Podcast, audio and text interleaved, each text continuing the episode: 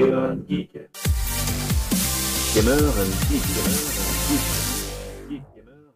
Bonjour à tous et bienvenue dans ce nouvel épisode de Gamer and Geek, euh, épisode ben, qui va mettre un petit peu le jeu vidéo de côté pour laisser place à la tech avec le sujet que vous avez vu dans le titre. Maîtrise-t-on encore nos appareils tech? Pour en parler autour de cette table, ben, nous avons le plaisir d'accueillir, en plus des habitués, euh, nous avons le plaisir d'accueillir Pierre Dandumont. Hello Pierre Bonjour. Alors Pierre, tu officies sur euh, Canard PC, sur la partie euh, plutôt hardware de la force. Raconte-nous. Ouais, euh, moi je suis rédacteur en chef du magazine Hardware, euh, qui est trimestriel, qui vient d'arriver sur Internet. Comme quoi, en 2021, voilà, tout arrive. Euh, Ok. mais euh, voilà, alors on présente ça en fait comme une sorte de site Internet euh, trimestriel, parce que pour le moment, en fait, voilà, euh, nos articles sont en ligne, mais euh, pour le moment, on n'a pas vraiment encore adapté notre façon de travailler.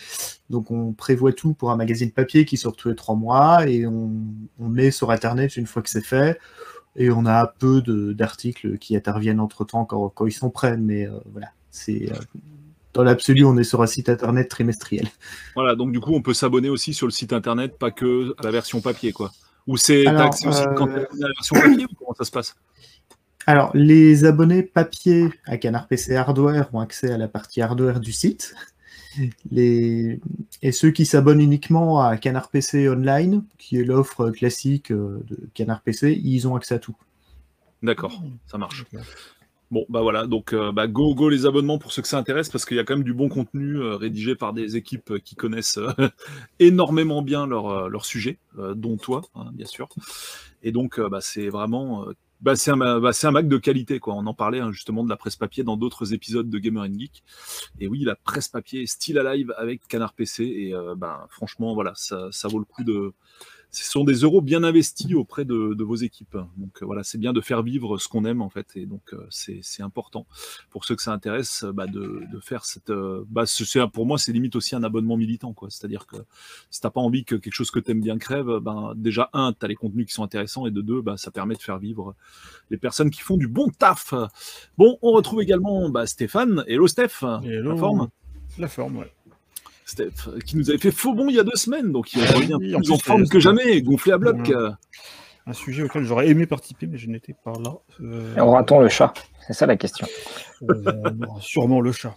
Tout à fait. On en aura peut-être même deux. Et également Damien. Hello Damien, la forme? Hello à tous, la forme, ouais. Un sujet qui un te peu- un tient peu à cœur. fatigué en vrai, un sujet qui te tient à cœur, puisque je me souviens que bah, il y a deux semaines, hein, quand on parlait de la, de la presse papier, euh, la presse papier était l'objectif pour les tests de jeux vidéo. Euh, D'ailleurs, bah, Pierre, tu aurais presque pu venir avec nous aussi sur ce coup-là. Euh, je me souviens que tu avais dû mettre à jour ton iPhone pour finaliser le test d'un jeu, et au final, tu t'étais retrouvé toute lente. Donc euh, voilà, voilà, as-tu pu euh, maîtriser la tech ou est-ce que c'est la tech qui t'a maîtrisé? Bah Justement, on va en parler dans cette émission. Maintenant qu'on a fait le tour de l'équipe, je vous propose, bah, comme d'hab, de faire le tour des sujets qu'on va aborder. Alors, on va, premier, on va parler d'un cas concret euh, qui a été un peu le point de départ de l'idée de cette émission, euh, qui est une actualité très récente qui date d'il y a une semaine à peu près. tu me diras si je me trompe, Damien Ouais, une semaine, deux semaines. une semaine ou deux, voilà. C'est assez récent. ouais. Qui a popé sur euh, Frandroid, alors certainement sur des tas d'autres sites. Euh, donc c'était sur Shield TV, vous savez, ce petit boîtier qui permet de recevoir, euh, enfin qui permet de, de- qui embarque un Android avec une puce assez puissante de chez Nvidia, puce mobile. Et pour cause, on retrouve exactement la même hein. architecture dans la Switch. En gros, voilà, c'est une Switch branchée sur la télé, euh, mais avec un OS Android dedans. Et donc, bah, le point de départ de ça, ça a été un peu le, la shitstorm qui a été consécutive au remplacement complet de l'interface de la box, sans aucun avis de l'utilisateur, sans aucune euh, proposition de mise à jour, etc. Et du coup, l'utilisateur du jour au lendemain s'est retrouvé avec une autre interface. Alors, haute interface, why not hein, C'est quelque chose qui est pas nouveau. On l'a déjà vu des tas de fois sur console et compagnie. Mais le truc, c'est qu'elle te rajoutait plein de pubs cette nouvelle interface. Et du coup, bah, il y a pas mal d'utilisateurs qui ont râlé. Voilà. Donc, on parlera de cette actu. Ensuite, on verra bah, la question des mises à jour euh, obligatoires. On se demandera si les mises à jour sont pas obligatoires, en fait, maintenant, tout simplement. Au début, vous savez, c'était un truc optionnel. Est-ce que vous les mettez à jour ou pas, machin. Et puis, ça devient de plus en plus automatisé. Et puis, euh, aussi, on est pris un peu dans bah, l'obligation de, d'effectuer ces mises à jour sous peine bah, d'avoir ces jeux qui se lancent pas, d'avoir des problèmes graphiques, euh, dans, enfin bon, bref, d'avoir des tas de problèmes. Ou des incompatibilités. Du coup, euh, bah, on verra que maintenant, ça commence à devenir difficile de dire non aux mises à jour. On parlera également de l'opacité des systèmes d'exploitation. Bah, Qu'est-ce qui se passe dans les rouages de nos OS, que ce soit dans notre poche ou dans notre ordinateur? Bah, C'est ce qu'on verra dans cette euh, partie-là, puisque évidemment, le code source de ces OS est bien protégé par leur créateur. Ensuite, on parlera des bloatware, des services d'abonnement, euh, plus propriétaires, plus, euh, qui, nous, qui font qu'on n'est plus vraiment propriétaire de notre contenu. hein. quand on est abonné, on peut vous en rajouter, mais aussi on peut vous en enlever et vous, vous pouvez rien faire derrière. Voilà. On verra aussi comment on est enfermé dans nos algorithmes pour terminer là-dessus, parce que ça fait quand même partie également du sujet. Donc on va commencer par l'actu avant de bah, poursuivre aussi le sujet. J'en profite pour un petit, faire un petit rappel. Si vous voulez participer à l'enregistrement de l'émission et rebondir en live, euh, bah, n'hésitez pas à vous rendre une, fois tous les 15 jours en fait sur la chaîne Retropolo. C'est là que nous enregistrons en live et directement en vidéo sur YouTube l'émission que vous êtes en train d'écouter, peut-être dans votre voiture, euh, sur euh, Spotify ou sur Apple Podcast. Bon, on commence par euh, l'actu de la semaine, la mise à jour de Shield TV qui se sent de nous raconter ce qui s'est passé. Eh ben, je vais, je vais aller. Alors, en fait, donc Shield TV, c'est comme tu l'as dit, c'est une box euh, qui, est, qui a été faite par, qui a été commercialisée par Nvidia. Ils avaient déjà fait, euh, avant ça, ils avaient fait la Shield. Je sais pas si tu te rappelles de la Shield, la vraie Shield, la manette euh, avec Oui. les petites. Collector, genre. voilà. Très Oui, la Shield, une manette, une espèce de manette Xbox One qui intégrait un écran euh, qu'on pouvait Exactement. ouvrir comme ça en deux et qui faisait, euh, bah, qui faisait console de jeu en fait. Après, il y avait aussi la Shield tablette, qui était une très très bonne Oui. tablette d'ailleurs à l'époque euh, sous Tegra, euh, et qui avait des mises à jour très, qui était d'ailleurs particulièrement réputée pour ses mises à jour et pour son logiciel qui était très proche justement du Android de, base. Du coup, tu avais très très peu de customisation, et donc ça c'était très bien. Et après, donc ils ont sorti cette Shield TV, qui est donc basée sur Android TV. euh, et qui est vraiment devenue en, en- je sais, plus- je sais pas quand- est-ce qu'elle a été sortie la première Shield TV, c'était bien 3-4 Euh, ans quand ça même. date de 2015. Parce 2015. que ouais, j'ai encore, j'ai le modèle euh, d'origine en fait, ouais, j'ai ouais. les deux ici. Et euh, bon, c'est surtout, euh, enfin moi c'est le genre de produit et je dis aux gens voilà, si vous voulez un boîtier télé, vous allez acheter un truc pas cher à 30 euros, vous allez le regretter. Vous allez aller vers un peu plus cher, vous allez le regretter. Et à la fin, vous allez acheter une Shield TV ou un Apple TV si vous êtes du côté d'Apple. Et voilà. Mm, mm. Donc autant acheter. C'est assez bien résumé, je trouve. Et c'est vraiment. ben, Bon, non, produit- Mm. Je placerai quand même la Fire Stick TV entre les deux. Euh. Oui, après, c'est vrai, je, reviendrai sur la Fire Stick TV parce que j'ai aussi une, expérience assez euh, négative par rapport à ça euh, récemment, aussi par propos des dernières mises à jour.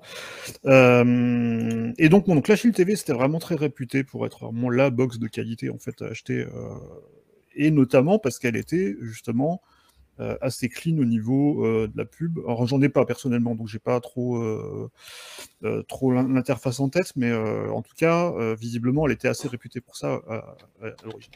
Euh, entre-temps, récemment, Google a sorti son Chromecast the Google TV, qui est leur dernier Chromecast qui, contrairement aux autres Chromecast, n'est pas juste un truc, euh, une clé pour diffuser des images depuis ton smartphone, mais qui est aussi euh, une vraie interface TV, bah, comme, les Fire TV, avec, avec une nouvelle version qui s'appelle Google TV, donc qui est plus Android TV, qui est Google TV, et qui a une interface qui euh, met quand même beaucoup plus en avant des recommandations de programmes. Alors eux, disent que c'est que des recommandations de programmes auxquels, des, de, services auxquels tu es abonné, mais apparemment c'est pas très clair non plus là-dessus. Il y a, il y a eu aussi des pubs de choses euh, auxquelles tu n'es pas forcément abonné. Et donc, récemment, il y a eu une mise à jour de la Shield TV qui reste sur Android TV. C'est pas Google TV. hein. Par contre, euh, elle reprend cette remise à jour de l'interface, elle reprend quand même cette espèce de mise en avant des recommandations. Et donc, bah, on se retrouve avec de la pub sur un produit qui était justement réputé pour euh, ne pas en avoir, en fait. Donc, c'est un peu ça, vraiment, qui a, qui a créé euh, une avalanche de, de notes de une étoile. Je crois, attends, je, je- je vais regarder C'est tout à l'heure sur Android Police. Ils ont un ratio de 100% de une étoile sur, euh, sur le Play Store, euh, du coup, la- l'application Android TV Home euh, qui, est sur, qui est sur la Chine. Donc ça, les utilisateurs sont pas contents du tout, c'est le cas de le dire. Et, puis voilà, bah, donc, ça, bah, ça pose justement bah, le problème de, une interface change tout à coup et puis tu te retrouves avec, avec quelque chose que tu n'avais pas forcément envisagé au départ. Quoi. Alors parenthèse, ça me fait penser au début de la, euh, c'était quoi, la Freebox Mini 4K. Euh, non, c'est le même. aussi à- Mm. voilà, aussi appelé Freebox Mini Caca Mm. d'ailleurs hein, pour les Oui, intimes, euh, qui, qui en fait te balançait des suggestions YouTube euh, en arrière-plan et des fois tu avais des trucs mais vraiment euh, limite quoi en fait pour les gamins quoi. Soit c'était des films d'horreur, soit c'était des trucs euh, euh, bon il y a pas de porn hein, sur YouTube mais des trucs un peu voilà vraiment limite. Mais j'ai l'impression que étaient peu- pas approprié pour les enfants et ça ils ont évidemment Mm. corrigé ce point quoi. J'ai l'impression, on parle beaucoup de la Shield TV parce que c'est celle qui était dans l'actu et puis c'est un produit qui, c'est quand même un, un truc qui a beaucoup popé sur les sites américains et parce que c'est un produit qui est très populaire là-bas. Mais moi j'ai un peu l'impression que, enfin, personnellement, moi, j'ai, j'ai la Freebox Pop, donc qui est la dernière Freebox sous Android TV. Euh, et j'ai l'impression que c'est un peu pareil. hein. C'est- c'est- enfin, je, vois, je vois beaucoup plus quand même de recommandations euh, que. Enfin, j'ai l'impression qu'ils sont plus mis en avant en fait sur cette nouvelle interface, sur cette nouvelle interface que euh, que euh, que sur la mini, enfin que sur le souvenir que j'avais de la mini 4K en tout cas. Mais euh, Mhm.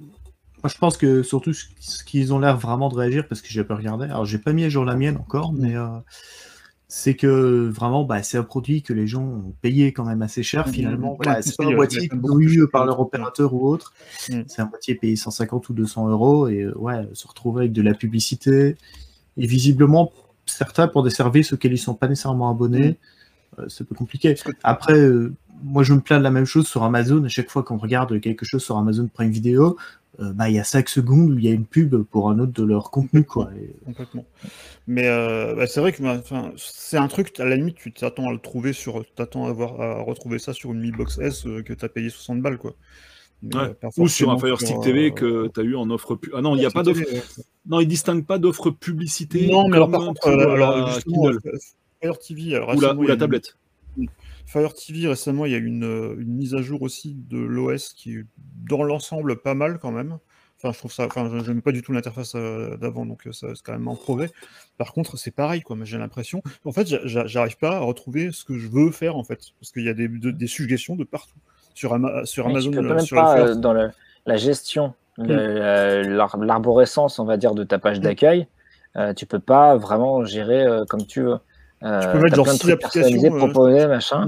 Il y a ce que disait tout à l'heure. Polo euh, sur euh, ce qu'on te propose, toi, par exemple, bah, si tu es en famille et qu'on te propose, je sais pas moi, plein de films d'action, des trucs de, euh, des trucs qui font peur, etc. euh, c'est peut-être pas trop le moment. Alors que tu as fait un compte, par exemple avec un contrôle parental, etc. Il, il n'en a absolument rien à cirer. Euh, et donc du coup, ouais, c'est en fait c'est ce que ce que nous on appelle des publicités qui a priori sont plutôt des mises en avant de notamment de contenu, contenu vidéo. Ils sont pas forcément euh, gérables en disant bah ok bah ok je vais le mettre tout en bas de la page ou euh, je vais mettre en- avant tout mes applications et après ça Mm, euh, il y a quand même un socle de- d'éléments qui sont fixes, qui sont fixés bah, du coup soit par Amazon, soit par euh, Google, éventuellement Nvidia, et c'est ça qui est vraiment rageant quoi. En plus. Et je voulais placer aussi un truc, c'est euh, Pierre, tu disais, euh, moi j'ai pas fait la mise à jour, mais justement le truc c'est que en fait elle était poussée sans aucune action de la part de l'utilisateur. Parce qu'en fait sur Android, que ce soit sur les box TV comme sur les téléphones, il y a deux choses à dissocier. Tu as le système qui lui en général il te demande, quand c'est une mise à jour majeure du système, tu as une demande auprès de l'utilisateur pour la faire ou pas. Et après tu as toutes les applications de des- les Google Apps, comme on appelle ça, Mm. qui elles vivent leur vie complètement de Voilà, manière pas- transparente en Là, c'est pas arrière-plan. une mise à jour d'Android, c'est une mise à jour. Et là c'est voilà. Oui, C'est une mise à jour de l'appli qui s'appelle euh, qui s'appelle Android TV. c'est truc ouais, c'est le launcher. Oui, non, mais Ouais, non, Et le launcher, du coup, il se met à jour en tâche de fond sans que tu fasses rien du tout, quoi. Donc là, Ah oui, euh, oui, typiquement, non, mais Quand je dis que je l'ai pas fait, c'est surtout que le boîtier, en fait, moi je m'en sers essentiellement pour les tests, il n'est pas allumé. Ouais, c'est ouais. juste ça. ah bah s'il est pas allumé, que- non, là, ça marche pas bien. Non mais voilà, je, pense que juste euh, à, l'allumage, il se met à jour automatiquement. euh, voilà, c'est juste ça. que je l'ai- je l'ai pas ressorti euh, ici en fait. Parce que de mémoire, quand c'est une mise à jour majeure, euh, Shield TV te dit voilà, bah il y a cette mise à jour là, voulez-vous la télécharger Oui, non. Oui. Euh, là, euh, un jour, je démarre la, la Shield TV et je fais oh, l'interface. Et j'avais lu justement dans la presse qu'il y avait, qu'il y avait un petit, un petit, euh, un petit changement euh, vers euh, Google TV, que c'était assez violent. Et effectivement, visuellement, c'est c'est plus la même interface quoi. Et on a beaucoup moins la, la maîtrise sur l'arborescence. Euh, qui était vraiment cool. Enfin, moi, je trouvais que l'interface de Shield TV était vraiment, vraiment très bien. Et pour tester depuis quelques jours une Fire Stick euh, TV, euh, ouais, ça, ça manque. L'ancienne interface Shield TV, pour moi, était euh, la meilleure de toutes les box euh, TV que j'ai pu essayer sur Android Le, ou ailleurs. le- le problème, c'est, enfin, moi je le rencontre aussi sur Fire TV, c'est que par exemple sur Fire TV, tu n'as qu'une rangée d'applications à toi. Et tu peux en mettre 6 ou 7, pas plus. Quoi. Enfin, et tu peux Ouais, pas mettre ça. plus. Après, le, le reste, c'est aller sur, sur la page de tes applications. Euh, Et ça, c'est quand même un problème parce que alors, c'est bien les recommandations aussi. hein, quand, tu, quand tu sais pas euh, quoi regarder, on sait, ok, pourquoi pas. Mais là, euh, ça met tellement les recommandations en avant que euh, quand tu veux utiliser ta box pour faire des trucs que tu as envie de faire toi et que tu sais ce que tu veux faire, en fait, c'est là que tu, tu passes plus de temps en fait à, à- à trouver euh, comment accéder à ton app qui est pas sur ton euh, qui est, pas- qui est pas sur ton euh, sur ton écran d'accueil. Et ça, alors on critique, on a beaucoup critiqué l'Apple TV. euh, pour son prix, pour euh, les mises à jour qui sont quand même assez mineures à chaque fois. Mais en tout cas, l'interface de, de tvOS, elle garde ça au centre. C'est-à-dire que tu as, ta grille d'applications, tu peux les bouger comme tu veux, tu peux faire des dossiers. Tu as des recommandations effectivement sur la rangée du dessus où, euh, où il va te balancer euh, les programmes que tu as déjà vus et, euh, et d'autres que tu pourrais voir. Mais tu gardes quand même plus le contrôle sur cette interface-là que sur la plupart maintenant des autres box, parce que maintenant, si même, même le Machine TV se met à, à- à mettre en avant les recommandations, euh, c'est toujours un peu cette optique de, de t'enfermer, mais ça on y reviendra avec les algorithmes, hein, c'est cette optique de t'enfermer dans un, dans un contenu infini en fait. Mais c'est oublier qu'il y a beaucoup de gens qui utilisent ces appareils comme des ordinateurs, comme des machines dont ils veulent contrôler, ce qui, enfin, qui, qui savent ce qu'ils veulent faire et qui savent qu'ils veulent lancer telle application et faire telle chose avec. Et ça, par contre, c'est pas ce qu'il y a au centre de ce, de ce genre d'interface. C'est plutôt le, le fait de se laisser porter par ce qui est, euh, par ce qui est recommandé et euh, par ce que tu pourrais regarder ensuite. Le problème, c'est que si, si, c'est- si jamais ils vont vraiment trop loin, c'est-à-dire que l'interface sera, euh, quel, que, quel que soit le support, euh, tellement illisible, euh, farfouillé de trucs qui potentiellement peuvent pas, t'intéresser, que tu vas finir par être sur ton téléphone et faire en mode Chromecast, tu sais, de dire, ouais, Bah, allez, j'envoie ça sur ma télé. Moi, c'est ça, mais c'est presque genre, si je, si je regarder un truc Netflix euh, ou euh, YouTube, bah, je me mets sur l'application dédiée, je fais sur euh, exporter ça sur, sur bah, Fire Stick ou sur Shield TV, et puis c'est tout. Quoi. Mm. Mais c'est pas le but d'une box télé, c'est justement d'être autosuffisante à la base. Mm, Moi, moi, c'est c'est vrai que euh, quelque part, moi, je regrette presque le, le concept du premier Chromecast euh, qui était vraiment ça. Quoi. Alors après, il y a, quel- il y a des, des avantages aussi parce que c'est vrai que quand- par exemple, quand tu veux regarder un programme en famille, c'est quand même moins facile de regarder ou alors faut utiliser une tablette plutôt qu'un téléphone. Mais c'est vrai que pour choisir un programme, c'est quand même mieux d'avoir l'interface sur la télé avec, euh, avec les programmes qui défilent que de le choisir sur le téléphone et ensuite de- d'appuyer sur le bouton diffusion. Par contre, moi j'aimais bien le Chromecast l'idée que ça sert que à ça. Et tu, et tu, tu fais ton petit truc euh, de- depuis ton téléphone et tu balances euh, ensuite l'image sur la télé comme, euh, comme sur un écran externe en fait. Et- mais euh, ça, ça a un petit peu disparu parce qu'on est tout le monde est maintenant dans cette logique de vouloir te balancer des programmes en permanence. Et, euh, Et surtout, il y a un autre truc en termes de navigation, euh, c'est que bah, à la base sur une Android TV ou une, une Apple TV ou ce que vous voulez, enfin une box télé, euh, on navigue avec une télécommande, mm, soit celle de la box, soit celle de la télé. Euh, et bah, une télécommande, c'est pas non plus le truc qui est le plus pratique pour euh, aller euh, descendre trois quatre fois dans le menu sans que tu saches exactement sur quelle sur, sur quelle case exactement tu es. Après, il faut valider. Après, il faut encore éventuellement te connecter à un compte si tu as plusieurs comptes. Enfin, donc, moins tu as d'actions, plus tu es content. Et là, en fait, toutes ces surcouches, ces mises en avant qu'on te met le plus haut possible justement pour que tu les vois, euh, elles alourdissent la navigation et je trouve que c'est euh, bah, du coup anti-ergonomique et c'est même euh, nocif pour l'utilisateur. bah, en fait, c'est ce qu'on, enfin, c'est, ouais, toujours un peu le concept. De, de, de- ouais, c'est pas, c'est, enfin, c'est contraire à, un peu aux règles de, d'interface qui, qui, qui sont justement, euh, qui sont censées être justement lisibles pour l'utilisateur et, euh, et compréhensibles. Alors que là, tu te retrouves avec des choses dont tu veux pas et que tu peux pas forcément contrôler. Euh, et c'est bien. Alors ça peut, ça peut être très bien aussi. hein, je veux dire quelqu'un, quelqu'un qui, qui, qui, a- qui aime avoir des recommandations euh, de nouvelles séries en fonction de, de ce qu'il a regardé précédemment, pourquoi pas. Mais J'ai même pas euh, l'impression que c'est ça. Enfin, moi, j'ai vraiment, vraiment, l'impression que ce sont des, des placements produits en fait. Des- quand, enfin, quand- quand j'allume ma Fire TV, j'ai l'impression d'être submergé de trucs à regarder, alors que, que- que je peux juste aller sur, sur l'appli YouTube, quoi. Ou Ouais, juste, parce que- juste aller regarder un truc sur Netflix, ou, euh, et donc je sais ce que c'est, et, euh, et je sais comment le trouver. La Ouais, seule petite lumière. Pardon, on va peut-être laisser parler Pierre, vas-y. Parce que après les recommandations, dans la majorité des cas, quand même, euh, ça reste. euh, enfin, il peut faire croire qu'il y a des algorithmes derrière, mais ce qu'il propose, c'est quand même tout ce qui est à la mode, quoi. Enfin, dire, ça, c'est sur- Netflix, on va dire. voir les trucs les plus vus vont être proposés à tout le monde quand Alors, c'est même. pas non plus euh, très très pertinent la plupart du temps. euh. Oui, voilà. Alors que je, enfin, je sais pas, j'utilise Netflix depuis euh, depuis que c'était sorti en France. J'ai toujours l'impression que les, rec- les recommandations que j'ai, elles sont pas. Ils me proposent toujours Ouais, des ils trucs prennent que j'ai pas Le top 10 France, ils vont prendre les dernières séries parce qu'il faut les pousser. Et Ouais. euh, voilà, si tu as une Amazon Fire Stick, tu vas avoir des pubs de- principalement pour des contenus Amazon. Enfin voilà, je- effectivement, je suis d'accord avec vous. C'est quand même un peu limité. La seule petite lumière dans le tunnel que je- j'entrevois, c'est justement l'usage de la voix. Euh, C'est-à-dire que toutes ces box-là, la plupart, euh, on, enfin, on peut leur dire, ça marche de mieux en mieux, on peut leur dire, bah voilà, euh, genre Alexa, euh, lance-moi, je sais pas, les Simpsons sur Disney+, et comme ça, on n'a pas à naviguer avec la, la télécommande, et à la limite, on s'en fiche de ce qu'il y a à l'écran. C'est le, le seul, le seul petit détournement que je vois. Pas faux. Pas faux, pas faux. Euh, on ça m'embêtait la- d'utiliser la voix hein, jusqu'à présent, mais en fait, voilà, j'arrive à un point où, où je, Euh, je je- je m'abaisse moi, perso.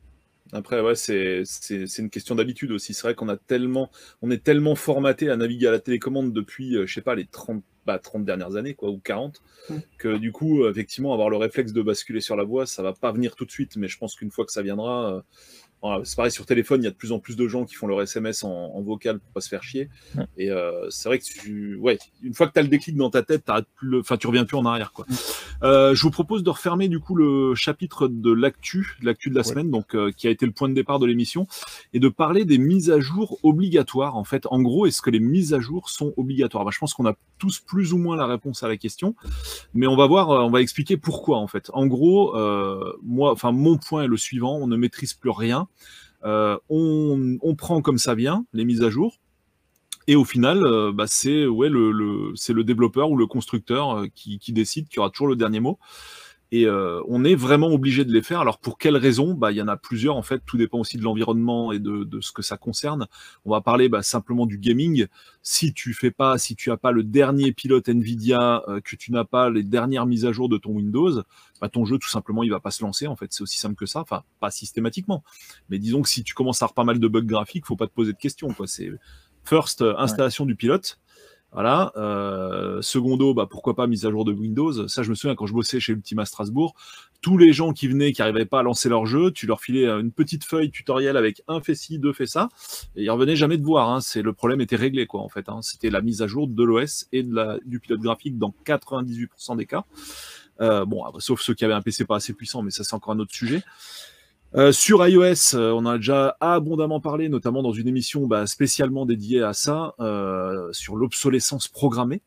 Euh, Peut-on déprogrammer l'obsolescence? Ben non, en fait, parce que bah, si tu alors surtout sur iOS, là c'est encore pire que sur Android, mais sur iOS, si tu fais pas les mises à jour de ton système, bah, c'est simple, tu peux plus utiliser les dernières applications qui sont sorties, Oui, parce que parce sur, que... euh, Vas-y, Steph. Non, non, vas-y, euh, vas-y.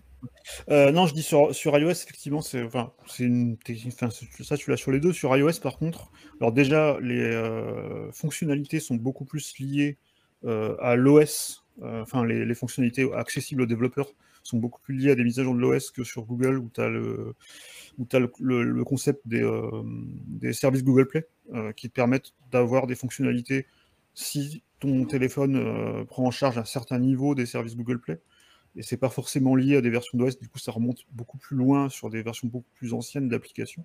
Euh, je sais plus, il y avait récemment, c'était WhatsApp qui avait, euh, qui avait arrêté, il n'y a pas si longtemps que ça, hein, c'est peut-être il y a deux ans, ils avaient arrêté de prendre en charge Android 2.3. Waouh Voilà. Sur Android, tu as une rétrocompatibilité Voilà. qui est bien plus importante que sur iOS. Alors- quoi. Alors que sur iOS, tu as, d'une part cette dépendance à l'OS, et en plus, tu as le fait que la base utilisateur avance beaucoup plus vite. C'est-à-dire que tu as beaucoup plus de gens qui téléchargent la dernière version, ce qui fait que tu as rapidement les développeurs qui ciblent, bah, qui se disent je ne vais pas m'emmerder à, à continuer à cibler les gens qui sont encore sur iOS euh, 7 ou 8. Je, je vais, euh, je, vais, je, vais, je vais les forcer à utiliser iOS 12 ou iOS 13 ou iOS 14. Et, euh, et ça bouge beaucoup plus vite par rapport à, par rapport à ça. Euh, et Ouais, la fameuse euh, fragmentation, quoi. En gros, le taux de migration. voilà, et puis t'as as, aussi eu des gros trucs, euh, genre, euh, je sais plus, c'était iOS 13, je crois, qui, qui, supprimait la, qui supprimait la prise en charge de toutes les applications 32 bits, et il y en avait encore pas mal, notamment beaucoup de jeux qui, ont, qui, du coup, on- sont complètement inutilisables aujourd'hui. après- du côté des développeurs, particulièrement sur iOS, ils ont le problème que parfois, tout simplement, ils n'ont pas le choix en fait. Parce que pour pouvoir développer pour un nouvel OS, ils sont obligés de mettre à jour le macOS qui sert à développer.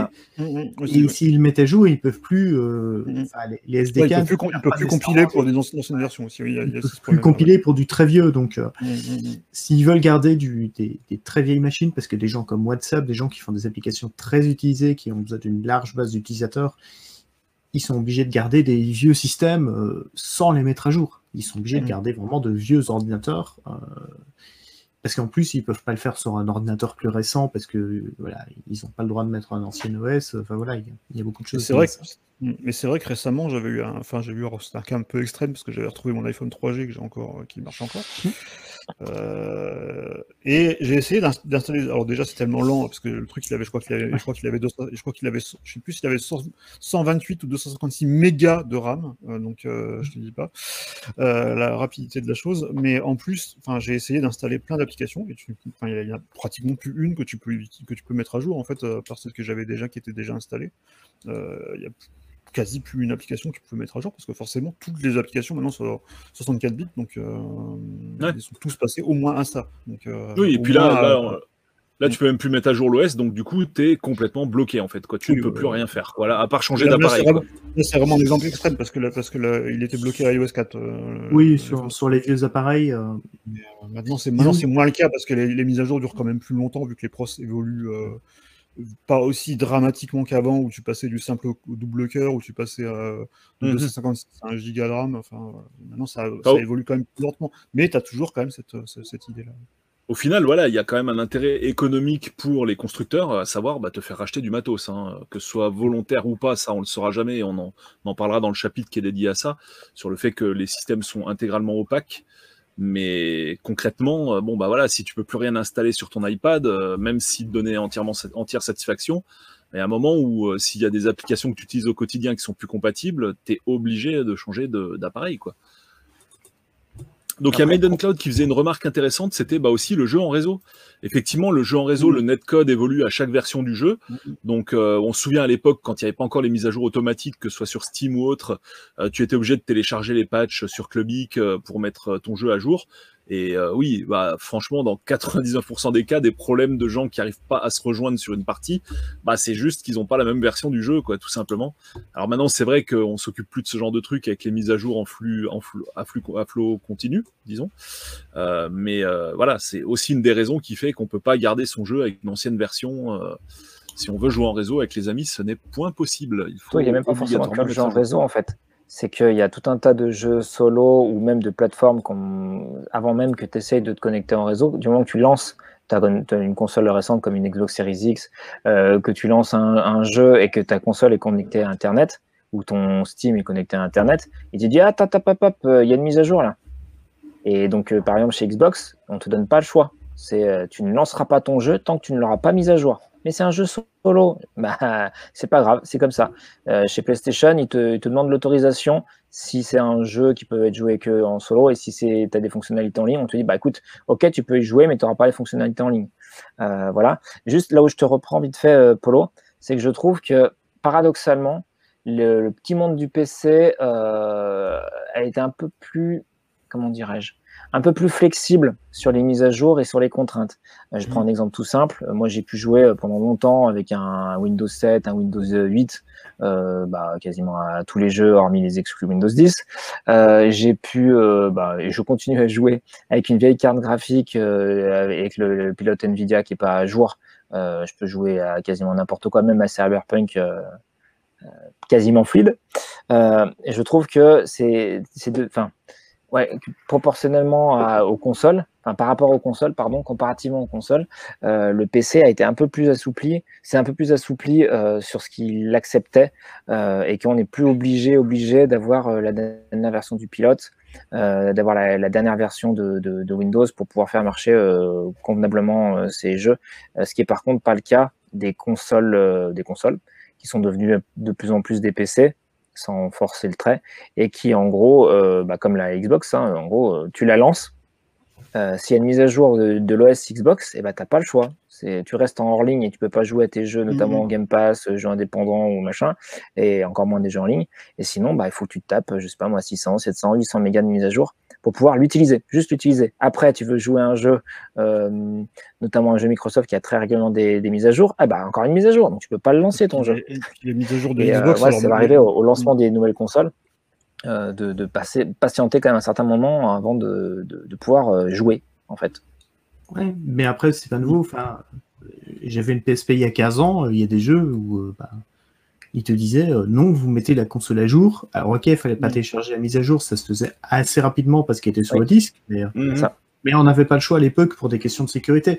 Et sur les consoles, enfin, c'est des questions de sécurité contre le piratage. Mais voilà, oui, c'est ça, c'est surtout ça. par contre, la mise à jour, en fait, le fait qu'elle soit incluse dans le disque, euh, pour moi, c'est pas tout à fait la même chose parce que le prérequis euh, qui est demandé à l'acheteur, c'est pas le même. la personne a acheté son jeu, très bien, bravo. Euh, elle souhaite bénéficier bah, de, l'usage de son jeu, donc on lui, entre guillemets, offre une mise à jour qui est intégrée dans le truc.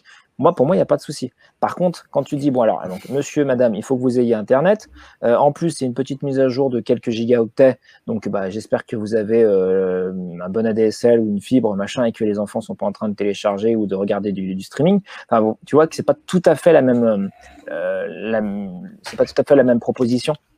Donc euh, je suis d'accord avec toi et à la fois, euh, pour moi, c'est quand même encore de plus en plus, et ça le sera davantage à l'avenir, parce que les mises à jour ne cessent d'être plus lourdes, euh, de plus en plus comment dire, exigeant pour l'utilisateur, ce principe de mise à jour obligatoire. On va avec Windows 11 aussi, hein, comment ça va évoluer. parce que, exactement. Damien, sur ce que tu disais, le PC plus tolérant, oui, mais en gros, c'est pas parce que le jeu marche et il se lance que tu aurais quand même pas dû mettre à jour parce qu'en gros quand ils sortent des pilotes, quand il y a un gros jeu qui sort, c'est euh, ah bah telle version du pilote Nvidia, euh, c'est euh, Cyberpunk optimisé, d'accord? Mhm. Alors c'est vrai que si tu l'as pas, bah ton jeu il se lance, mais tu n'auras pas les performances du dernier pilote. Oui, mais t'es pas obligé. Moi, enfin, je mets une grosse nuance entre n'auras pas les meilleures performances, c'est un truc un peu, je vais, je vais forcer un peu le trait, mais un truc quoi de, de power user et tout, je veux les plus, le plus d'FPS et tout ça. Et le truc, c'est le truc ne se lance pas. C'est-à-dire qu'il y a des jeux effectivement qui ont besoin de Windows 10. Si t'as pas Windows 10, ça se lance pas. je trouve ça très énervant. Voilà. Ou vous vous rappelez le Games for Windows Live, voilà, cette merveille, euh, mhm. voilà, qui j'espère a été oubliée par pas mal de gens. Euh, voilà, ça c'est des choses qui sont pour moi euh, rédhibitoires, enfin rédhibitoires, ouais, embêtantes parce que ça te bloque vraiment. Le fait de pas mettre ton pilote à jour, et je peux me tromper, hein, mais comme ma propre expérience depuis comme des années, c'est pas aussi, c'est pas aussi bloquant. Ouais.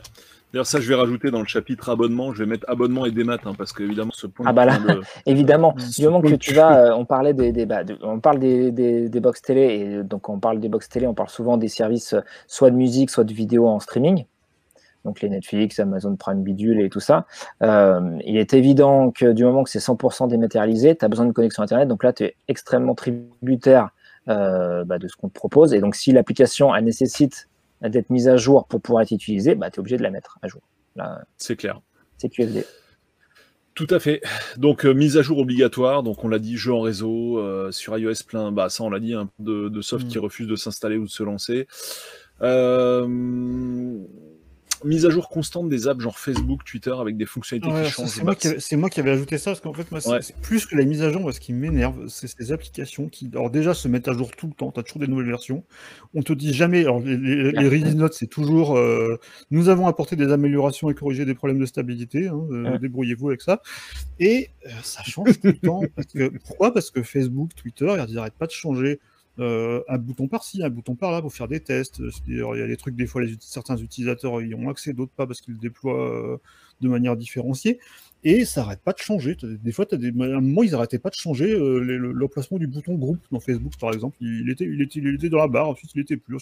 Je, le revoyais. Ou alors ils font des tests AB. Hein, ouais, ils, font, des... tests AB aussi. Et, ça, c'est insupportable. Et alors, d'un côté, tu fais les... parce que c'est aussi c'est ça aussi parce que tu as toujours la... as toujours un peu la carotte et le bâton, c'est-à-dire que les mises à jour automatiques, c'est quand même vachement pratique parce que tu n'as pas besoin de, de, de, de t'embêter à, à, tout télécharger, tu, tu, tu, l'actives et tout.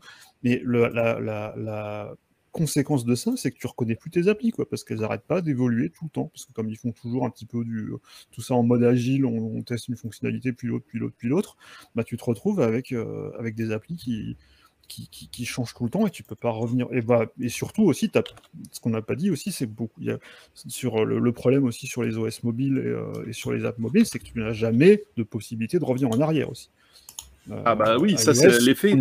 ça l'effet. Voilà, une, fois que tu as fait une mise à jour d'iOS, euh, tu as peut-être deux semaines encore pendant lesquelles elle est, euh, elle est encore signée, l'ancienne version, et tu peux revenir en arrière. Et encore, je sais même pas, je crois que c'est juste pour les bêtas en fait.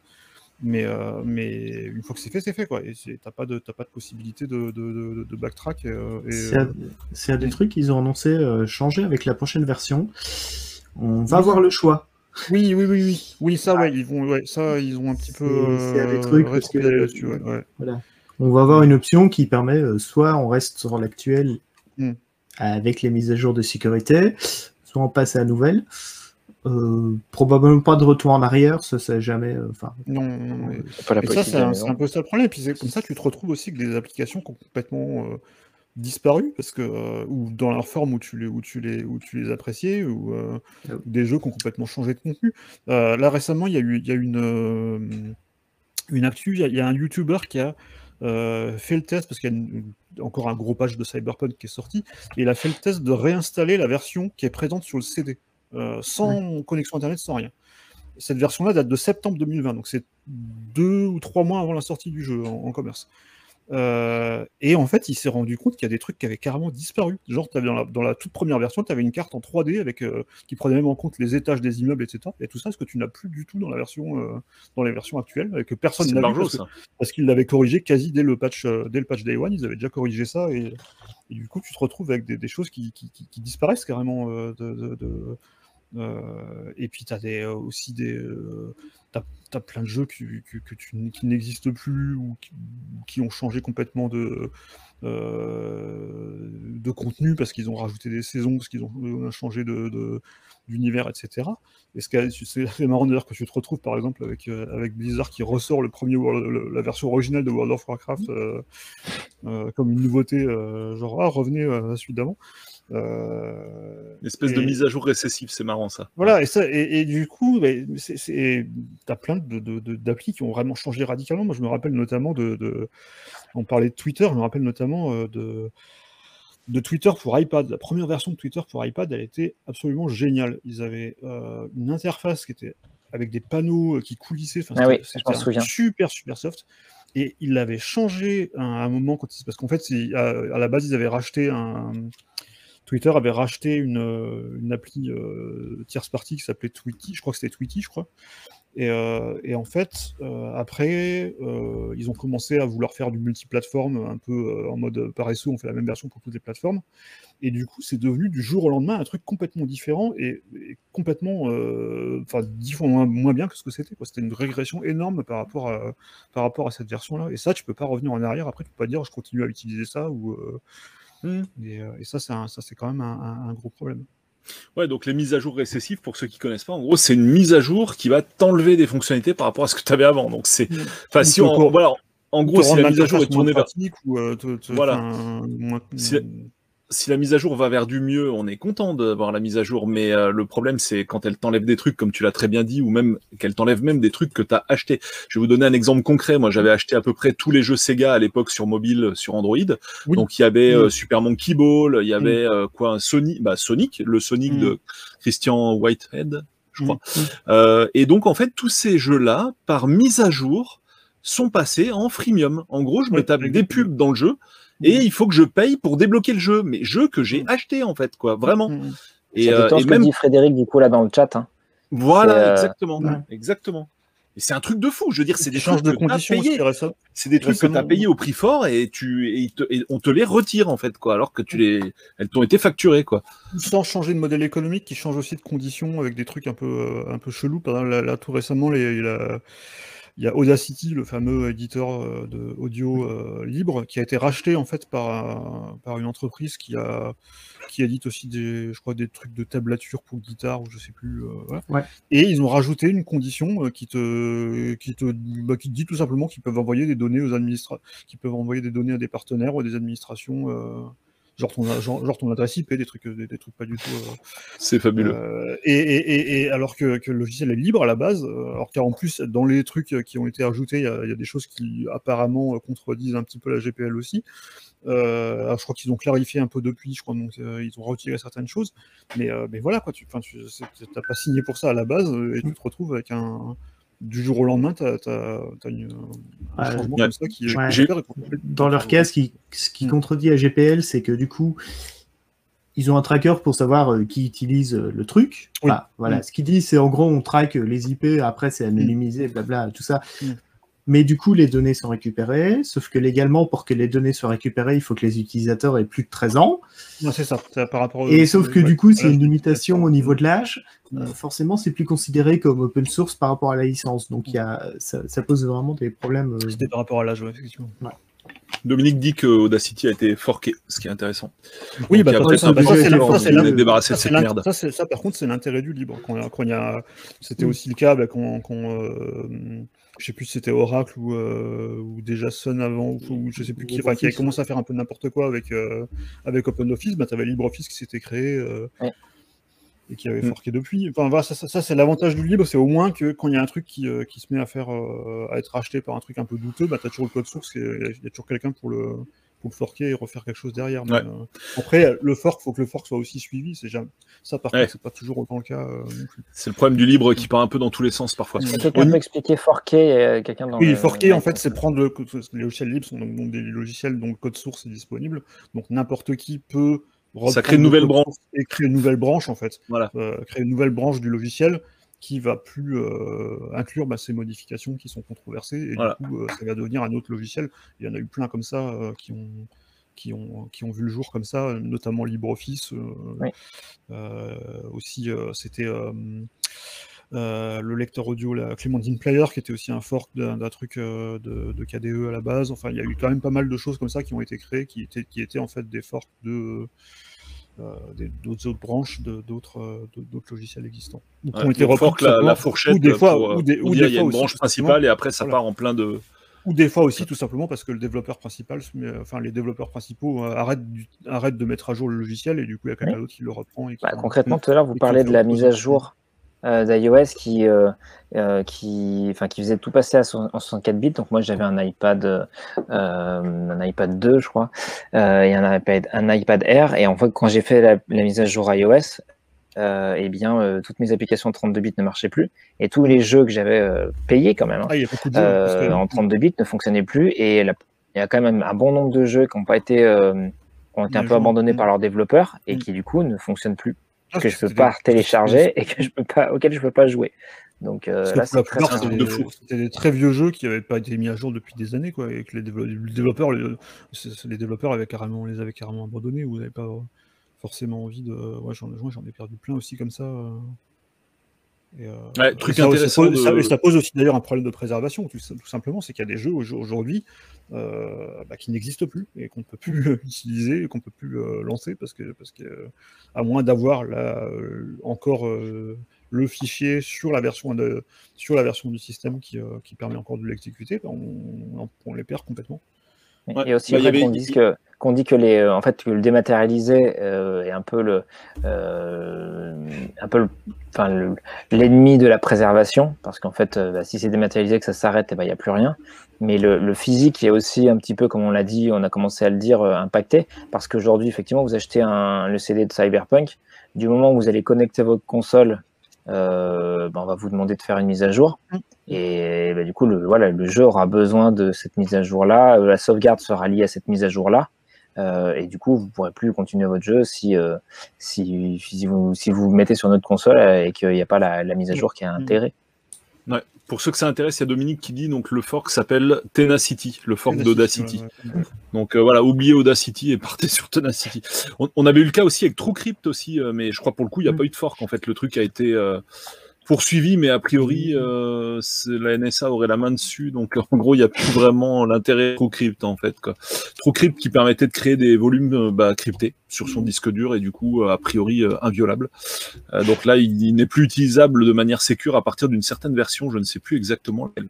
Bah, dans la série des mises à jour récessives, souvenez-vous également, on en a souvent parlé, le pilote NVIDIA, qui, une fois qu'NVIDIA a arrêté le bah, 3D Vision, et eh ben, le nouveau pilote n'intègre plus aucun pilote 3D Vision. Donc, quand tu as le matos, les lunettes, l'écran et tout, bah, la 3D ne marche plus. Tu es obligé de, tourner sur une ancienne version du pilote, avec tous les inconvénients que ça pose, évidemment, en termes de performance pour les nouveaux jeux et compagnie. Quoi.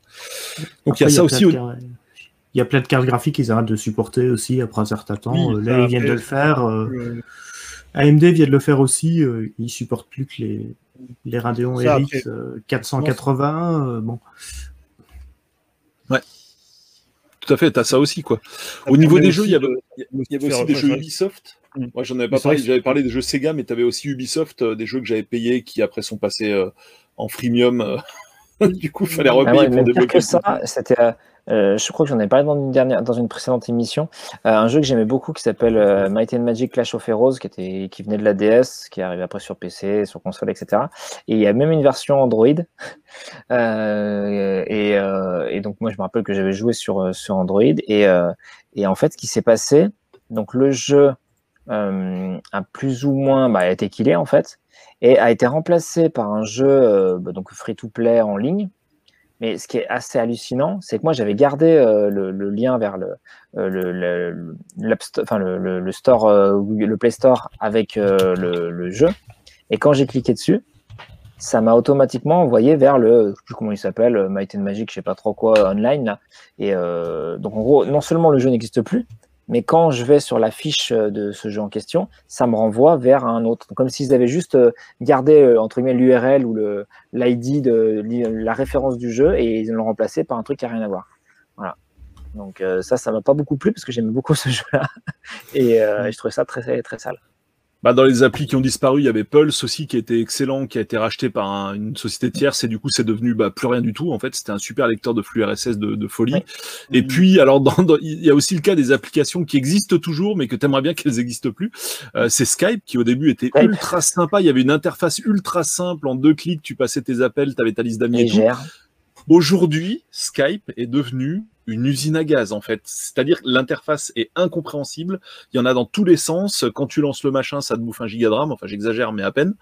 Donc euh, il y, a, aussi, il y a aussi les, les, le côté, mais c'est presque, ça pourrait presque faire l'objet d'une émission en fait, les, les, les, applications mutantes en fait. Le problème c'est qu'ils savent que en rajouter, rajouter, rajouter, rajouter, rajouter des fonctionnalités, des changer des trucs dans l'interface et tout, et à la fois, ça, à la fin, pardon, ça te donne un truc qui ne ressemble plus à rien et qui n'est juste plus utilisable en fait, quoi, tout simplement. Donc il y, a, ce cas-là aussi, quoi. Mm. Euh, qu'est-ce qu'on avait dit encore? Bah, on avait fait un petit peu le tour, mais effectivement, les, mises à jour, est-ce que, selon vous, est-ce, qu'elles sont obligatoires? Je pense qu'on a plus ou moins répondu à la question déjà, hein, mais, euh, euh, est-ce, que Papy peut encore faire de la résistance avec son petit iPad, son iPhone? bah, Pour moi, elles ont, elles l'ont toujours été. Enfin, je veux dire, ça fait 20 ans que de toute façon, à un moment ou à un autre, on, on est obligé de les mettre. Euh, moi, vraiment, particulièrement sur les systèmes d'exploitation, ce qui me bloque le plus, euh, c'est qu'au-delà que ce soit obligatoire, c'est que ça me réduit vraiment les possibilités. Parce que quand on installe un Windows 7 ou même un Windows 8 à limite, euh, voilà, on, peut faire quand même pas mal de choses, on peut installer un autre OS à côté et tout ça. Euh, plus on avance, plus on va être obligé, voilà, Windows 11, il va obliger d'utiliser une puce TPM, il va limiter sur le nombre de processeurs, il va obliger à utiliser certains types de cartes graphiques. Euh, macOS, euh, même chose. Euh, j'ai très vieux macOS là, parce qu'en plus je travaille sur un truc sur, ça, donc on peut faire à peu près ce qu'on veut avec, on peut démarrer en externe, on peut, on peut installer un vieux système sans trop de problèmes. Voilà, avec le passage Sur un système moderne, c'est c'est pratiquement impossible de booter en externe, par exemple, sur un Mac moderne. Oui. Mmh. Bah, parce que tu as, le Secure Boot qui.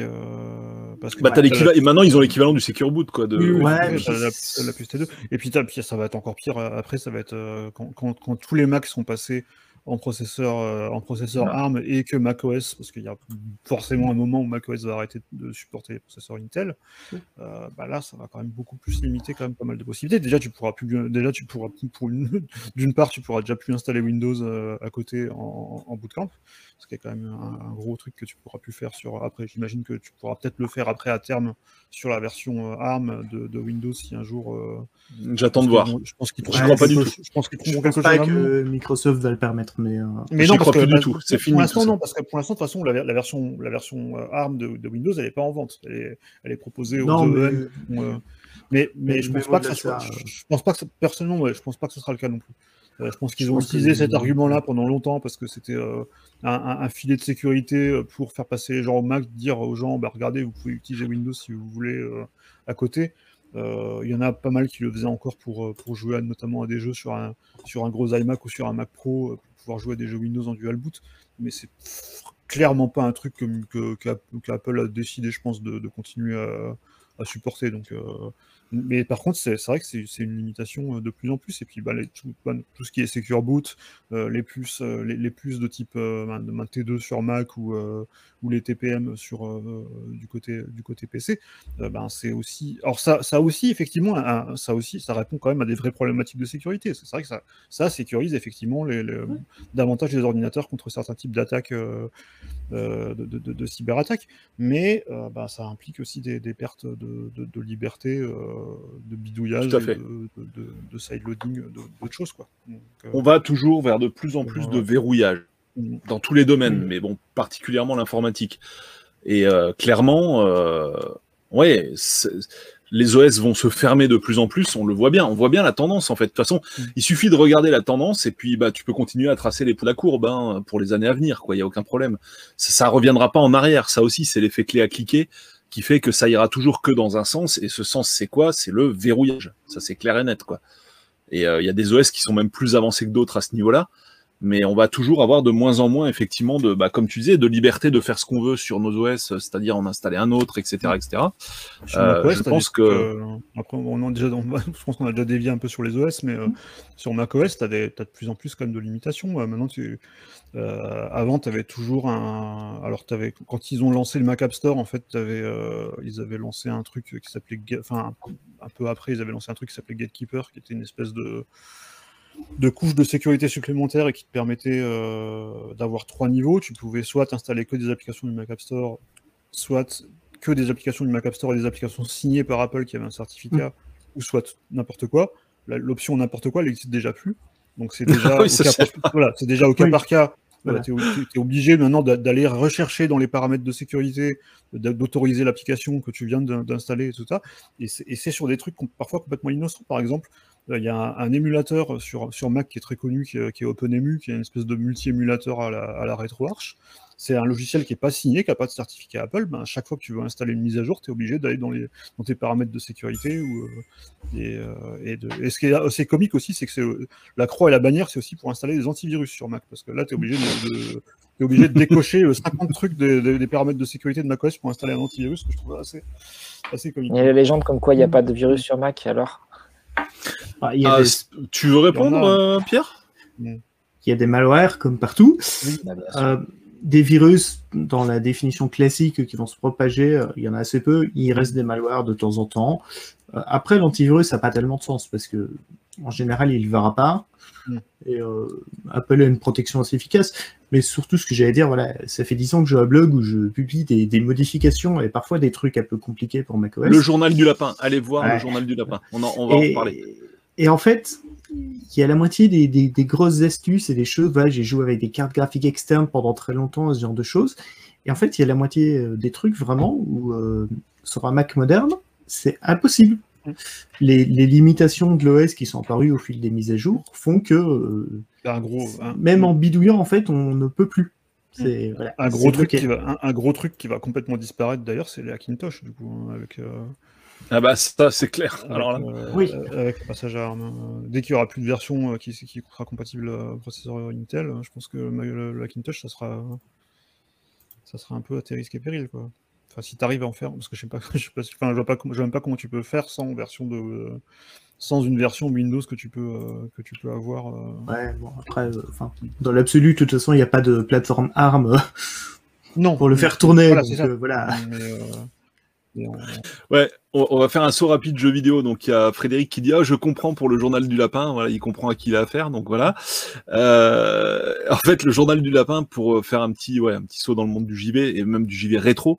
Il y a des tas d'articles rétro hein, sur le journal du lapin, notamment bah, pourquoi Castle of Illusion sur Game Gear était un peu flou.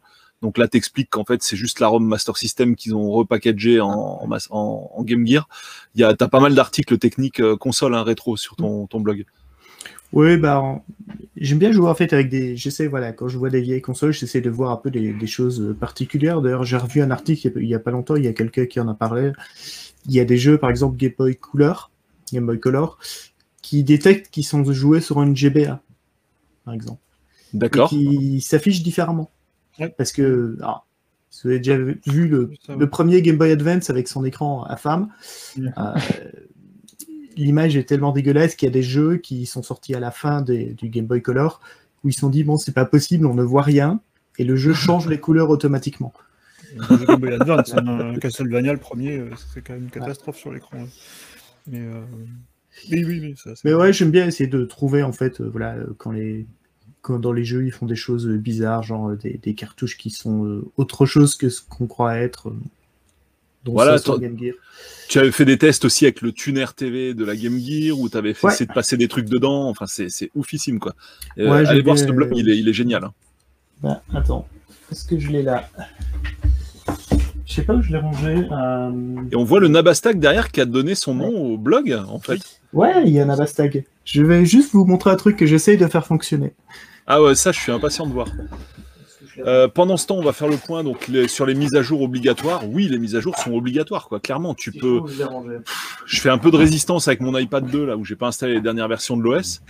Mais euh, bon, pour l'instant, les gamins peuvent jouer à peu près avec tout ce qu'ils veulent. Mais il y a quand même deux trois trucs qui. Bah, il y a YouTube quoi notamment qui marche plus. Ils sont obligés d'aller sur Safari pour regarder YouTube. C'est Voilà. Ouah, c'est énorme. C'est quoi Ah, comment tu fais trop, Ah, ça, c'est un tuner euh, TV pour PSP Ouais.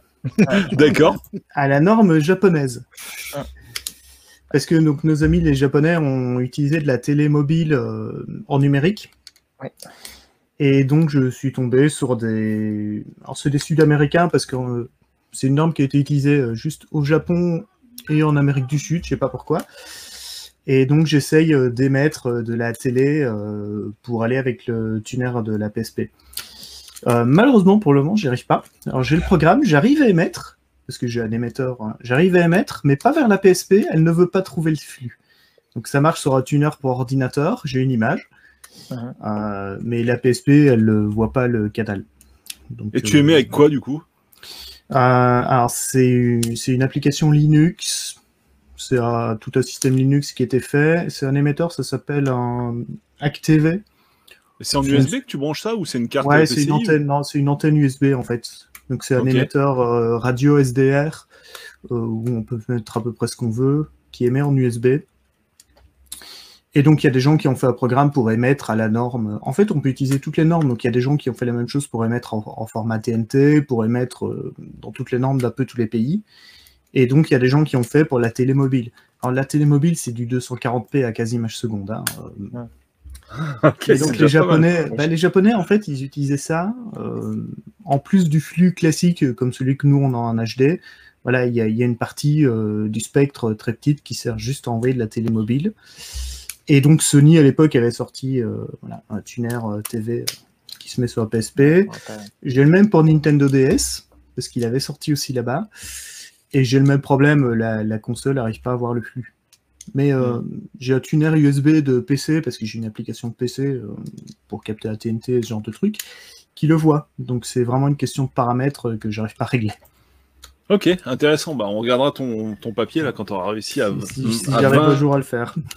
Ouais, et mais sur la Game Gear, t'avais fait quoi du coup avec le tuner? T'avais euh, Ouais, un tuner analogique. euh, c'est un tuner analogique, donc ça c'est euh, assez facile d'émettre. En fait, euh, faut euh, soit il y a une entrée composite dessus, donc on envoie simplement euh, le flux euh, de n'importe quel appareil en analogique. Mais euh, sinon, un, un modulateur TV, c'est un truc tout bête. euh, Tu, tu mets juste une antenne en sortie et ça capte. Donc, y a rien de- Seul problème du tuner Game Gear, c'est qu'il n'est pas sorti en France. Ouais. Mm. Euh, pour des questions de normes, bêtement, parce Mm. que c'était du euh, en France. Mm. Et donc, il faut juste faire attention au moment de l'achat euh, du pays d'où il vient euh, pour régler. Ok. Parce qu'en gros, il y a une version par pays. euh, qu'il y fonction une version. Benelux aussi qui était sortie? Oui, enfin, Voilà, euh, moi j'étais en Belgique à l'époque, je l'ai vu à l'époque en Belgique, il y a 30 ans. Ouais. Mais euh, celui que j'ai, c'est une version, euh, une version anglaise, je crois. Mais en gros, euh, la norme vidéo est la même dans tous les pays, donc c'est du PAL. Donc en- tant que ça vient d'Europe, euh, ça devrait fonctionner. Mais le réglage du son euh, n'est pas exactement le même selon le pays. Donc si on veut avoir du son, il faut parfois bidouiller. D'accord. Ah, Ouais, c'était le ouais, cheval de Troie, le cheval de Troie pour faire acheter la Game Gear à tes parents ou tes grands-parents. Non, mais marqué pour la la, la boîte, quoi. À l'arrière de la boîte, ça vendait du Ouais. rêve. On dormait plus la pour- nuit. Et puis... Ah là là, mais ça, mais ça j'aurais été fou d'avoir ça, quoi. J'aurais été vraiment fou Pareil. d'avoir cette fonctionnalité, quoi. Bon, bah du coup, on a tous, euh, je pense qu'on est tous autour de cette table virtuelle, d'accord, pour dire que les mises à jour sont obligatoires et qu'on ne peut pas y couper quoi qu'on fasse. Euh, de, de et de, et de Voilà. et que même, euh, même au bout d'un moment, si tu peux plus la faire, la mise à jour, bah, c'est la mise à jour matérielle. Tu vas racheter la dernière version de l'appareil. Youhou Comme il disait dans les guignols, faut tout racheter. Voilà. Mm, C'est une révolution. C'est une révolution. Non, mais puis bon, il y a quelque part, moi je pense que c'est aussi le but, euh, même s'il y a des buts, euh, enfin, il y a des raisons derrière, vraiment techniques, hein, euh, qui sont pas malveillantes. Je pense que ça dérange pas Apple de te balancer une mise à jour. Enfin, on en reparlera bah, justement dans le dans le chapitre qui va suivre, qui s'appelle l'opacity système en question. Donc, à chaque nouvelle mise à jour, on a déjà parlé dans le pod sur l'obsolescence programmée des appareils Apple. Euh, Enfin, supposé, hein, puisque bien sûr, le truc, c'est qu'on n'a pas de preuves. Et tant qu'on n'a pas de preuves, eh ben, regarde, tu, tu soulèves des allégations qui sont infondées. Euh, oui, mais bon, en même temps, tu ne l'apportes pas la preuve, quoi. Je veux dire, le code source, des, ça a déjà été demandé, peut-être pas à Apple, mais en tout cas, ça a été demandé à Microsoft lors de l'intégration forcée de Internet Explorer. Souvenez-vous, à l'époque de Netscape encore, euh, Firefox n'était même pas là. Euh, il y avait, on avait, il y avait un problème antitrust avec Microsoft et on avait demandé à Microsoft le code source de Windows. Euh, je pense pas qu'il ait été un jour communiqué. Hein. Pierre, tu me confirmes ça? Je crois qu'il y a des États qui l'ont eu quand même. Mm. Parce Ouais. qu'en fait, il y a- il y, des leaks, euh, des... il y a des leaks de code source qui circulent sur Internet, et certains viennent d'États. Donc, je crois, je crois que les États-Unis et, la Russie l'avaient eu à l'époque sur certains OS. Ok, ok. Mais euh, oui, forcément, euh, ils le donnent pas, donc on ne sait pas ce qu'ils font. Voilà, donc euh, en gros, on est obligé de leur faire confiance et de voilà. Mais techniquement, ce qu'on remarque quand même, alors évidemment, selon eux, c'est dû à des restrictions techniques. Alors c'est vrai que Stéphane t'en a bien parlé, c'est vraiment intéressant. Tu disais quand les puces mobiles, elles passaient de 1 à 4 enfin même de 1 à 2, puis de 2 à 4 et de 4 à 8, c'est arrivé très très vite, hein, ça sur un laps Mhm. de temps très réduit. Là, tu peux comprendre effectivement que euh, bah, quand ils te font une mise à jour, ça fout ton appareil complètement à genoux. Mais aujourd'hui, il y a quand même un lissage technologique qui commence enfin à apparaître du côté mobile de la force.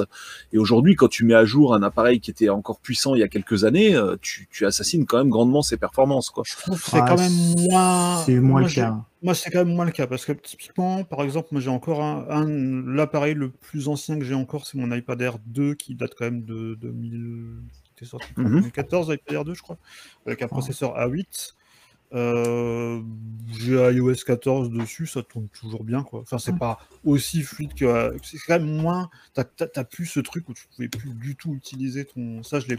Ça fait longtemps que je l'ai pas que je l'ai pas remarqué ni sur euh, ni côté Mac ni côté euh, ni côté iPad.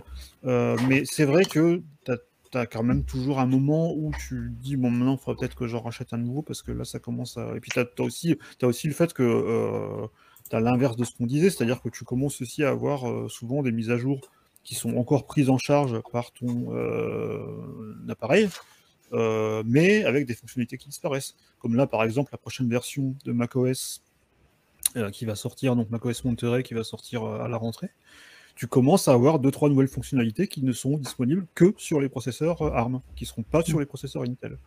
Euh, notamment, tu as, un outil, tu as une espèce de truc un peu la Google Lens qui te qui te permet de copier-coller du texte dans une photo, par exemple, enfin de, de reconnaître du texte dans une photo, de le copier-coller. De...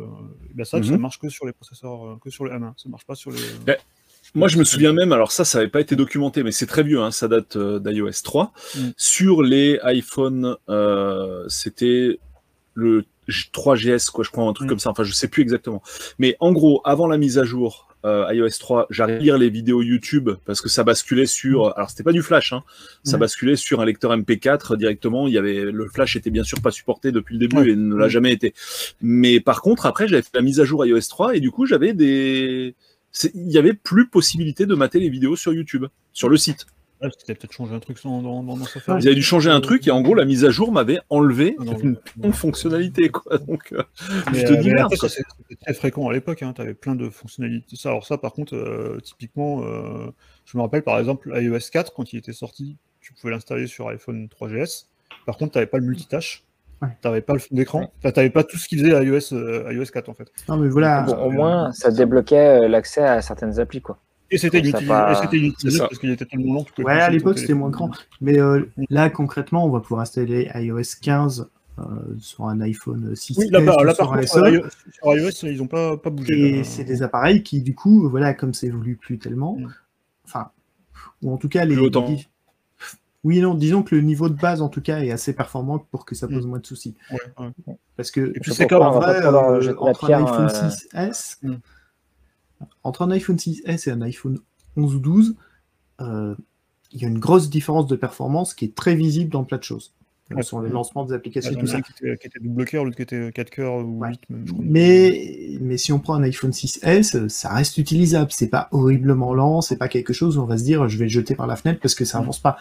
Euh, un iPhone 4 sur iOS 7 ou, euh, ou un iPhone euh, 3G sur iOS 4, euh, enfin, on le jetait contre le mur, quoi. Ah bah moi, que- je, je pouvais plus utiliser. mais moi, J'ai acheté, enfin, un iPhone, bougez j'ai- pas. j'ai acheté un iPhone 4 d'ailleurs parce que je pouvais plus utiliser mon iPhone avec iOS 4 Oui. en fait. Euh, parce que c'était c'était plus possible en fait. Moi, moi, ce qui me fait dire que des fois, alors il y a des fois où c'est effectivement, euh, ils peuvent pas faire autrement parce qu'ils rajoutent des trucs, ça alourdit forcément, comme on le sait tous, et comme le processeur de la génération précédente est moins puissant, bah forcément ça, ça va pas avoir les performances d'avant, ça on est d'accord. Par contre, il y a quand même des différents points que j'ai pu observer qui me font dire qu'il y a aussi de l'arbitraire dedans pour que tu changes de matériel. Je vais donner un exemple concret. Le lancement de l'appareil photo, sur, je sais plus si c'était sur, euh, alors sur l'iPhone 4, c'était instantané au début de l'iPhone 4. Avec les dernières mises à jour de l'iPhone 4, tu lançais l'APN, mais il mettait 15 ans à s'ouvrir, quoi. Euh, franchement, mais quelle est la raison qui peut expliquer, même si tu as un pros ou même lancement des applications, quand tu ouvres l'application, c'est pas la puissance du pros qui ouvre l'application, il y a un, il y a un, comment, c'est peut-être le taux de transfert de ta mémère, des choses comme ça. Peu quand. Mais ça, ils ça ont- change pas, en fait, quoi. Au bout d'un moment, ils optimisent plus en fait. Enfin, ils, se- ils se- ils se disent bon, de toute façon, euh, l'iPhone 4 c'est bon, il est assez vieux, on va pas, on va, pas trop euh, mettre de ressources dessus. Ça c'est aussi, c'est aussi une réalité aussi euh, humaine aussi. Hein, de, de, y a pas, y a- enfin, je veux dire, euh, au bout d'un moment, euh, tu peux pas mettre toutes les ressources à- à- euh, humaines que tu as à, prendre en charge des, euh, des trucs qui sont pas rentables. Euh, ça c'est aussi, il y a toujours des équilibres à trouver là-dedans. Donc je pense qu'au bout d'un moment, en fait, ils s'embêtent plus à, optimiser toutes les fonctionnalités pour tous les appareils, alors qu'ils pourraient très bien le faire. Je veux dire, il y a- des trucs qui pourraient.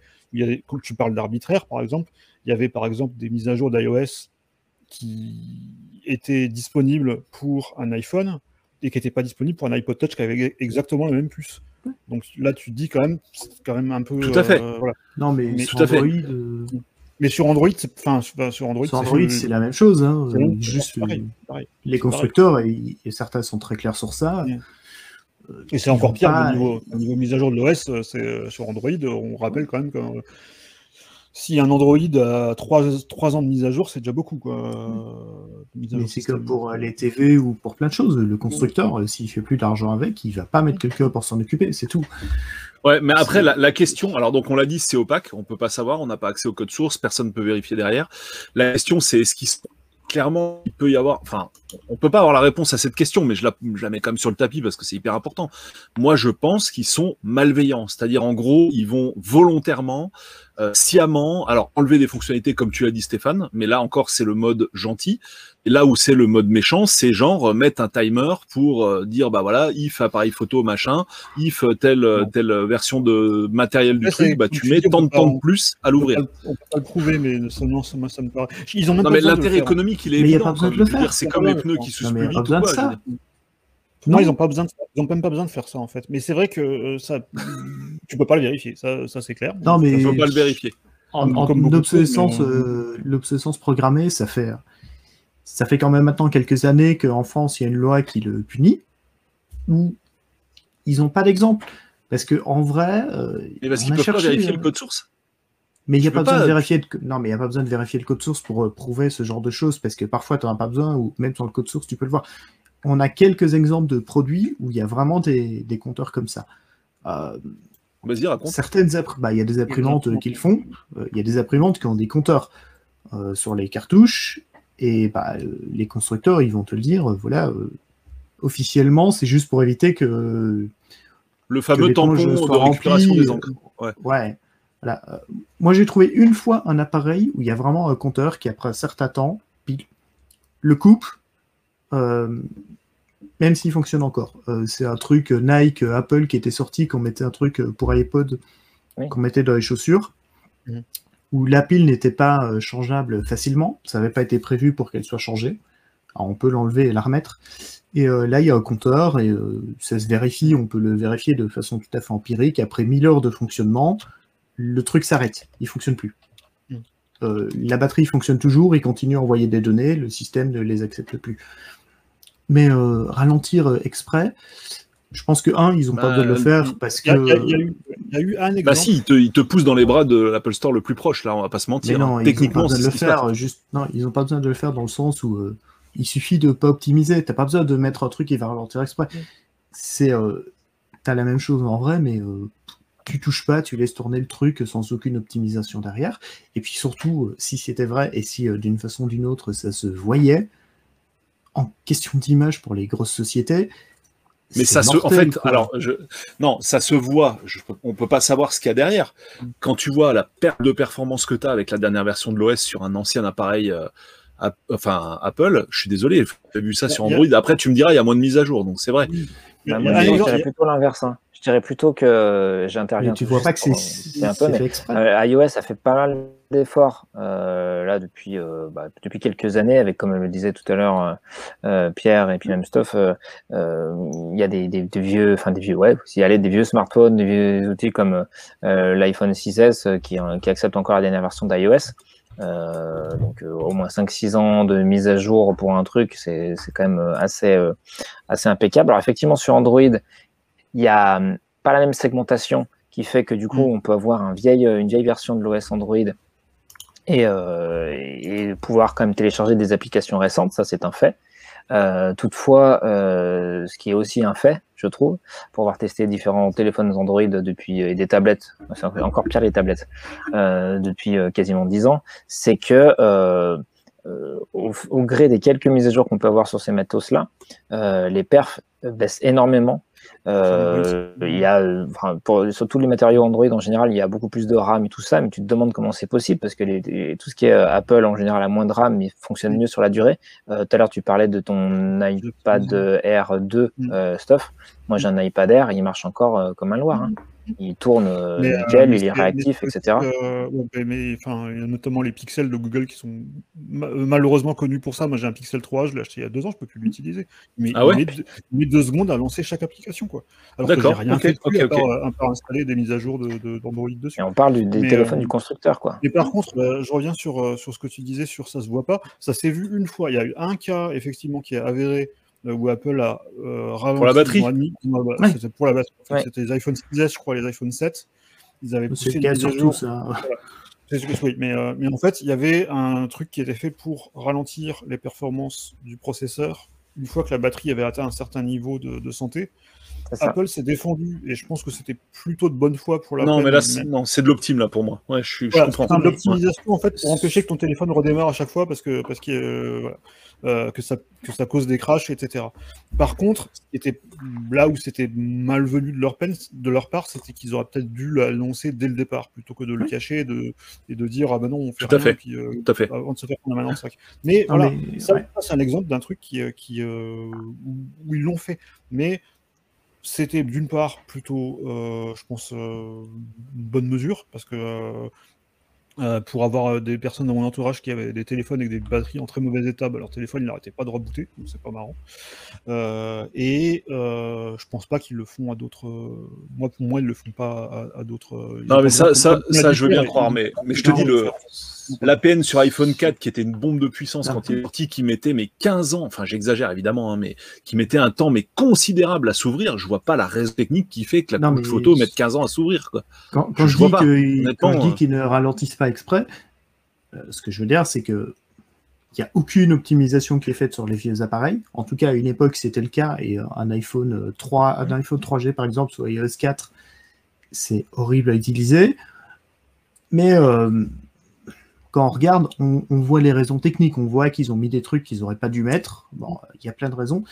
Mais vraiment, je ne pense pas du tout que les grosses sociétés mettent des trucs qui ralentissent exprès avec des compteurs. Parce que vraiment, le, jour où si ça se sait, c'est en termes d'image, c'est horrible. Bah, euh, alors, rien à voir, mais on va changer complètement de domaine. Rappelle-toi Volkswagen. On parle de Volkswagen, une grosse société qui a, qui a baisé tout le monde pendant des années avec son contrôle anti-pollution, mais c'est exactement la même chose. Ah oui, mais c'est, bah, tu, tu joues, des fois tu perds, mais des fois tu des fois tu peux pas perdre parce que si si as, si tu peux faire le haro sur la publication du code source, à partir de là tu fais absolument ce que tu veux. C'est open bar. sur les grosses sociétés, on le voit voilà euh, dans les appareils Android, ceux qui trichent dans les benchmarks, c'est pas Samsung ou euh, enfin c'est mm. pas Samsung quoi voilà.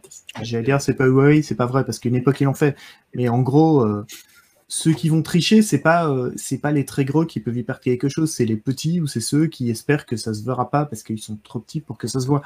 Mais je pense que vraiment sur des grosses sociétés, c'est comme tout ce que Apple va expliquer sur euh, la sur tout ce qui est la sécurité et la vie privée ou même ce que Microsoft et ce qu'ils vont faire euh, quand Amazon va expliquer certaines choses par rapport aux, aux assistants vocaux ils essayent d'être à peu près clairs, même si parfois c'est pas très sympa pour eux et qu'ils mettent sous le tapis. Le fait que Alexa enregistrait tous les MP3, euh, ils vont pas le crier sur tous les toits, mais euh, c'était indiqué d'une façon ou d'une autre. Et euh, les très grosses sociétés essayent quand même de pas trop tricher parce que bah ils ont un peu trop à perdre maintenant par rapport à parce qu'ils voient à quelle vitesse ça part. Et puis surtout avec les, pressions qu'ils ont maintenant des gouvernements et des autorités antitrust, etc. Je je sais pas qui est le plus fort entre le gouvernement et la société. Hein, entre ce que pèse Apple et ce que pèse le gouvernement américain, euh, qui est endetté jusqu'à la moelle, honnêtement. Euh, non, non, mais qui, est le boss entre les deux, ça reste à dire, Par contre, là, où je suis d'accord, c'est qu'effectivement, euh, par exemple, tu, parles de, la de l'image d'Apple en, en, matière de protection de la vie privée, ils communiquent énormément là-dessus. Euh, ils ont fait des campagnes, tout ce qui reste sur votre iPhone reste sur votre iPhone, enfin des trucs euh, qui étaient un petit peu limite des magots, mais euh, bon, moi c'était c'était clair. Ils font quand même des quand même des vrais efforts là-dessus. Il y a des fonctionnalités, notamment dans par exemple dans, iOS 15, tu auras une fonctionnalité, alors je crois que c'est que pour les abonnés iCloud payants, où, où, Safari pourra cacher ton adresse IP quand même. Mmh. Avec deux serveurs, c'est-à-dire un serveur que, euh, en fait, c'est un espèce de VPN qui passe par deux serveurs, en fait, un auquel Apple a accès, l'autre auquel Apple n'a même pas accès. Alors, eux le disent. Après, voilà, c'est toujours le problème, c'est qu'effectivement, c'est eux disent, on, ne touche pas vos données, on les voit pas, etc. T'en es un petit peu réduit à leur faire confiance. C'est ça le problème. Euh, effectivement, c'est un problème. Mais par contre, euh, il n'y a pas eu non plus de preuves dans l'autre sens que c'était pas le cas. Et, euh, et bah, jusqu'à preuve du contraire, je pense qu'on peut quand même leur faire confiance. Parce qu'ils non, mais je pense que pour le moment, euh, mm. surtout, c'est dans leur intérêt. Ils n'ont pas besoin de, de, tricher sur ce genre de choses mm. parce que c'est dans leur intérêt. Ah, je disais, Apple, son modèle économique, c'est le matériel. Donc je suis assez d'accord avec vous sur le cas d'Apple. Maintenant, sur, sur le cas de Google, euh, c'est une autre affaire. Quoi. Google, voilà, ils ont toujours. Ce modèle économique est situé complètement. Donc euh, je pense que là. ils, sont, ils, sont, s'en désengagent un petit peu de ce modèle économique parce qu'ils ont quand même un peu évolué, ils vendent quand même plus de matériel qu'avant. Euh, ils essayent quand même de faire sur les dernières versions sur les dernières versions d'Android, ils ont quand même déplacé pas mal de choses qui étaient faites dans le cloud maintenant qui sont faites sur le sur l'appareil. Enfin, ils essayent quand même de, enfin, ils essayent quand même d'être un petit peu les, les, gentils et de et de laisser Facebook être les, gros méchants maintenant dans, dans, le niveau euh, niveau protection de la, de la vie privée. Mais euh, mais ça reste un peu, euh, ça reste un peu Google, c'est toujours un petit peu le truc, c'est que c'est enfin, il y, a un journaliste américain, Andy Natko, qui dit souvent ça dans ses podcasts ou dans ses dans ces chroniques, c'est que Google, c'est un contrat en fait. C'est que tu leur donnes euh, plein de trucs et ils te donnent plein de trucs. Et, euh, effectivement, c'est super pratique ce qu'ils te donnent. Par contre, il faut que tu penses que, tu leur, que tu leur laisses pas mal d'accès quand même à des choses, euh, à des choses y compris des choses assez privées. et tant que ce contrat est respecté, tu peux leur faire confiance. Maintenant, si d'aventure, ben, il, devait y avoir un, une histoire d'un gros leak de données de Google qui revend euh, tous tes trucs à, des tiers euh, sans que tu le saches, etc. Là, ça leur pèterait la gueule et c'est vrai que ça leur, ferait, ça, leur ferait très très mal. Mais ils l'ont jamais fait. Euh, enfin, Google a jamais vraiment été épinglé dans un gros scandale de, fuite de données. enfin, de l'ampleur de, ce qui est arrivé notamment à Facebook ou des choses comme ça. Donc, je pense qu'on peut encore leur faire pour l'instant confiance. Maintenant, c'est vrai qu'il y a toujours le problème.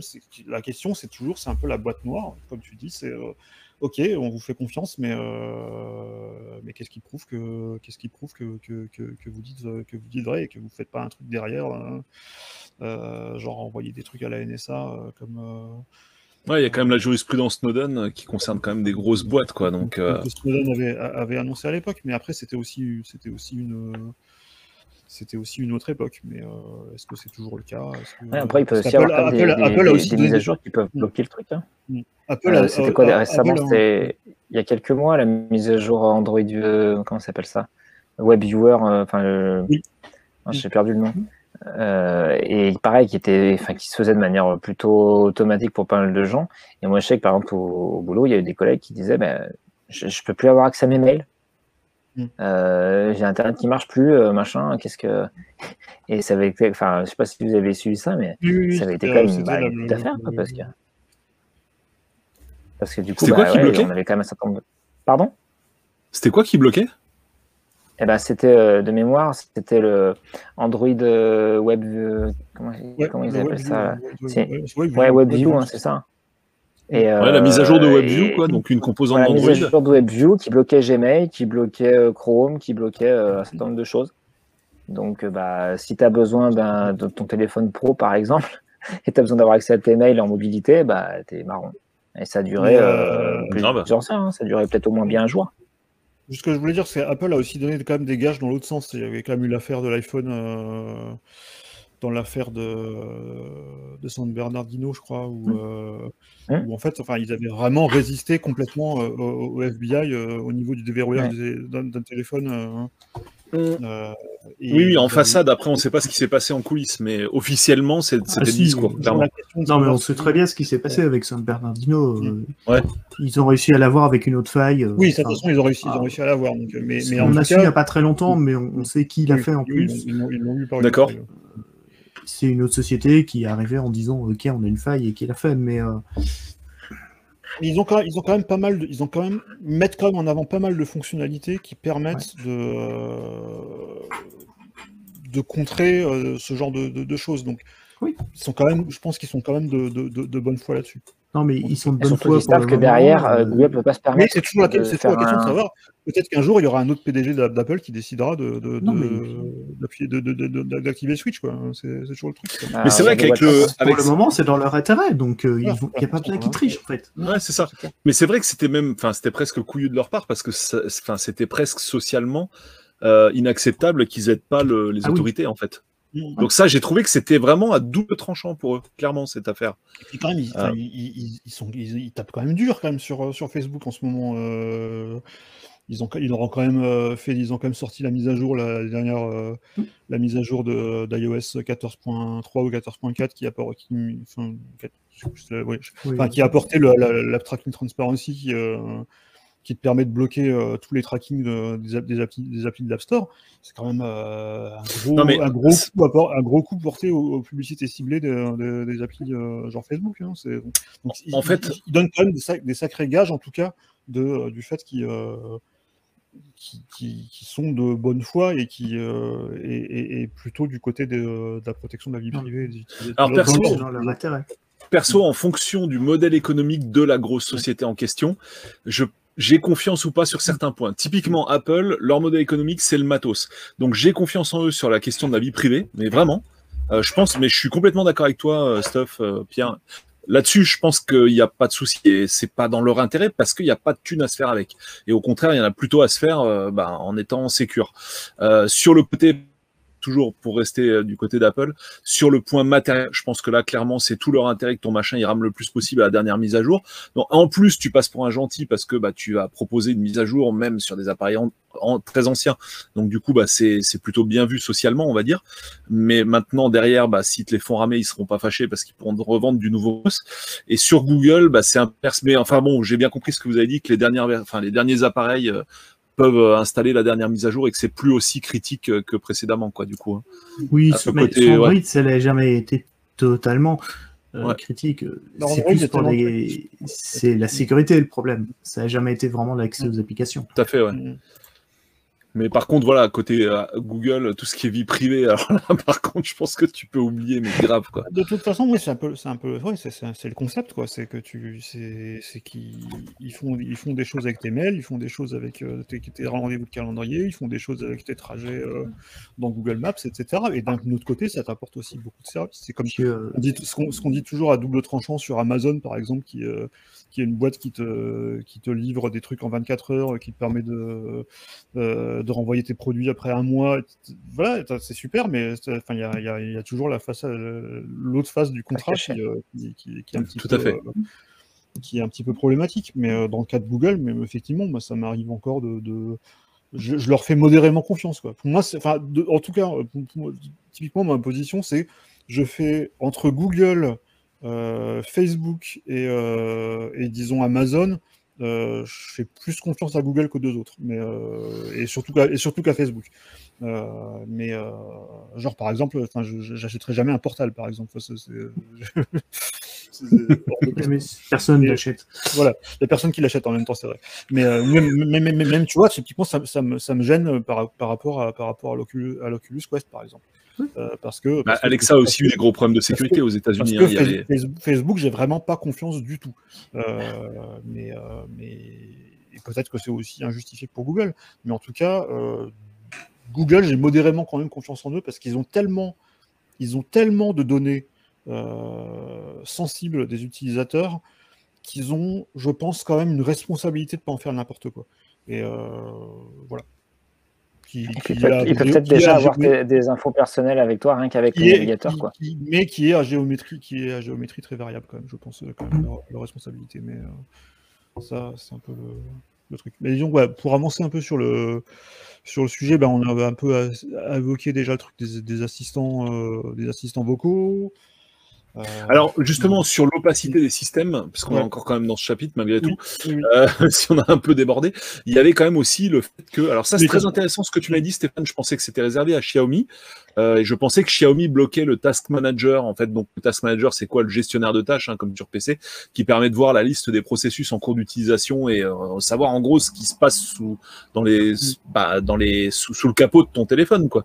Et toi, tu m'as, tu m'as dit que c'était à partir d'une certaine mise à jour d'Android que. Plus- je ne peux pas affirmer- l'affirmer euh, clairement, mais en tout cas, enfin moi, tous les derniers Android que j'ai eu en main, euh, que ce soit mon Pixel ou, euh, ou un Xiaomi aussi, parce que j'avais un Poco X3, euh, et tu n'y as pas accès non plus, mais je crois que, je crois que c'est plutôt lié à Android. Par contre, il y a un autre truc, moi, en fait, je, con- en fait, à la base, je, je- je confondais un petit peu avec autre chose, en fait.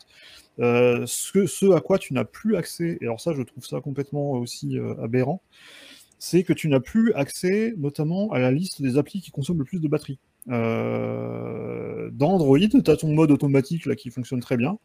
Euh, et en fait, en gros, tu lui fais confiance de, mettre, en, veille tes applis pour que, pour ton. euh, tu vois plus précisément en fait euh, quelle appli, quelles applis fonc- consomment le plus de. Ça devient un petit peu opaque à ce niveau-là. Maintenant, le Task Manager, mais je crois qu'aussi, ouais, je crois que c'est le cas. Moi, j'ai enfin, pas souvenir d'avoir vu le Task Manager dans les. Dans les pixels, tu m'as dit, hein, dans les Après- derniers, avec, après- à partir après, de après, dans- c'est- après, si- eux partiront toujours du principe, parce que pareil, sur iOS, tu n'as jamais eu vraiment de task manager non plus. Eux partiront toujours du principe que tu n'en as pas besoin parce que les applis euh, font ça tout seuls et, euh, et se mettent en veille toutes seules et euh, il n'y a jamais de problème, il n'y a jamais une appli qui a un bug, euh, ni rien. Mhm. En, en gros, tu es quand même obligé. Enfin, je par exemple, autant je trouve toujours débile les gens qui, euh, qui, euh, qui killent toute leur, tout leur appli sur iPhone parce que ça sert à rien et ça leur bouffe plus de batterie qu'autre chose en fait, parce que du coup après les applis doivent toutes se relancer euh, au lieu de, de repartir de leur, de, de leur état de veille. Mais autant, ça m'est quand même arrivé euh, souvent d'avoir mon, mon iPhone qui se met à chauffer quand même malade et je vois sur la liste des applis qui consomment le plus de batterie, et t'as Facebook qui consomme 95% ou, ou un truc comme ça. Et comme Ça par hasard, Est-ce qu'elle fait en de fond ça s'arrête et il se refroidit. Euh, Facebook a quand même été no- notoirement euh, connu pour euh, avoir utilisé des techniques assez douteuses pour rester en, en- en tâche de fond. Notamment, à un moment, il diffusait de l'audio silencieux, parce que vu que les applications audio peuvent rester en tâche de fond, il Oui. diffusait du silence. Ouais. Et du coup, l'application restait en tâche de fond au lieu de en mémoire. Donc, c'est vrai que c'est un peu... C'est complètement ça, c'est un petit peu une, un, un petit peu d'opacité en fait que tu as par rapport à ça, c'est que tu te retrouves des fois à plus trop savoir ce qui se passe sur ton téléphone. Après, je suis pas moi, je suis pas personnellement un, mania- un maniaque du Task Manager et, euh, et de savoir euh, ce qui se passe sur mon ordi. Enfin, en tout cas, ces dernières années, j'ai jamais eu vraiment trop de gros problèmes de, de, process qui bouffaient tout et euh, à part OneDrive sur Mac, parce que OneDrive sur Mac, je sais pas comment ils font. En fait, OneDrive sur Mac, tu n'as même plus besoin de Task Manager. En fait. Quand, quand tu as ton Mac qui se met à souffler comme un malade et à chauffer et à être à Ouais, tu sais que 90%, c'est lui. tu sais que c'est OneDrive. Donc ça, ça, au moins, c'est euh, un peu euh, c'est réglé. Mais euh, non, Tout appareil c'est- Microsoft, euh, moi je sais que depuis Windows 10, euh, quand j'entends mon, mon disque dur qui gratte comme un malade, que je vois que je perds des perfs et tout, mais manière sensible, je sais qu'il y a une mise à jour Microsoft silencieuse, enfin une mise à jour Windows qui est en train de, de pomper euh, le, tout le débit du disque dur et une partie de mon débit Internet. quoi. Ah oui, tout à fait. Oui, oui. Euh, les mises à jour, Oui, ça, fant- c'est enfin, le les truc mises à jour qui- fantômes qui en plus t'installes des applis t'as pas envie, etc. Ah oui, ça, Mm. vrai. Mais, euh, mais effectivement, j'ai- l'impression que les. Ou c'est les OS qui sont devenus meilleurs à, à ça, euh, mais j'ai moins ce, ce- ces problèmes-là de, de- de choses qui te consomment euh, la batterie ou, euh, ou- ou les ressources du système euh, sans que tu saches exactement ce que ce, ce que c'est. Alors, il y a- y un peu- y a- un de micromanagement là-dedans. Des fois, tu as, des gens qui sont un peu obsédés par ça, par le fait que, que, que, que- que telle appli fonctionne avec tant, tant de quantité de RAM. Quelque part, euh, je veux dire, c'est c'est quand même sans- des, des applis sont quand même censés utiliser ta, ta, ta mémoire, etc. Après, forcément, euh, on le verra quand on parlera des, bloat, des bloatware, euh, des choses qui font des, des trucs euh, complètement des genre des pilotes son qui te, qui te bouffent. euh, qui te bouffe, je sais pas combien de gigas de RAM sur, sur certains Dell. euh, on a Mm. vu récemment une vidéo là-dessus. Il y, a- il y a toujours des trucs comme ça, mais c'est vrai que j'ai l'impression que c'est quand même plus rare aujourd'hui. Et euh, que paradoxalement, effectivement, tu as, quand même toujours plus d'opacité au niveau des systèmes mobiles que sur un, que sur un macOS ou sur un, ou sur un Windows à ce niveau-là. pour l'instant, parce que ça va y venir, en fait. C'est le modèle. Hein. Ouais, je, je pense quand même pas parce que tu quand même, auras quand même sur les- typiquement macOS, je pense pas qu'ils ont vocation non plus à, à trop le simplifier parce que tu as quand même toujours besoin de ça pour les développeurs en fait. Ouais.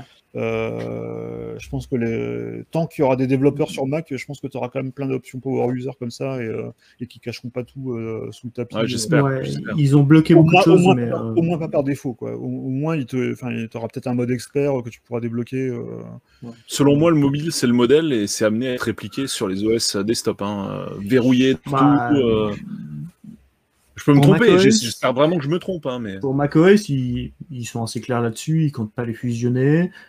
Euh, Il y a des choses vraiment liées à la sécurité qui sont extrêmement énervantes, qui sont présentes partout. Mm. Mais les fonctions euh, Power User qui restaient, voilà, on peut plus toucher à l'OS lui-même ce qu'on pouvait Ouais, faire avant. Il y, a, il y a plein de choses que tu Mais le reste, euh, voilà, vérifier ce qui prend de la mémoire, gérer les applications, c'est toujours là et ça ne devrait pas bouger. Euh, et même chose pour Windows, euh, enfin voilà. euh, Bah, J'ai vu qu'ils avaient viré dans la dernière version du système. Qu'est-ce qu'ils ont viré? Il y avait un, il y avait un genre. alors pas le. Eh ben attends, c'était pas le gestionnaire de disque, tout simplement, euh, qu'ils ont viré dans la dernière version. Je sais plus si c'est le gestionnaire de disque ou le. Hein? On est, on est non, il y a un d'accord. truc, il y a un truc gestionnaire de réseau qui a été modifié, Voilà, gestionnaire de réseau qu'ils ont dégagé aussi. mais euh, qui était un truc qui utilisait des vieux systèmes. euh, Enfin, ça tapait euh, sur des vieilles interfaces euh, en ligne de commande euh, qui n'existent plus, comme il n'y a plus Telnet depuis un moment. D'accord. parce qu'ils veulent forcer l'utilisation de trucs chiffrés. Et donc, ouais, ça peut être bloquant dans certains cas, mais en général, c'est pas une. enfin, en tout cas, la façon dont c'est présenté, c'est rarement l'idée de supprimer des trucs que j'utilise, c'est plutôt vraiment pour des questions de sécurité. Il y a plein de choses qui sont liées à la sécurité, vraiment, euh, voilà, toutes les autorisations qui demandent tout le temps, c'est insupportable. Euh, Oui, c'est le UAC de Windows Vista qui s'invite sur macOS, quoi, en fait. hein, très ouais, clairement. je trouve ça pire, en fait. euh, Oui. t'as aussi des trucs, dans- c'est dans la dernière version. Je sais plus si tu avais commencé dans Catalina ou dans. Je crois que ça Il y, a des, déjà commencé dans ouais, il Catalina. y a des applications où on passe son temps à cocher euh, quand on les lance. Et tu as, même des applications, tu as des checks en fait. euh, en fait, ils ont lancé un truc qui s'appelle la, la notarisation, en fait, où, où régulièrement, en fait, Apple va checker en fait euh, l'application s'il n'y a pas un, un truc bizarre qui a été qui s'est installé dessus. Ou, euh, et en fait, il fait des checks des fois de malware. Et du coup, tu lances une application et puis elle, elle- elle met comme ça une minute à se lancer parce que tu as, une petite barre de progression, euh, lancement en cours, machin, machin. Il est en- train de faire un check sécurité sur une appli que tu as déjà installée il y a, il y a un an parce qu'il fait régulièrement des checks de sécurité dessus. Euh, Ah, voilà, les- vraiment les parties de sécurité, particulièrement quand on réinstalle le système ou ce genre de truc en cas de problème ou qu'on relance parce qu'on a remis à zéro, euh, on passe un certain temps à cocher des applications avec des pilotes et des choses comme ça. Mais en même temps, les développeurs peuvent toujours continuer à faire leur truc. a- a- en fait, le, le truc, c'est qu'il c'est qu'il simplifie, c'est qu'il simplifie énormément pour le grand public, effectivement, et au niveau de la sécurité. Par contre, ils fournissent quand même toujours euh, la clé euh, de la porte de derrière, en fait, pour, les, pour, les, pour les power users et pour les développeurs. Euh, Mhm. Et même dans des, dans des, enfin, il y a- il y a- il y a dans des- même dans des trucs vraiment très très euh, récemment, il y avait, il y a, il y a une appli euh, qui euh, sur Mac qui est assez connue, euh, qui est Audio Hijack, qui est euh, Mhm. une appli qui permet d'enregistrer le son de son Mac, en fait, enfin toutes les sources de son de son Mac. Mhm. Et, euh, et cette appli, en fait, sur les dernières versions de macOS, maintenant, tu es obligé de euh, passer par euh, plein de, de manip assez, euh, qui impliquent euh, deux redémarrages, enfin des trucs assez, assez fous pour l'installer, mais ça marche toujours. Par contre, effectivement, c'est enfin, notamment, c'est justement avec les, je crois que c'est euh, sur les Mac avec processeur M1 justement que- qu'il y, a- qu'il y a le problème.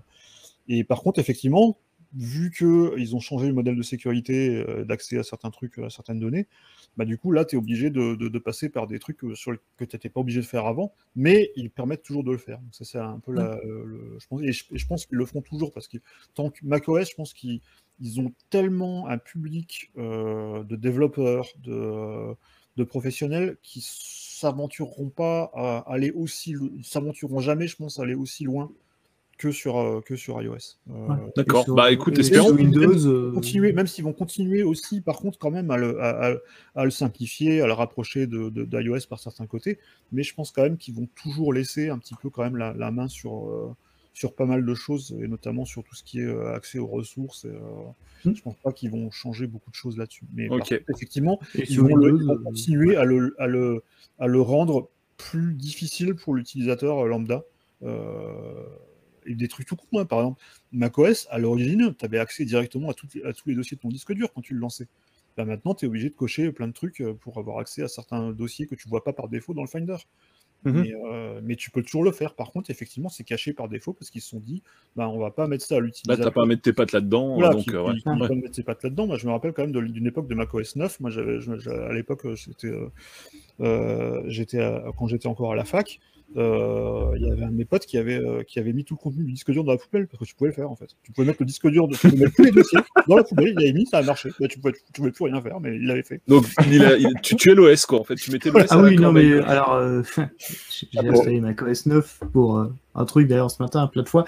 Ouais, tu peux faire beaucoup de choses euh, euh, compliquées. Il y a zéro sécurité, protection. euh, Non, non, non, non, non, voilà, mais, mais en tout cas, euh, euh, voilà, ça t'a- tu peux toujours faire plein de choses sur macOS, mais par contre, ils vont les cacher de plus en plus euh, au, au grand public parce que parce qu'ils ont En aussi, je un, remarque quand même que parce qu'ils ont aussi un public, quand, ils ont aussi un public qui est de plus en plus qui est de plus en plus large, hein, qui, qui est, euh, et qui est plus composé uniquement de, de, de passionnés et de et, et d'experts, euh, qui- ce qui était le cas avant. Donc euh, ils sont obligés quand même d'adapter aussi avec tous les gens qui sont venus de qui sont venus par l'effet euh, halo de, de, de l'iPod et de l'iPhone. Hmm. Euh, Tu disais, ce que je voulais, ce que je voulais souligner, bah, il n'y a rien de grave, hein, je pense que ça parlera à tout le monde, mais c'est que la plupart du temps, peu importe les supports, euh, quand on a des mises à jour incitatives euh, obligatoires ou euh, récessives, quelles qu'elles soient, la, pilule en général, c'est la sécurité. on vous dit oui, mais bon, voilà, ça va être plus contraignant et tout, mais c'est pour la sécurité. Oui, mais regardez, il faut que vous mettiez à jour votre jour, mais c'est pour la sécurité. C'est une sorte de mot magique qui, euh, qui, permet de. Quelque part est vrai, parce que la plupart des. euh, la plupart des euh, ce que ça corrige, c'est des failles de sécurité qui te permettent de faire des choses. Mais euh, c'est vrai que c'est pour ta sécurité. Non, mais là, on... après, est-ce qu'on se faisait vraiment pirater Hmm. Tellement plus il y a 10 ans, peut-être pas. Mais après, on a sûrement plus de données embêtantes qui pourraient sauter. Mhm. Mais par contre, ce que je veux dire, c'est que même sur Windows 11, on va pas du tout vers une simplification. hein. Tous les essais de Microsoft d'un OS Oui, euh, plus simple, Pour, euh, euh, Windows 10 X, euh, c'est Oui, abandonné. Le, le mode S, voilà, c'est vaguement sur quelques PC pas chers, mais euh, globalement, euh, tu pousses sur trois boutons et c'est fini, tu as, Windows complet. Windows Euh, RT. euh, Voilà, euh, Windows 10 ARM, c'est euh, c'est Pardon. pas du tout comme Windows. Ah, J'ai un PC Windows 10 ARM ici euh, qui Bravo. marche très bien. Euh, c'est pas très cher en plus, mais euh, c'est juste un peu lent. Oui. Voilà. C'est- C'est-. Disons que celui que j'ai est un peu lent, mais, euh, mais il a pas coûté C'est très ce qu'on cher. disait dans une précédente émission, quand justement on parlait des, des, euh, de ARM qui arrivent chez Apple, etc. Enfin, en tout cas sur les, les PC, enfin sur les ordi.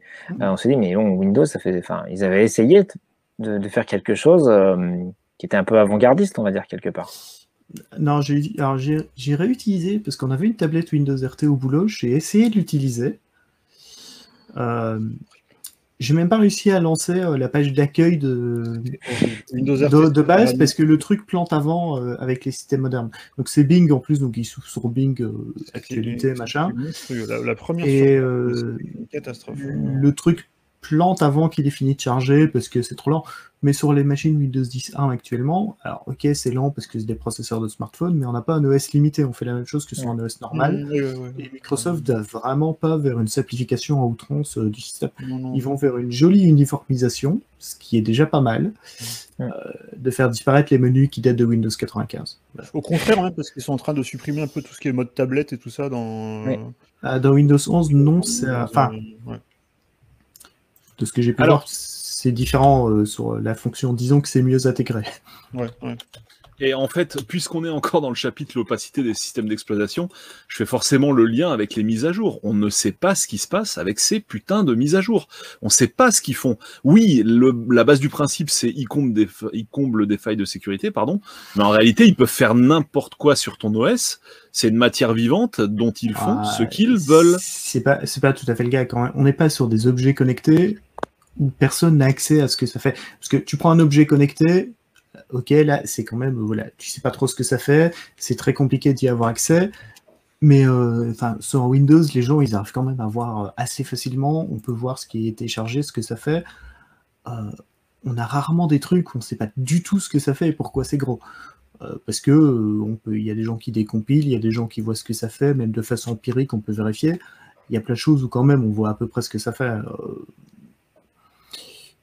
Et c'est conforme à ce qui est annoncé systématiquement. bah, on a rarement de. J'ai pas vu de gros scandale, disons, euh, oh mon dieu, il y a une mise à jour qui a fait ça et ils le disent pas du tout, et qui était un truc horrible. Dans le pire des cas, ils vont mettre des choses, ils te disent pas trop ce que c'est parce qu'ils préparent quelque chose euh, qui va arriver. Mais on n'a pas eu de gros scandale, genre euh, cette mise à jour va envoyer vos, vos données. Euh, c'est comme avec, euh, parce que je vois que tu- as noté dans le plan sur les assistants vocaux et les micros qui écoutent en permanence. Euh, c'est un problème où il y a plein de gens qui vont te dire euh, mon assistant vocal, il m'a écouté alors que mon téléphone était coupé, euh, gna gna gna, j'ai eu de la pub.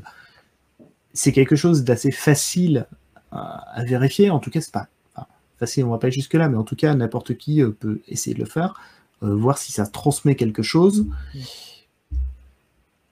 Si les appareils transmettaient en permanence tout ce qu'on dit à côté d'eux, euh, juste on le verrait, et il y aurait des gens qui le verraient. Mais le truc, il y, a- y eu un problème avec Alexa aux États-Unis. Alors, il y a ou- eu un problème en fait de. Alors, déjà, Alexa, il un- enregistre. il a- Alexa, il enregistrait tout ce qu'on, tout ce qui était activé quand on a dit Alexa, mais c'est documenté dès le départ. J'ai testé Alexa quand il est arrivé en France. Quand on lit les conditions d'utilisation, ce que personne va faire. Mais euh, c'est documenté. Il y a un lien dans l'application. Alors, faut le chercher. Il était bien caché. Il était tout au fond du truc.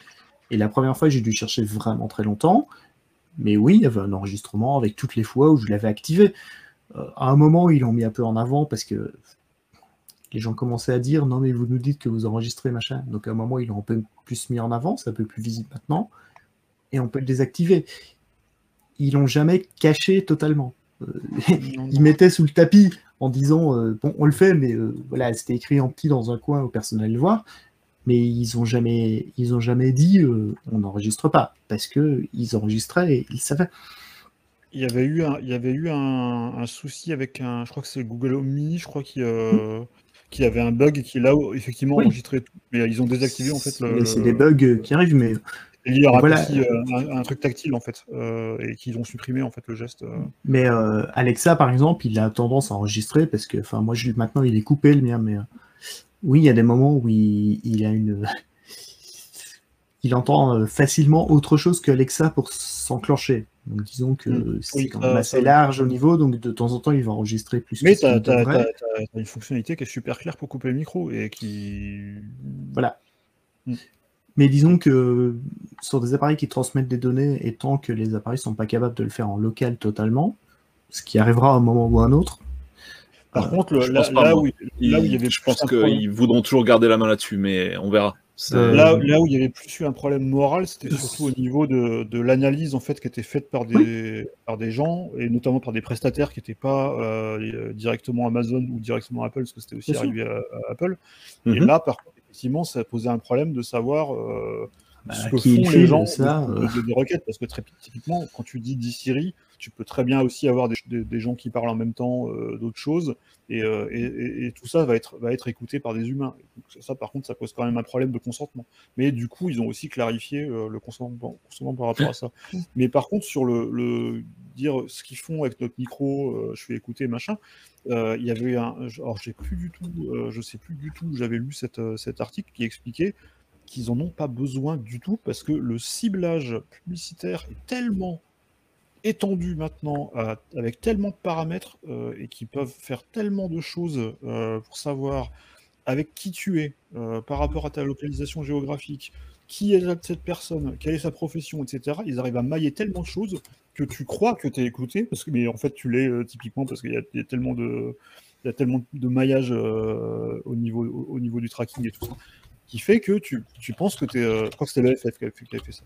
euh, qui pense que, euh, que, que, que, que, tu es écouté, euh, alors qu'en fait, non, c'est juste qu'ils ont un. que maintenant, le ciblage publicitaire, c'est tellement précis qu'on peut te, te faire croire. euh, c'est comme quand, quand- quand sur Spotify, on, on, on- on déborde un peu sur, sur ce qu'on dira plus tard sur les algorithmes. Et Spotify, des fois, j'ai l'impression qu'il est dans ma tête. hein. Des fois, tellement, tellement les suggestions qu'il te sort sont. euh, Oui, bah, Mais- ça, on va en reparler. ouais, C'est un truc de des données tellement précises sur des gens qui sont comme toi et qui écoutent la même chose que toi, dans, tel- dans les mêmes conditions que toi, que du coup, bah, tu te retrouves avec, euh, avec des suggestions qui sont super précises et qui paraissent de l'espionnage, alors que ça n'en est pas forcément. Mais Euh, après, TV qui par- dit- par- par Ouais, crime, euh, crime élucidé avec Alexa, ça vous parle ou pas? Il y a eu plusieurs fois où, euh, comme Alexa euh, bah, réagit quand quelqu'un a dit euh, Alexa fait ça, euh, il demande les données à Amazon Mm. euh, en espérant que quelqu'un ait appelé Alexa au moment où il y avait un problème. Euh, Je sais que c'est arrivé parce qu'il y, a des- il y a des perroquets qui appellent Alexa parce que c'est des choses qui réagissent euh, assez bien. Mais euh, disons qu'en tout cas sur les gros assistants, euh, et je pense que voilà, moi je l'ai fait pour un dossier, il y a d'autres gens qui le font, je sais qu'il y a plein de gens qui, vérifient si simplement euh, s'ils envoient des données euh, quand on les appelle pas. Et c'est voilà, c'est assez simple à suivre, c'est pas quelque chose de trop compliqué à faire. Et on n'a pas eu de scandale sur le fait qu'ils envoient des données euh, en permanence sans qu'on se pose la question. Et Facebook, ils ont encore répondu il y a quelques jours justement, où il y a quelques un de leurs responsables expliqué, mais attendez, euh, si on devait écouter tout ce que tous les Américains disent avec nos micros, euh, ils devraient stocker euh, plusieurs centaines de pétaoctets Oui. par jour. Disent, Non, là, euh, je, non, je, je suis pas voilà. d'accord. Non, si, enfin, non, euh, non. Là, c'est vraiment l'argument est complètement fallacieux. Ils peuvent écouter H24. Ils ont des logiciels qui te font une transcription de texte, et ça, ça bouffe rien. Je Non, dire, parce que euh, la- techniquement, ils des peuvent données- le faire. mais l'envoi des données, euh, l'envoi des données à un moment ou à un autre né- nécessite. Euh, Ouais, mais c'est ultra compressé. Ou alors euh, ils te font, ou alors l'appareil peut te faire le traitement, la retranscription directement local, et après Non, ça savent balance que des. Hmm, C'est de ça ouais. qu'on parlait, c'est que pour le moment, les appareils, quand tu as Google Home qui est vendu euh, 60 balles et qui en vrai tu vas le toucher à 20 balles parce qu'il est en promo en permanence, Tout à fait. c'est pas un appareil qui est capable de faire la transcription en temps réel. Euh, et c'est pour ça qu'ils le font pas. Après, Un flux archi deux. compressé audio, ça bouffe que dalle, quoi, en vrai. Tu regardes avec le MP3, mais il y a même des techniques qui compressent encore dix fois. Non, ça- mais ça on voit rien. très bien si les appareils envoient des données ou pas, bêtement. Tout à fait, tout à fait. Non, ça c'est clair. Ça c'est clair. Et donc là, clairement, il y a eu des tests de fait sur Alexa. Et si, bah, je vais pas dire trop le mot. Et si donc il n'y a pas le- la phrase déclencheuse, ça ne renvoie rien, zéro. Voilà. Ah non, Donc, ça c'est déjà ne- une information en fait, intéressante. L'appareil, il écoute en permanence. La question ne se pose pas. Bien sûr, bien sûr, Il bien attend qu'on dise Alexa. Et si on dit Alexa, il envoie les données. Mais euh, Tout à fait, tout à fait. tant Bon, qu'il après, voilà. pas déclenché, il n'envoie rien. Alexa n'est pas forcément le principal problème, à mon avis, au niveau de l'envoi des empreintes vocales. Pour moi, c'est plus le smartphone, euh, la, la grosse, le gros cheval de Troie. Mais, mais après, euh, qu'est-ce que je voulais dire Pas le problème est le même. Ouais, le problème est le même. Ouais, ouais, tout à fait. Et on- ça se voit de la même façon. On sait justement, en plus, c'est plus facile sur un smartphone de voir. euh, Alexa, stop. Ça déclenche derrière. Ah, c'est plus facile avec un smartphone de voir euh, qui envoie quoi, parce que tu peux installer des applications de suivi sur le smartphone. euh, Il y en a qui le font. Tout à fait. Voilà. Oui, euh, je voulais juste rappeler un truc, enfin pas rappeler, mais le dire, pourquoi j'étais intéressé par le fait de savoir s'il y avait encore un task manager, et c'est là que je suis tombé sur le fait qu'il n'y en avait pas. Alors d'après les forums que j'ai lus, euh, c'était euh, dû à Xiaomi, donc j'ai un téléphone de marque Xiaomi, ce serait Xiaomi qui bloquait, euh, qui bloquait le Non, task en manager fait, d'Android. Moi je, moi, je confondais vraiment avec le truc de batterie, en fait. Le, le truc Ah, d'accord. Non, non, alors là. D'accord. Donc, du coup, ça revalide peut-être le. Alors, faut, croiser- faut, faut croiser les sources. En tout cas, le fait certain est que sur un Xiaomi, tu n'as pas de gestionnaire de tâches et si tu en télécharges un depuis le store, eh bien, il ne fonctionne pas. En fait, tu n'as la liste est vide, euh, tu ne vois pas les, les softs et a priori, ça ce serait d'après ce que j'ai lu dans les forums, essayé. bloqué par Xiaomi. Alors, je vais surtout expliquer pourquoi j'ai voulu faire ça, parce que ça, c'est intéressant aussi. Euh, en téléchargeant je ne sais plus quelle application à la con, je me suis retrouvé avec de la pub qui se lançait aléatoirement sur le Fontel.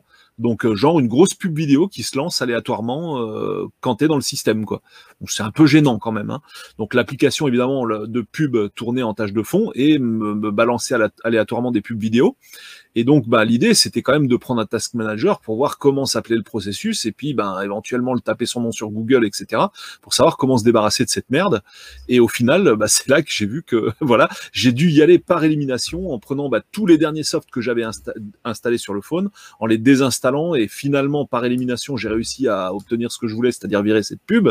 Mais euh, voilà, le but était, euh, le but était de trouver le, le logiciel malveillant euh, via le Task Manager, ce qui a été totalement impossible de faire. Parce qu'on parle d'opacité des systèmes, et ben là, en l'occurrence, je ne savais même pas. Enfin, tu ne peux même pas savoir ce qui tourne en tâche de fond sur ton Xiaomi. C'est un reste truc dû au- fou. ça reste dû au fait qu'il y, a des- qu'il y a des processus dans les téléphones Xiaomi qui te balancent de la pub dans les applications Xiaomi. On ne sait pas. Peut-être, ben justement, on va en parler aussi. Ça, les, on va, on va pas tarder à venir au bloatware. Alors, est-ce qu'on a oublié quelque chose sur l'opacité des systèmes? Alors, c'est l'opacité des systèmes et de leur mise à jour, hein, bien sûr. Si tu, si tu veux a- une belle, euh, une belle opacité euh, très simple. Alors, je fais de la pub pour mon magazine. euh, J'ai fait un gros dossier sur les casques Bluetooth Ouais. pour expliquer comment ça fonctionne et tout ça. Et donc, euh, voilà, j'ai regardé un peu comment ça fonctionnait.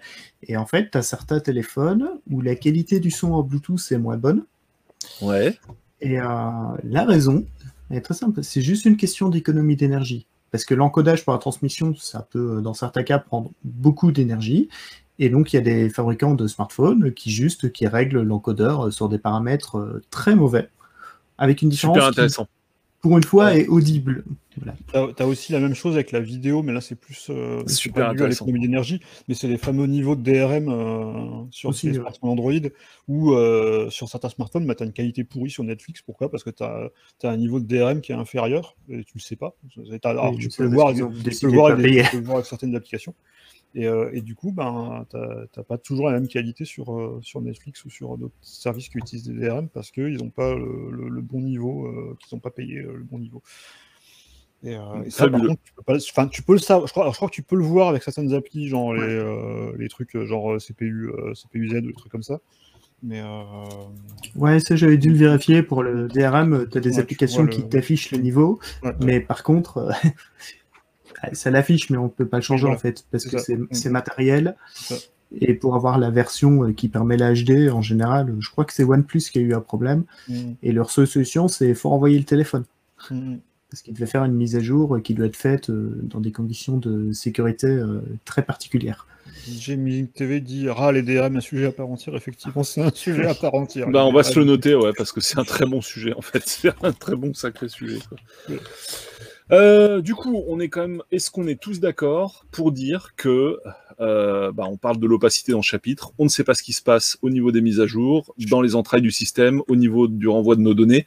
Bon, même si on peut voir s'il y a des données qui partent ou pas, comme tu l'as très bien dit, du coup, Pierre, effectivement, tu as raison. Euh, Au final, on, ne sait pas du tout ce qui se passe. On est quand même dans le, dans le podcast de ah, maîtrise-t-on nos appareils tech La réponse, elle est, elle est un peu non. Bah, Là, vous êtes d'accord? Ah bah non, non, on maîtrise pas, mais... Euh... On maîtrise que dalle.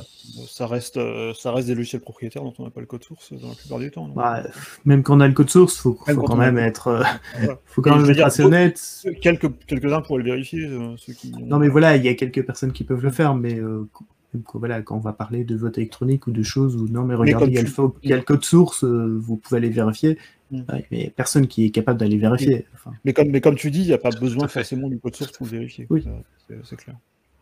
Yes. Bon, on va passer au bloatware du coup, à moins que vous ayez quelque chose à rajouter là-dessus. Les bloatware.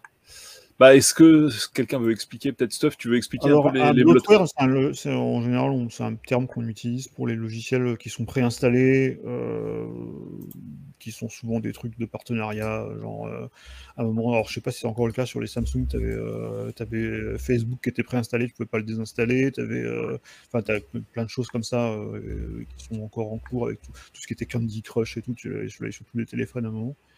Et aussi, ce fut une innovation de Windows 10 pour la première fois dans Windows. Et puis, alors, sur, et puis alors sur PC, on ne parlait pas des, des, trucs. Euh, euh, bah justement, on a, touché un mot tout à l'heure avec, euh, avec les, les bloatware Dell. Et, et, HP, etc. C'est les rois des trucs, de t'installer 50 pilotes de son, des trucs complètement, des trucs pour gérer ton imprimante qui sont euh, des formulaires d'inscription. Euh, voilà, tu as toujours plein de trucs sur les PC de marque, ça c'est connu, euh, que tu peux virer. Tu as, une, des applications qui sont assez bien faites pour les virer, ces trucs-là d'ailleurs. Mhm. mais voilà, donc en, général, on parle de bloatware pour ça. et effectivement, la plupart du temps, tu peux les désinstaller. Alors c'est très fastidieux parce que la plupart du temps tu es obligé de le faire euh, une par une. Et récemment, justement, il y avait, euh, c'était euh, Romain Heuillard, il a failli être avec nous d'ailleurs. qui, a fait, qui fait beaucoup de, de, de, piges aussi pour, pour plein de, sites maintenant. Euh, qui avait publié sur Twitter une, une vidéo d'un YouTuber euh, américain, je crois, qui, ou anglais, je sais plus, euh, qui avait. en fait, il, il, voulait, une, 3000, il voulait une, une 3070 ou une 3080, une Nvidia, et puis il ne trouvait pas tout seul parce que les prix sont terrible. Alors il s'est dit, ben, tiens, je vais, acheter un PC Dell, parce que les PC Dell, vu que Dell est un gros fabricant, ben, ils ont accès à tout ils ont, priorité sur le stock de, cartes graphiques, et du coup, il s'est acheté un, XPS, je crois. Et il a installé son, XPS, et il a vu qu'il y avait un processus qui prenait euh, des gigas de RAM les uns après les autres. Il bouffait de la RAM, de la RAM, de la RAM, jusqu'à pratiquement bouffer tout le, tout, le, tout le système. Et en fait, ce que c'était, c'était juste un pilote euh, audio, je crois, un truc complètement con, un truc Realtek ou je sais plus quoi. Et ce truc bouffait de la RAM sans rien dire. Euh. Et en fait, ben, euh, le seul moyen de se débarrasser de ces choses, c'était euh, déjà de virer toutes les applications une par une, tout ce qu'il installe, tout ce qui est préinstallé, alors que tu peux heureusement désinstaller, parce, que quand on va parler du mobile, on verra que pas tout le temps, tout le, temps le, cas. Et, et, aussi de désactiver un service carrément dans, dans, le gestionnaire de tâches pour, et là, il a vu sa consommation RAM qui, comme par hasard, était à nouveau normale. Et pourtant, il y avait encore du son. C'est bizarre. Euh, il n'y avait pas besoin de processus pour. Euh, voilà. C'est un peu le problème des. des, c'est un peu le problème des PC, c'est que tu, tu passes. Euh, c'était PC décrapifieur, voilà, le, logiciel que je cherchais pour. Le nom dit tout, qui permettait d'enlever tous les bloatware, qui les détectait parce qu'il y avait toute une liste blanc, une liste noire de trucs qui, qui savaient reconnaître et qui tous les pilotes graphiques, enfin tous les trucs euh, un peu euh, les logiciels partenaires et tout ça, les cyberlinks, les trucs comme ça qui sont préinstallés avec des contrats, euh, etc. Donc ça, c'est un problème sur PC, mais sur PC, on peut généralement les désinstaller. tu en as aussi sur Windows maintenant, parce que tu as souvent des choses qui sont préinstallées sous Windows 10, comme tu l'as dit. Euh, Alors, juste petite parenthèse, il y a aussi, euh, tu parlais de ce logiciel qui était très bon, et désormais, il y a même Windows 10 déblotteur. Je vous mets dans le chat un lien vers le tuto que j'ai fait là-dessus ouais. pour, euh, bah, pour, pour nettoyer votre OS des, des saloperies qui ne servent à rien, en fait. Voilà. Et par contre, bah, comme le dit d'ailleurs Frédé- Frédéric dans les commentaires, sur mobile, par contre, alors c'est un peu, j'ai un peu l'impression qu'ils sont un peu calmés avec ça quand même maintenant, parce que ça fait quand même longtemps que j'ai pas acheté de smartphone où il y avait énormément de, trucs euh, pas désinstallables, mais euh, la plupart du temps, tu as des applis euh, dont tu n'as pas forcément besoin, parce que déjà, tout, dès que tu achètes un téléphone d'une marque, tu as, à la fois Google Play Music, maintenant YouTube Music, et le lecteur de Xiaomi ou de Huawei ou de Samsung, dont tu n'as pas besoin parce que tu n'en as pas besoin de deux. Quand c'est pas Euh, non plus aussi les trucs de ton na- opérateur. hein. navigateur, web, opérateurs les aussi qui bien. Euh, mais je te Mhm. dis, à un moment, à un moment, t'avais, euh, sur, sur les Samsung ou, ou d'autres, tu avais Facebook, Instagram et tout, et ça, tu ne pouvais pas les désinstaller. Tu pouvais les désactiver, T'enlevais le raccourci, en fait, quoi, juste sur le launcher. et euh, donc ils étaient plus présents en mémoire, mais par contre, ils étaient toujours présents sur, la, sur, le, sur le stockage de ton téléphone et tu pouvais pas les désinstaller. Et euh, donc voilà, c'est ça. Alors, ça, ça va encore parce que bon, tu, ok, bah, à la limite, tu les, tu les utilises. Dans le pire des cas, tu les utilises pas et ils te font pas chier. Par contre, là où, euh, où ça dépasse un peu le- les bornes des limites, comme disait euh, la pub, euh, bah, sur les sur les téléphones euh, d'entrée de gamme, notamment euh, Xiaomi. Moi, moi, ça m'est arrivé sur le. Euh, J'avais acheté le Poco X3 euh, NFC, qui est un, un très bon téléphone au demeurant d'ailleurs pour un entrée de gamme, il est plutôt pas mal. Par contre, il y avait plein de pubs euh, dans les applis Xiaomi, euh, dans le gestionnaire de fichiers, dans la météo, euh, dans le Dans l'utilitaire de nettoyage, enfin, dans le plein d'endroits, de en fait. nettoyage, tu as, plein d'endroits, tu as de la pub que tu peux à peu près désactiver, parce que tu as, plein de tu- t'as plein de tutos sur le net qui te permettent de les, de les désactiver, mais le problème c'est qu'une fois que tu as désactivé toutes les applications et que tu as révoqué l'accès euh, du processus en question, bah tu sais pas trop s'il y en a encore ou pas, s'il n'y a pas encore un truc qui te traque, euh, et tu, ça tu sais pas trop en fait. C'est un peu, euh, ça rejoint un peu ce qu'on disait sur l'opacité, c'est-à-dire que euh, j'ai l'impression, j'en ai plus revu, et euh, par exemple, typiquement, j'en avais pas vu pendant plusieurs, plusieurs semaines euh, de pub du tout, avec en ayant suivi un tuto, je crois que c'était juste un de 0 net, je crois, euh, qui était bien fait, qui expliquait euh, où cocher, quel casque cocher, quelles applications dé- désactiver, etc. J'en ai pas vu. Sur quoi, donc? Sur, euh, sur le Xiaomi ou, euh, ou sur un Xiaomi, Xiaomi sur, un Xiaomi, c'était sur le Poco X3, donc qui était en, qui est en Ouais. mi, qui est en mi 11, je crois, qui, enfin qui à l'époque était en mi 11, maintenant il est en 12. Et par contre, à un moment, j'ai réinstallé une, une mise à jour pour revenir au sujet euh, de sécurité Android. euh, et euh, après la mise à jour, je lance la météo. Oh, la pub est de retour. Donc, du coup, j'ai redésactivé l'appli. Et là, depuis, ça me refait plus le truc, mais j'en ai plus depuis. Mais en tout cas, je me suis dit, ben voilà, je contrôle pas. Euh, il peut Donc- très bien avoir une mise à jour qui réactive le processus et tu es obligé de, de, de te retaper un- de te retaper le tuto derrière. Quoi. Et ça, c'est Ouais. un, peu, un peu le problème. Donc sur PC, il y a évidemment hein, les constructeurs touchent de la thune pour installer, euh, préinstaller des tas de logiciels. Euh, et notamment, il y a aussi bah, toutes tous les antivirus, hein, les suites de sécurité qui sont préinstallées pour après derrière vendre de l'abonnement. Ça, c'est quasiment systématique en fait sur un PC que tu achètes dans le commerce. Les cauchemars de Norton Security, euh, Security euh, en 2000. Qu'on pouvait pas 2002, désinstaller, qu'il fallait une euh, application pour le désinstaller, tu te souviens Oui, il y avait, il y avait le Norton Uninstaller. hein, le- Norton là. Installer, quoi. C'est quand Bah, même. il y a plein de. Moi, je trouve que ça va au-delà de ça parce que là, j'ai dû installer, euh, voilà, pour le boulot, j'ai besoin d'installer euh, Adobe. Euh, du coup, ça installe euh, leur gestion de cloud Oh et euh, ça me met des choses. Enfin, il y a ce qu'ils appellent le Creative Cloud. Mm. Je ne peux pas le désactiver et lui dire arrête de synchroniser. Je peux le mettre en pause, mais c'est tout. Et il recrée ses dossiers à chaque fois. Ah, il m'a rien dedans parce que je l'ai mis en pause, mais je peux pas l'arrêter. Et euh, il y a plein de logiciels qui font la même chose. Après, sur les PC de constructeurs, voilà, bon, ils ont des. Enfin, dans beaucoup de cas, ils ont quand même des partenariats, et je pense que installer un antivirus par défaut pour un utilisateur lambda, c'est Oui. plutôt une bonne idée. C'est pas... Oui, c'est vrai. Je me rappelle, j'ai une anecdote euh, à ce sujet. C'est que j'avais acheté euh, en 2002 ou 2003, j'avais acheté un PC, c'était un Packard Bell, je crois. Et euh, il y avait Norton Antivirus, euh, même Internet Security dessus, qui, donc, qui s'installait après coup Euh, alors d'abord, quand tu lançais le logiciel, quand tu lançais le PC pour la première fois, tu installais après ton Norton et tout ça. Entre le moment, alors c'était à la grande époque de Windows XP, euh, pré, euh, je sais même pas s'il y avait l'SP1 encore à l'époque. Euh, entre le moment où j'ai plugué le câble Ethernet et le moment où j'ai pu finir l'installation de Norton Internet Security, j'avais déjà des virus sur le PC.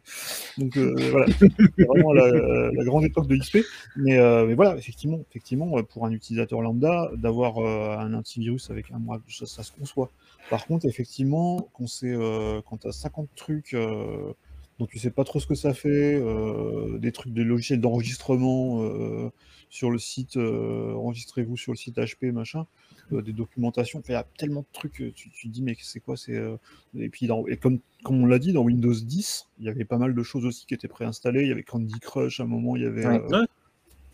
et, Ah bah, c'est sûr que dis, mais- mais- mais- mais- mais- La station de Windows 10, c'est, euh, on installe, et alors ça, non, non. Et puis alors, Non. et puis alors, pa- pareil, les dernières versions de Edge. Alors j'aime beaucoup, j'aime beaucoup euh, le Microsoft Edge euh, Chromium. euh, Chromium, mais alors la façon dont ils te le poussent à chaque fois, qu'ils t'en mettent deux icônes dans ta barre des tâches, que tu Ah bah à chaque mise à jour, ils te le remettent euh, par défaut, quoi, en fait. Hein. C'est aussi simple que ça, quoi. C'est un, truc de malade. Il y a Sébastien Chan qui donne un super truc, euh, qui conseille donc d'aller sur XDA pour avoir euh, les, les, Oui. les procédures de nettoyage pour chaque phone tel, Oui. Euh, Mm. les tutos. Donc voilà, je- pour tuto pour chaque téléphone pour nettoyer bah, tous les toutes les saloperies qu'il y a dedans, quoi, en fait. hein. Mais bon, c'est juste que t'aurais pas. L'idée, ça serait, euh, ça serait de pas avoir à le faire en fait. Mais, euh, mais- Oui, non, mais c'est vrai que ce serait pas mal, je t'avoue. Mais c'est vrai que effectivement, c'est heureusement assez facile à faire et notamment ils avaient quand même ils avaient quand même pas mal simplifié les choses, je crois notamment depuis euh, qu'ils s'étaient euh, mis en, qui mis en conformité avec euh, avec l'Union européenne euh, depuis que mais, par contre effectivement c'est ça reste quand même euh, j'ai bien passé une bonne demi-heure à, tout euh, à m'assurer que j'avais tout fait et euh, virer toutes les pubs et, euh, et vérifier 15 000 fois qu'elles qu'elles se relançaient pas. Donc ça, c'est un peu pénible. Mais bon, effectivement, heureusement, tu peux quand même le désactiver. Donc au final, euh, tu peux utiliser, tu peux, je- j'ai pu utiliser mon téléphone euh, de, de façon tout à fait normale. Mais, euh, mais c'est vrai que c'est un peu toujours euh, le problème. de- de- Mais c'est vrai que. ouais. ça- mais par contre, ça- effectivement, ça permet d'avoir un téléphone avec un écran 100 Hz à, à 200 balles. Ça, voilà. Il n'y a, pas de miracle que- à un moment. Il n'y a pas que les smartphones et les PC. Hein. Moi, j'ai nouveau téléviseur, voilà, et euh, Téléviseur, par défaut, il y a une option euh, qui est cochée, qui est activée, c'est euh, télécharger les applications euh, du fournisseur d'accès. mm, Donc par défaut, il installe, euh, voilà, euh, en fonction du, du FAI, il va installer l'application de lecture. Les, les téléviseurs, je, je, je, je, je- je- je- je m'estime encore chanceux d'avoir un vieux, une vieille télé de 2008 qui marche encore. Pas encore encore, mais euh, Disons Alors, que- puisque, puisque tu en parles, je rebondis sur l'actu du début, donc qui concernait, euh, enfin, ce qui a été le point de départ de l'émission, la fameuse mise à jour de Shield TV, euh, mise à jour en Ouais. arrière-plan, sans aucune, euh, accord, aucun accord de la part de l'utilisateur et qui change complètement l'interface et qui rajoute de la pub dedans. Les gens qui avaient une télé sous Android TV ont eu exactement le même problème. On a parlé de Shield TV, mais on a complètement Mmh. oublié de parler des télé haut de gamme Avec- une- avec Android c'est une- TV qui ont eu la, la même surprise. c'est- une- mise à jour- du, du, du launcher Android TV, donc c'est le même. pour- Voilà.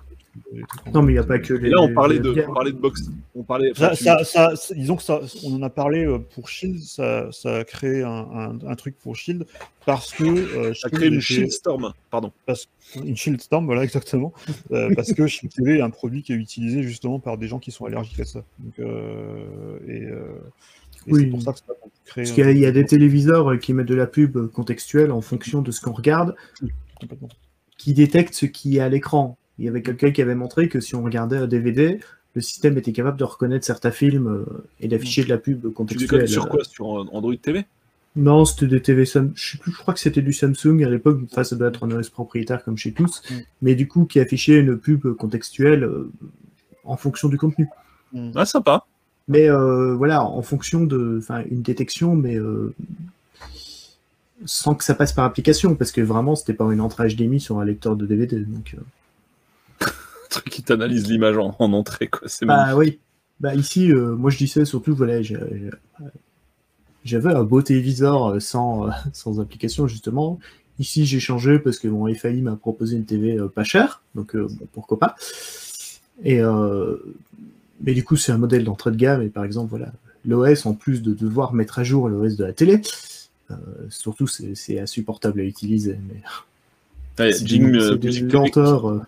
Qui dit un truc super int- intéressant. Attention, là, d'insertion personnalisée arrive Ouais. à la télévision.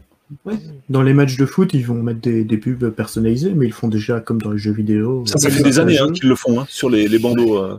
Ah oui, Ouais. mais enfin, pas personnalisé, selon, pas personnalisé selon l'utilisateur, mais par contre, selon les pays, effectivement, il y, a- il y a une news récemment. Non, il y, a des, il y a des personnalisations par, opérat- euh, par utilisateur maintenant chez certains oui. FAI. Ah oui, Ah, par utilisateur. Tu... Là, Ouais. par utilisateur. Non, mais Ouais. les pubs que tu vas regarder à la télé chez certains FAI, elles peuvent euh, différer. Ouais, mais pas Donc, celles qui euh, sont intégrées dans le match, quoi, au niveau des bandeaux en dessous des gradins. non, pas non, je parle des pubs, les pubs Ouais, d'accord. Non, d'accord. Ok. Donc tu vas regarder TF1. Non, mais euh, ça, c'est déjà fou ce que tu dis, en fait. C'est ça qui s'appelle euh, l'ad insertion. Ouais. Et sur TF1, ils vont pouvoir mettre, euh, tu verras pas nécessairement la même publicité que tout le monde. C'est oufissime. Ok, donc je savais pas parce que, que c'était euh, c'est assez récent et c'est en test, mais euh, Mm. comme du coup ça dépend aussi, euh, bah, il, faut, il faut des systèmes connectés, donc tous les gens qui regardent par la TNT forcément n'y ont pas accès. Mhm. Donc, euh, c'est- ça Enfin, nécessite quand même beaucoup regardent. de choses. Ouais, il y en a de plus en plus qui regardent par l'IP, même quand ils ont une antenne sur le toit. quoi. C'est Oui. ça qui est ouf. Hyper intéressant. On a fait le tour, je pense, des bloatware. On va passer aux abonnements et aux démat. Nous ne sommes plus propriétaires de notre contenu. Donc, il y a eu l'exemple excellent de Game for Windows Live. Souvenez-vous, il y avait un petit launcher. En fait, Euh, bah, Microsoft s'improvisait Steam, en fait, mais Steam sans Steam. Euh, ça a jamais vraiment pris. Au final, ça a toujours fait chier tout le monde ce truc, qui était un espèce de launcher euh, lié avec MSN. Enfin, c'était un vrai bordel. Ça n'a jamais, jamais, jamais décollé. Euh, au final, quand tu avais un Game for Windows Live, tu le subissais plus qu'autre chose. Et du jour au lendemain, ils se sont dit, bah tiens, on va arrêter Game for Windows Live. Et comme bah, les DRM étaient liés avec Game for Windows Live, bah, tu avais dans le cul. Il y a des tas de jeux qui ont disparu du coup, qu'on ne peut plus utiliser. Alors le cas sympa, on va dire entre guillemets, c'était Street Fighter 2, su- euh, super, euh, Super Street Fighter 4, pardon, Mm. qui était dans Game for, Win- Game for Windows Live, pardon, je vais y arriver, et euh, qui était délivré même au travers de Steam, bien qu'ayant Game for Windows Live. Donc il te fallait un compte Steam, un compte Microsoft, enfin c'était un vrai bordel, installer des tas d'usines à gaz, alors qu'heureusement ça se faisait automatiquement par le biais de Steam, par la magie de Steam.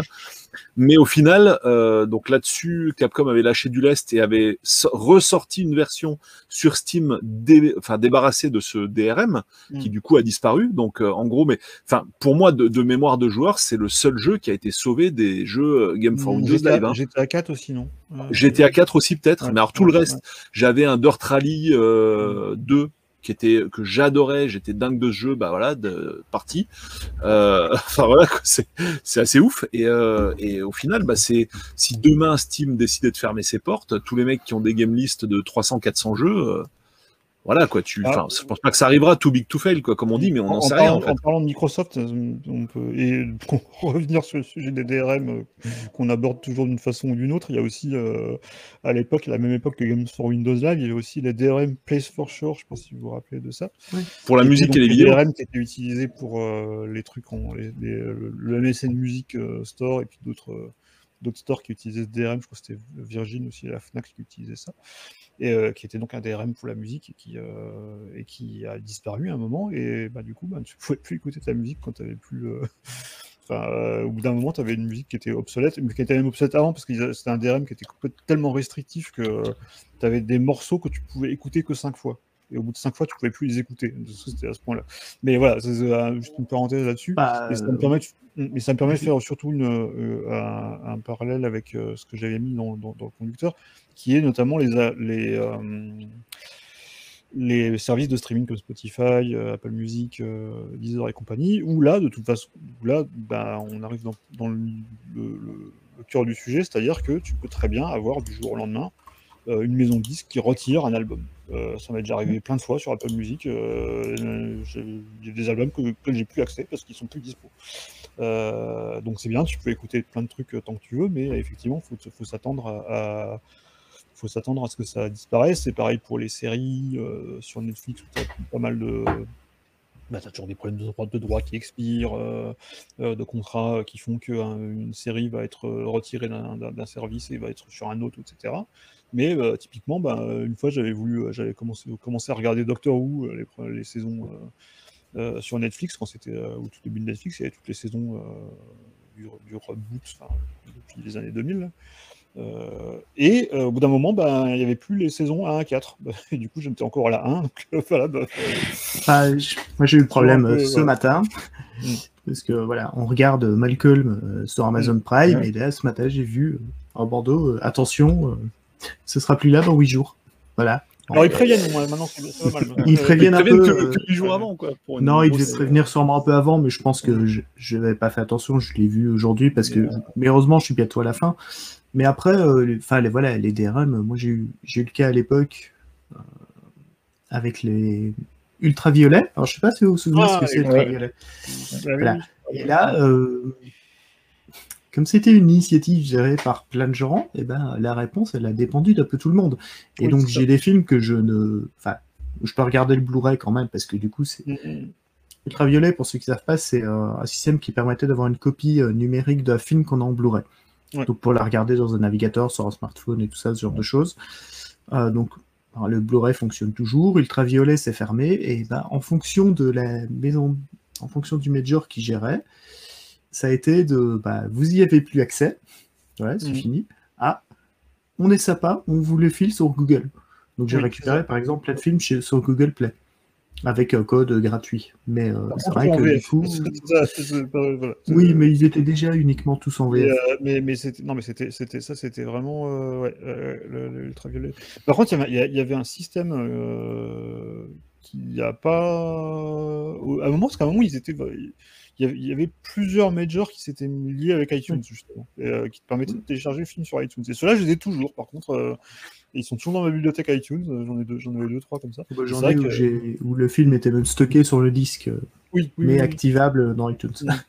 Mais c'est vrai que ça, c'est genre- typiquement le genre de truc euh, qui, qui, qui, enfin, qui a déjà le- l'obsolescence sur la boîte. Quoi. Enfin, tu te dis, euh, ok, bah, qu'est-ce qui arrive le jour où, euh, où ce service-là marche plus ben, voilà, quoi. Et tu as la réponse, c'est que, que tu n'y as, plus accès. Bah, même Steam, c'est vrai que, bon, ok, ils sont gros, mais euh, Mais c'est pas impossible qu'un jour il clapse. Hein. mm, c'est- Rien n'est impossible. hein. Rien n'est impossible. bah, en tout cas pour la préservation et pour le très long terme, euh, il y a des chances que ça pose un problème un jour.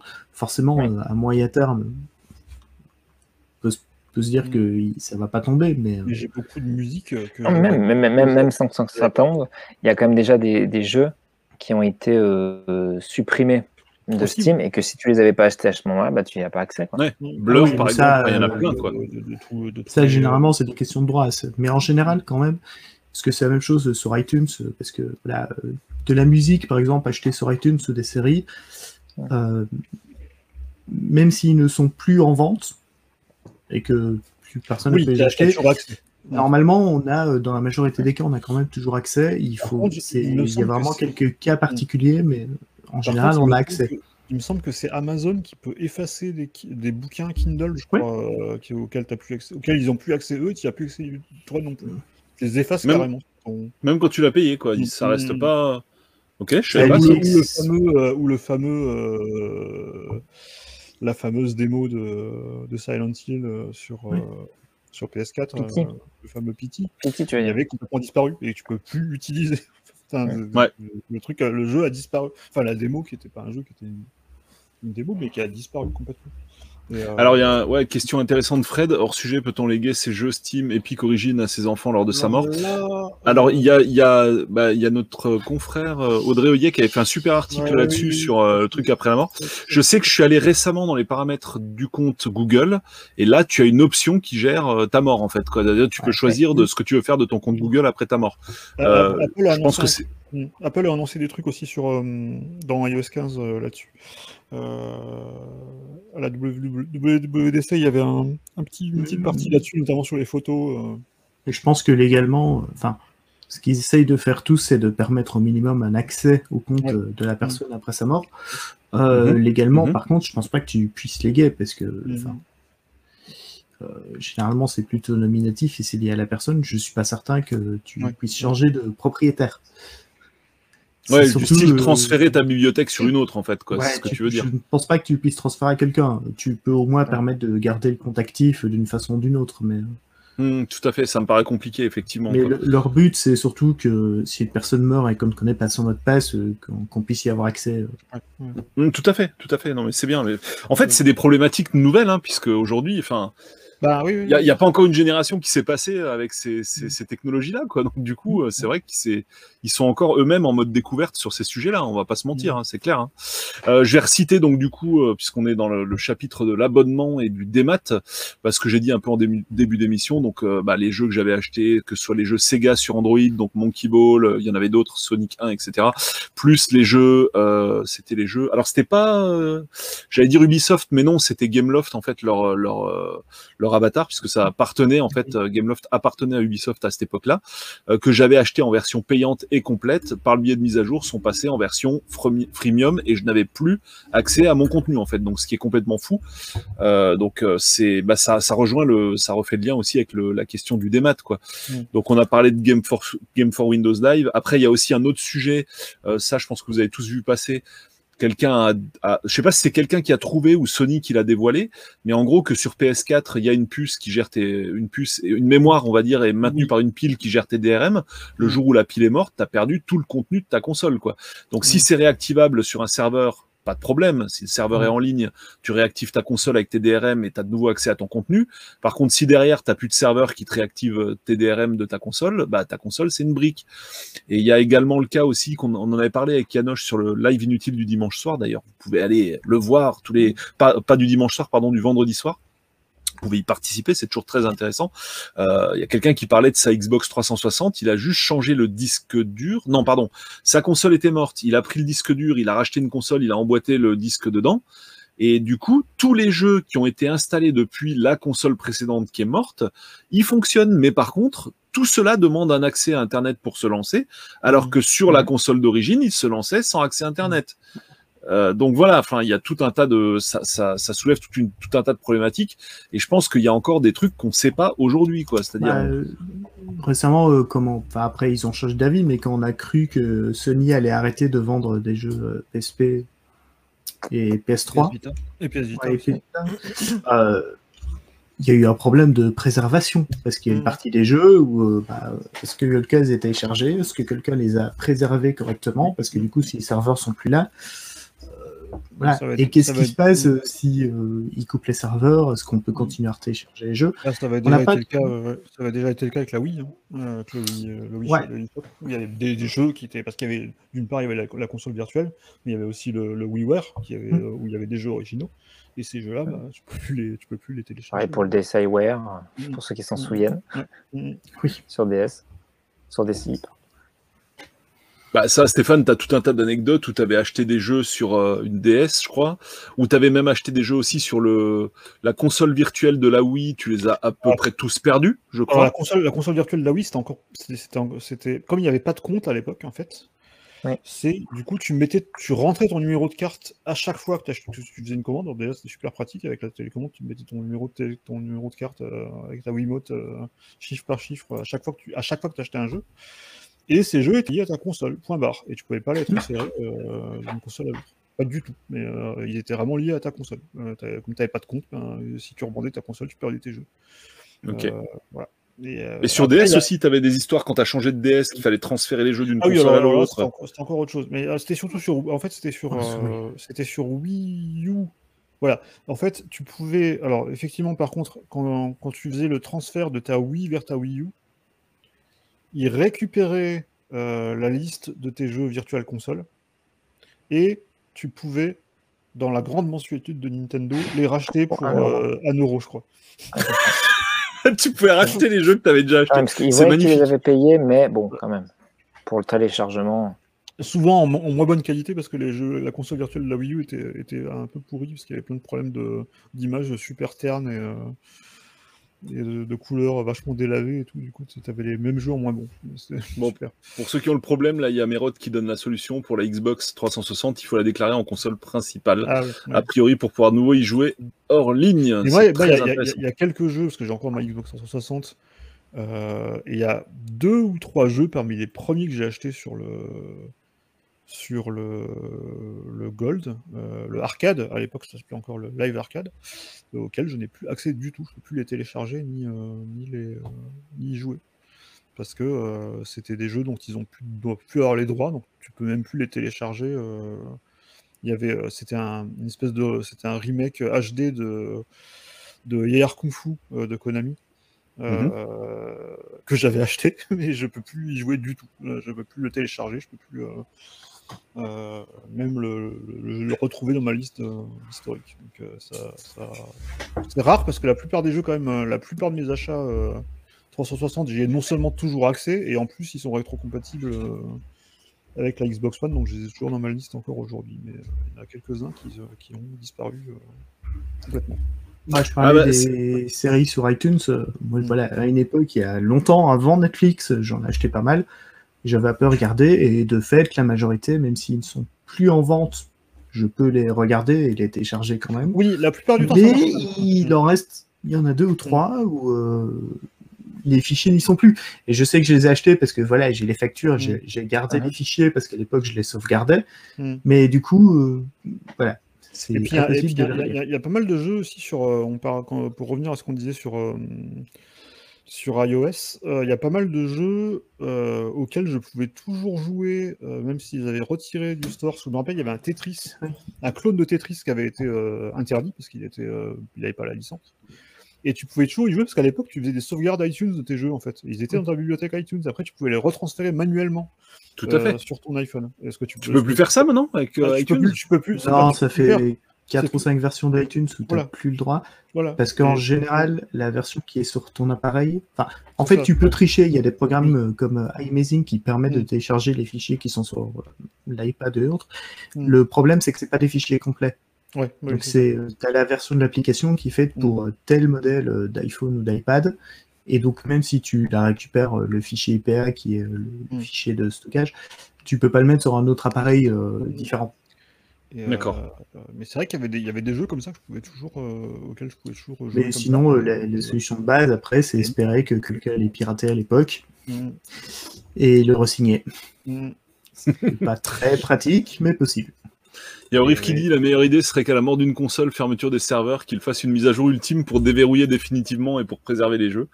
Je pense qu'on peut toujours rêver, mais ce serait bien. Ce serait bien. Ouais, parce qu'en général, les, développeurs qui l'ont fait, ils les ont pas. Quoi.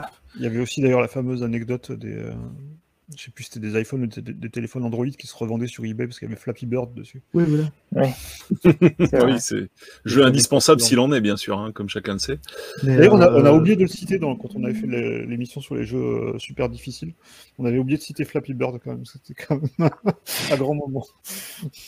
Ah, Jing Music TV qui cite un cas qui nous est arrivé. Euh, Impossible de récupérer la licence de Final Cut Pro 10, même avec toutes les preuves, parce que le compte email utilisé par la ah, ID n'existe plus. C'est un excellent point également, rencontré par, euh, bah, par euh, Romain qui a failli être avec nous ce soir, qui sera avec nous pour d'autres émissions certainement. Donc effectivement, je confirme ce, je confirme ce problème, malheureusement. c'était quoi le problème avec le, le, remake de Konami par Ubi, Turtle in Time sur 360 C'était quoi le souci du coup Alors Mérod va nous le dire si euh, il m'entend. Euh, du coup, bah, effectivement, le démat, euh, bah, c'est quand même un problème. Enfin, ça, tout le monde en a bien conscience, quoi. Enfin, en tout cas, dans, dans le, les passionnés du rétro, les, les, les, vieux de la vieille du gaming, on, a tous vu ça arriver avec. alors, il y a, y a, quand même un côté pratique à la chose, hein, c'est de pas devoir se lever pour passer d'un jeu à l'autre. Et ça, c'est vrai que c'était très pratique sur PC aussi avec les patchs no CD à l'époque, même avant, bien avant le démat. Euh, c'est quelque chose qu'on pouvait pas faire sur console. Mais c'est vrai que le revers de la médaille euh, derrière, bah, c'est que effectivement, tu n'es plus propriétaire de ton contenu et il y a des chances qu'un jour, euh, bah, potentiellement, tu n'y aies plus du tout, du tout, du tout accès, quoi. J'avais noté aussi pour toujours dans les abonnements, c'est ben, vu qu'il va y avoir de plus en plus d'abonnements à la Game Pass, c'est vrai que ben, euh, le Game Pass, c'est un peu le concept que Netflix, c'est-à-dire que euh, au bout d'un moment, tu as des jeux qui disparaissent. ça disparaît. C'est pas d'autres. Et, par contre, là, pour la peine, Microsoft, ils, mettent quand même très bien en avant les jeux qui vont disparaître. Il y a une section dédiée dans l'interface du Game Pass qui dit les jeux qui vont bientôt disparaître et ils te proposent 20% sur le prix d'achat du jeu si tu veux si l'acheter. D'ailleurs, j'ai déjà fait plusieurs fois parce qu'il y a plusieurs jeux où c'était en cours. C'est euh, justement pour ça aussi qu'ils ont intérêt de les montrer. C'est que, mm. euh, en fait, je pense que c'est un truc qu'ils doivent ou qu'ils ont dû vendre euh, auprès des, développeurs, c'est de leur dire, bah voilà, mm. effectivement, vos jeux seront disponibles, pour certains Day One et tout, pour un abonnement modique, mais une fois que les, jeux partent, 15 jours avant, on fait de la promo pour encourager les gens à acheter les jeux, pour les garder. Et effectivement, euh, je trouve ça pas du tout déconnant, contrairement justement à Netflix ou, ou- ou autre, où on vous dit bah voilà, bah, votre série, votre Malcolm, etc. euh, euh, sur Amazon Prime, comme tu le disais tout à l'heure, Pierre, il va disparaître. Bon bah là, il n'y a pas de solution de, il n'y a pas de solution, comment dire, intermédiaire qui t'est proposée. C'est bah ça va partir, donc regarde vite ou tant pis quoi. Ouais. Effectivement, Microsoft, au moins, ils proposent avec leur petit système de réduction à moins 20% pour tous les jeux du Game Pass. euh, c'est plutôt pas mal. Puis moi, j'ai Donc, quand même, ouais. j'ai quand même- je peux quand même pas m'empêcher, enfin, pour reparler de Google, je peux pas- quand même pas m'empêcher d'avoir une pensée pour les, les gens qui ont acheté des jeux sur Stadia parce que je sais pas combien de temps ils vont les garder. Ah, les jeux sur Stadia, que ça fera, date hein, d'une manière ou d'une autre. Alors après, soit ils arrivent comme ils ont fait, enfin comme à l'inverse d'Ultraviolet, très justement évoqué tout à l'heure, où en gros quand Ultraviolet s'est arrêté, il y a d'autres services qui ont pu le récupérer. Oui, Euh, en tout cas, on avait possibilité de les héberger euh, ailleurs, enfin, de les récupérer ailleurs. Euh, Peut-être que Stadia, on pourra le récupérer, je dis vraiment n'importe quoi, hein, sur GeForce Now, sur, euh, sur Xcloud ou que sais-je, mais euh, Il y a peu de chance parce que c'est des versions vraiment spécifiques. Oui. Oui, c'est vrai que. Parce Oui, que mais bon. Cyberpunk, c'est pas le même jeu, quoi. Enfin, Oui, on peut, on peut imaginer qu'ils Oui. auront peut-être un accord avec Microsoft pour Oui, le. Xbox. ou- ouais, pour le faire. En tout cas, voilà, c'est soit ça, soit euh, ben, euh, voilà, le premier service de cloud qui, qui, qui fermera, euh, enfin de cloud. je- C'est pas de cloud, mais sur lequel tu peux acheter tes jeux. Je crois qu'ils ont prévu de te les rembourser. Euh, je suis pas sûr, mais il me semble qu'ils ont prévu de te les Après, rembourser. normalement, ils ont les moyens. Ouais, ouais, ouais. Après, il y a d'autres services qui ont disparu. Enfin, à une époque, il y avait le PlayStation euh, Now euh, sur des TV, euh, sur d'autres appareils. Oui. Un jour, Sony a dit, bah, ouais, ça y est plus. Et voilà. Oui. Ça y est plus. Oui, bah ça c'est comme les apps dans tes télés. Enfin, moi j'ai une LG de 2012 dans laquelle il y a un App Store. Il n'y a plus rien en fonction là-dedans. hein. C'est terminé. hein. Ils ont totalement déserté le, le service. Ouais, mais comme Oui, il y a Merod Netflix, qui- tout, même si t'as l'application, euh, elle, est, elle est bloquée. Je sais pas où c'est que j'ai vu que là, Netflix était plus disponible. Bah, c'est sur la Wii U, Bah sur la Switch, ils ont dégagé. euh, Enfin, Nintendo Non, a mais dégagé Netflix, ça c'était de pas toutes sur ses consoles. mais sur Non, non, Wii mais U, sur- euh, sur Wii, ouais, c'est une ouais. des versions euh, très vieilles. euh. c'est ça. Voilà. Enfin, ils ont dégagé ça de toutes leurs consoles, quoi, en fait, du jour au lendemain. Ouais. Euh, donc là, c'est pareil. Stadia, encore une fois, c'est que Stadia, oui, c'est du cloud gaming, mais tu achètes ton jeu au prix Oui. fort, tu achètes ton jeu. Euh, alors que tout à l'heure, je sais plus c'est qui disait euh, que euh, mince, euh, que tel service, bah, le PS Now, euh, le PS Now, oui, bah, c'est un service de cloud gaming, t'achètes pas tes jeux. Mhm. C'est Tu- c'est différent quand même. Ouais, il y a Merod qui, qui précise du coup, euh, bon, il dit que c'était comme pour Oui, euh, bah l'autre oui, jeu d'une personne. ouais. Un jeu Konami donc qui a disparu des serveurs et impossible de le re- retélécharger même si tu l'as payé. Il est plus dans l'historique de tes Ouais. achats en fait, quoi, très il clairement. Il est plus dedans. Euh, moi, c'est pareil pour Yar Kung Fu, c'est c'est pareil. Mais, euh... mais voilà, après, c'est oui, c'est c'est les risques du, du dématérialisé, euh, mais il y a aussi plein d'autres avantages au dématérialisé aussi. Donc, euh, parce qu'il y, a un Ouais. côté- il y a un côté confortable qui fait qu'il y a de plus en plus de gens qui vont, qui vont y avoir recours, et puis, et puis il y aura un moment où il y en aura tellement que bah, les éditeurs vont se dire euh, bah, on, on arrête de sortir des jeux en boîte, et ça arrivera peut-être un. Ça arrivera peut-être un jour. hein. Faut pas, Oh, ça va arriver euh, très vite euh, sur certains points. euh. Mm. C'est Ouais. comme les DVD, euh, Blu-ray, euh, je sais pas combien de temps ça va encore dur- durer. Hein, euh. Ah, Ah, pas très longtemps, oui. Ah, les Blu-ray, je pense que ça va rester parce qu'il y a, euh, il y a euh, un public pour le fait de pouvoir garder ces séries. Et ils sortent quand même, même maintenant, ils sortent des séries qui ont été faites euh, vrai. pour des services euh, de streaming, elles sortent en Blu-ray. C'est pas aux, aux US où ils vendent plus de DVD que de Blu-ray Encore En Ah, France, c'est- US, en France, ça a toujours été le cas euh, depuis pendant ça- très ça a longtemps. jamais, le Blu-ray a jamais dépassé vraiment le, le DVD. hein. c'est ouf quand même. Ça, c'est vraiment symptomatique du lissage technologique en fait, selon moi. Euh, Ouais, une question de prix, je pense. Mais... ouais. Ouais, il y a aussi ça, bien sûr.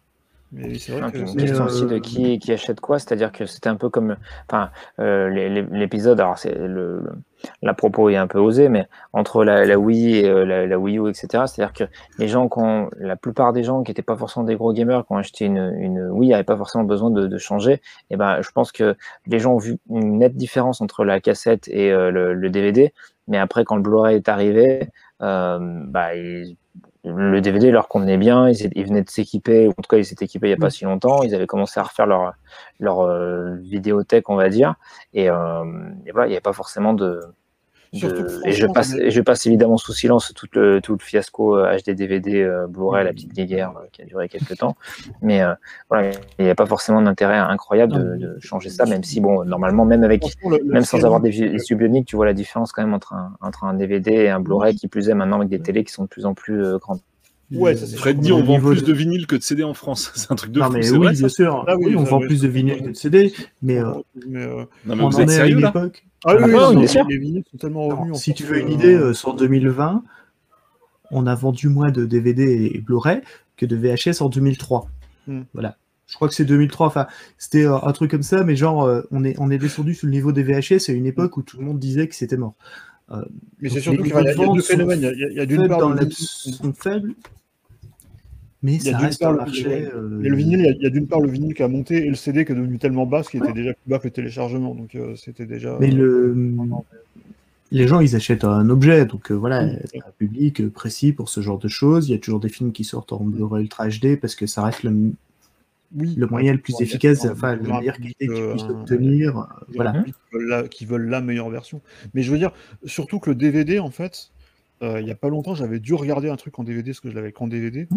euh, et franchement, l'upscaling sur une télé, alors sur une 4K, je pense que maintenant ça va com- com- commencer à être, euh, à être compliqué. Mais l'upscaling d'un DVD sur un téléviseur HD, ça passe quoi. Et il y en a, il y a Ouais, plein de gens mais- pour lesquels c'est largement suffisant en fait. Et ils se disent, Ça dépend des films.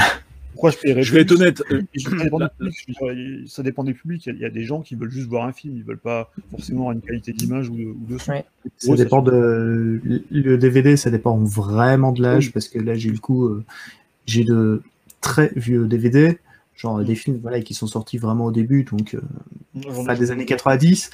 Euh, parce ou le- pas, la, qualité est vraiment j'ai- très j'ai le- mauvaise. j'ai- j'ai le premier DVD du Batman de Tim Burton qui était sorti, mais genre juste après la sortie du DVD en fait. Ouais. Et c'est, et t'as l'impression de voir une VHS quoi, en gros. Donc Ah oui. voilà, j'ai vraiment des, des vieux films. J'ai le, le, Ouais. le cinquième élément euh, qui est, Ouais, qui est ouais, le premier DVD. Euh. Bah, on voit bien que voilà, ils ont fait des progrès. Où il y a Abyss. Voilà, Abyss c'est un exemple simple parce qu'il n'y a pas eu de DVD récent, donc il n'y a pas de version récente. Il n'y a que le DVD d'époque qui existe. De Et euh, c'est affreux quoi. Il y a toujours pas de Blu-ray, hein, Abyss. Non, il n'y a toujours pas. Ouais. Il y a une Ouais, version, Il y a euh, Cloud qui, qui demande le Blu-ray à quoi comme avantage par rapport au DVD. Euh, ouais, bah il y a la résolution, il y a le bitrate quoi. Ah, c'est vrai, euh, c'est vrai que souvent on parle c'est d'un HD sacro-saint- quoi. C'est HD, c'est HD. ouais, on- on- oui, bah le H2, le H264 euh, en, en format d'encodage. Mais c'est vrai qu'on parle tout le temps de, résolution ou définition, Oui, mais il y a le bitrate quoi. Le bitrate c'est vraiment quelque chose qui est important et même, honnêtement. en, même, même en HD, tu vois la, la- la différence entre, euh, entre une série euh, ou un film sur Netflix et en Blu-ray, euh, c'est pas. C'est la différence, c'est énorme, absolument Ouais, énorme. Il y a pas- il y a Entre pas- un bon Blu-ray, un bon Blu-ray et, euh, Mm. et du 1080 web, ça n'a rien à voir, enfin, Il y a- selon moi. pas- Il y a- pas longtemps, euh, bah, c'était quand, la, quand le- c'était la, la, la dernière ou l'avant-dernière saison de Game of Thrones qui était sortie et le premier épisode était super sombre et euh, vraiment super sombre parce que ça se passait la nuit et c'était vraiment. euh, Et en fait, il y a plein de gens qui se sont plaints parce qu'on voyait rien, mais on voyait rien parce qu'ils le regardaient sur OCS et que, et que c'était Ouais. de, que de la HD super compressée et que du coup ça, ça bouffait tous les détails. Mais eux, quand ils l'ont tourné, ils ne sont pas rendus compte de ça parce que parce que parce que et quand tu regardes le quand tu regardes le même épisode sur le coffret Blu-ray, ben, tu vois plein de choses que tu vois pas que tu voyais pas quand tu l'as regardé en streaming parce que forcément tu as des impératifs de, de,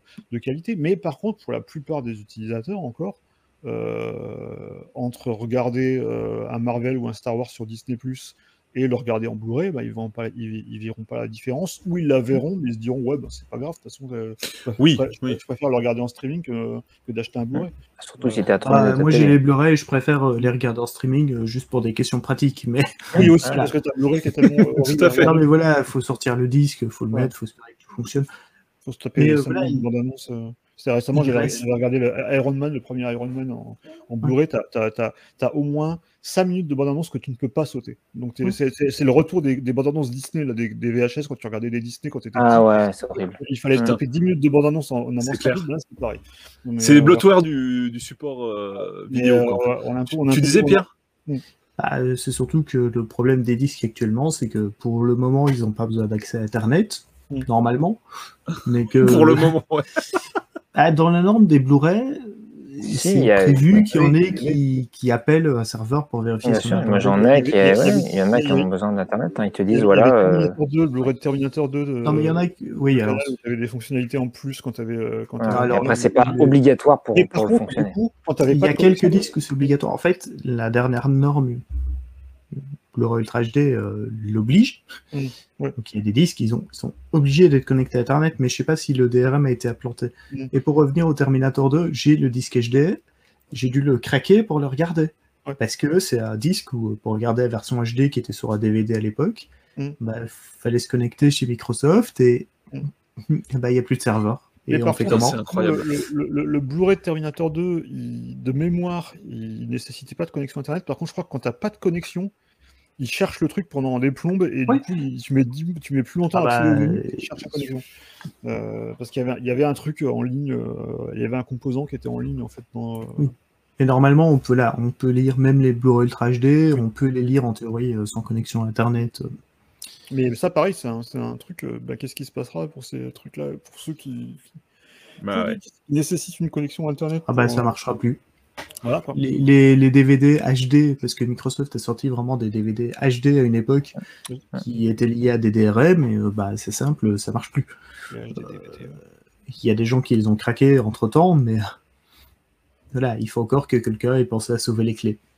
C'était les HD DVD, ça ou euh, Non, des- non, ils ont sorti avant, ils ont sorti des films euh, en HD, mais sur. DVD.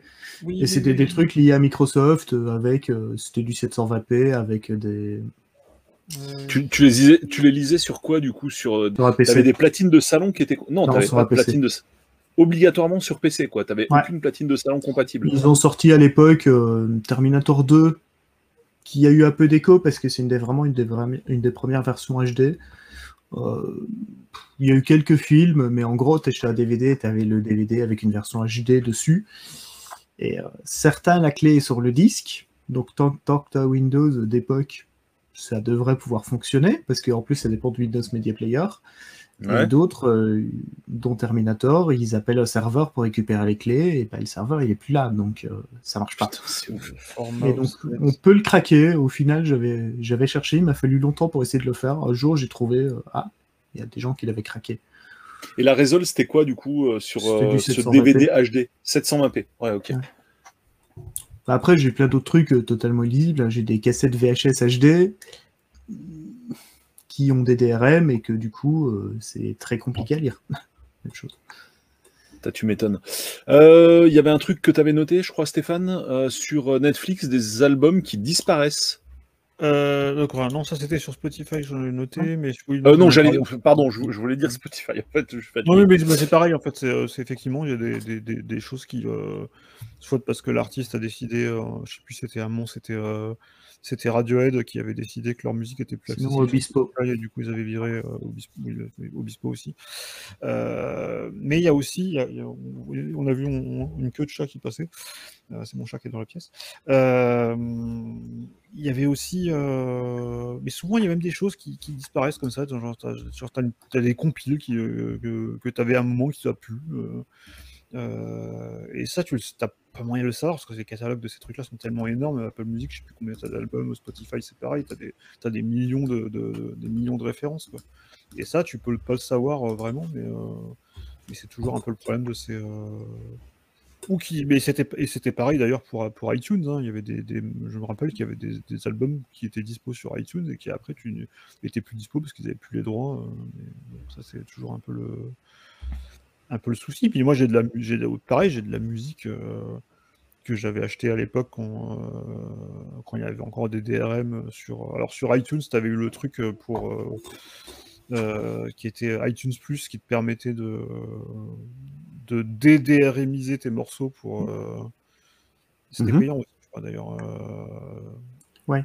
mais par contre il y avait plein de morceaux que j'avais achetés sur à l'époque sur je sais plus si c'était sur Virgin ou sur ou sur d'autres trucs qui étaient donc en WMA avec ce fameux DRM euh, Place for Sure de Microsoft. Et euh, ces trucs-là, si je les avais pas copiés sur CD audio, Alors, euh, je te dis, en plus, copier des WMA, on parle de WMA en 128K, donc je ne dis pas la qualité de compression.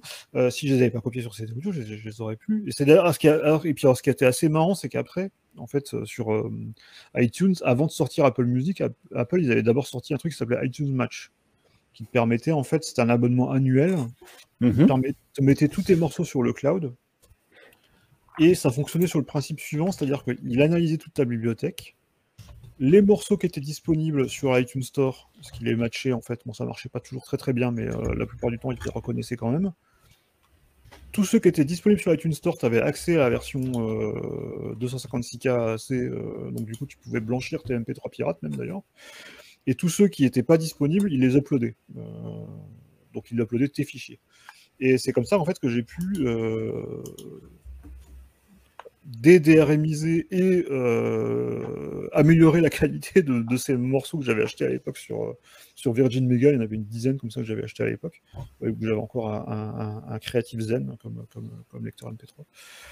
Euh, et, euh, et du coup, ces morceaux, je les, ai récupérés grâce à ce truc. Je les ai récupérés en AC256. Alors, c'est pas du non plus du lossless, mais, euh, mais, mais au moins ils étaient de qualité un peu moins pourrie parce que le WMA 128 c'était vraiment une bouillie de, compression qui te supprimait à peu près toutes les fréquences.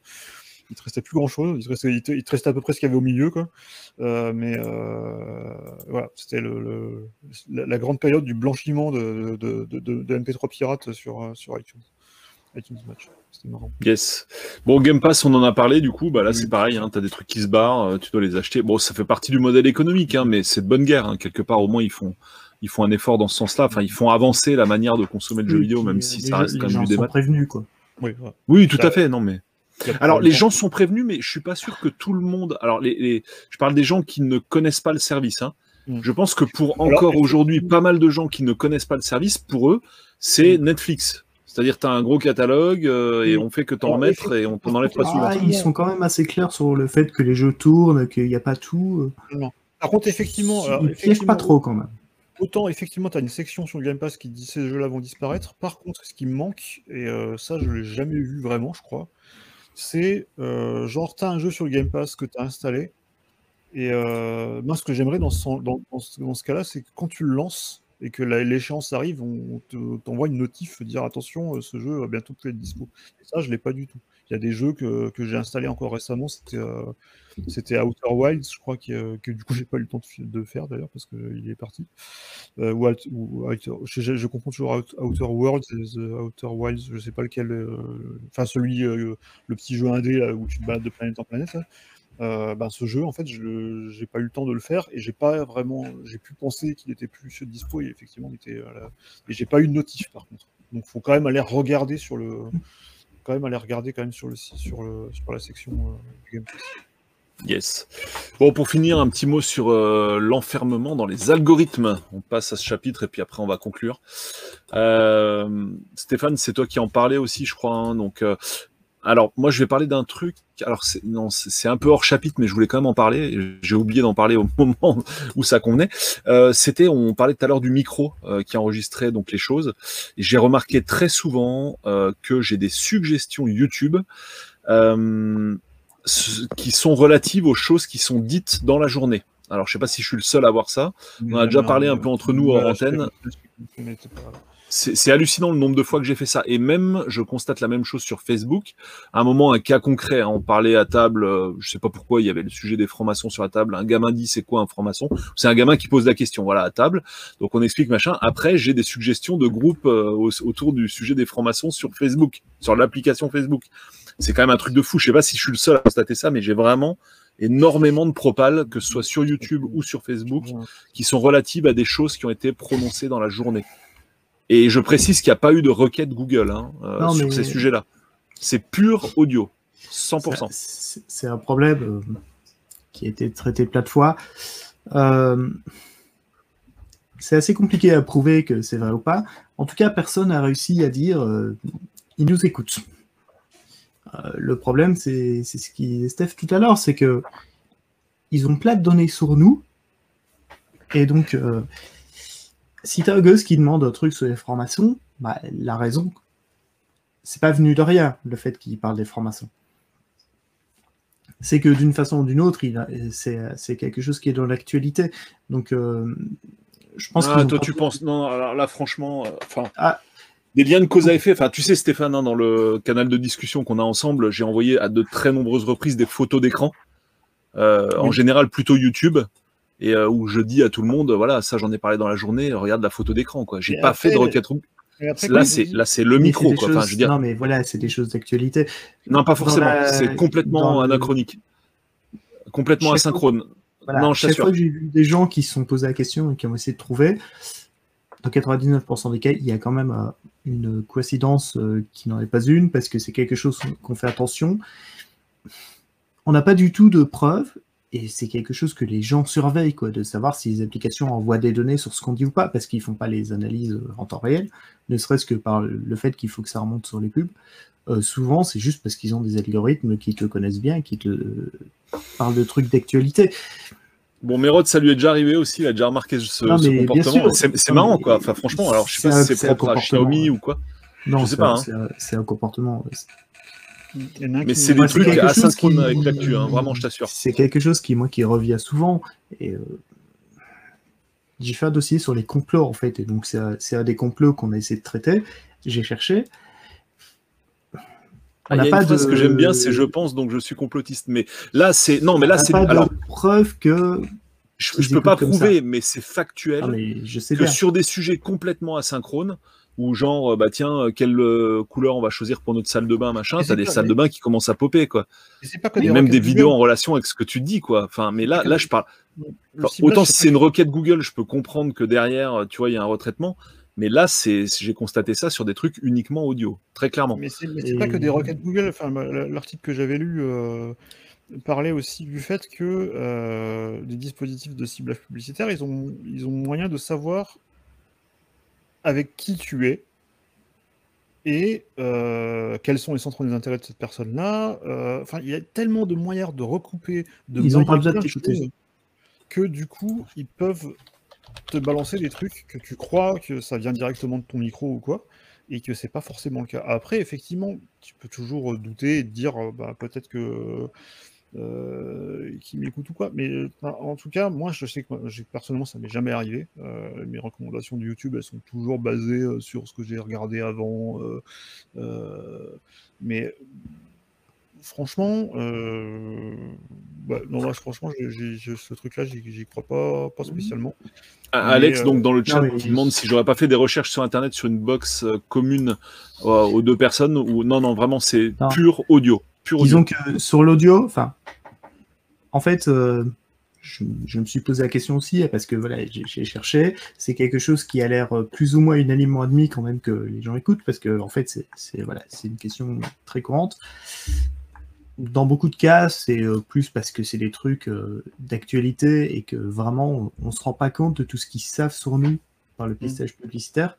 Et j'ai jamais vu quelqu'un qui mettait en avant le fait que euh, il nous écoutait.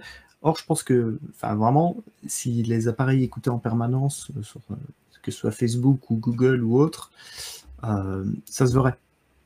En fait. Bah, il y a Mérode qui. Alors, c'est, alors, c'est marrant qu'on soit inégaux sur ce sujet parce que euh, moi, moi, clairement, c'est fait, ce sont des faits constatés. Alors, je peux pas te Oui. dire ce qu'il y a dans les rouages du système, hein, bien sûr. Mais là, tu vois, Mérode est exactement dans le même cas que moi. Donc, du coup, j'aimerais savoir sûr. quel est le point commun entre nous deux, quoi. Parce que c'est vrai, 3 à 5 coïncidences par Ah semaine, non, ça mais fait je beaucoup. peux te citer, euh, j'en ai vu des centaines de messages de gens qui avaient ce problème-là, et j'en connais aussi plusieurs. J'ai j'ai eu le problème. C'est juste que, voilà, sur le coup, moi je suis dubitatif parce qu'ils n'ont pas besoin d'analyser de la voix, qui est quelque chose qui nécessite beaucoup de traitement de données et des choses comme ça, alors qu'ils ont des données euh, beaucoup plus ciblées et beaucoup plus analysées par des algorithmes efficaces. Et euh, c'est pas une solution très efficace en fait.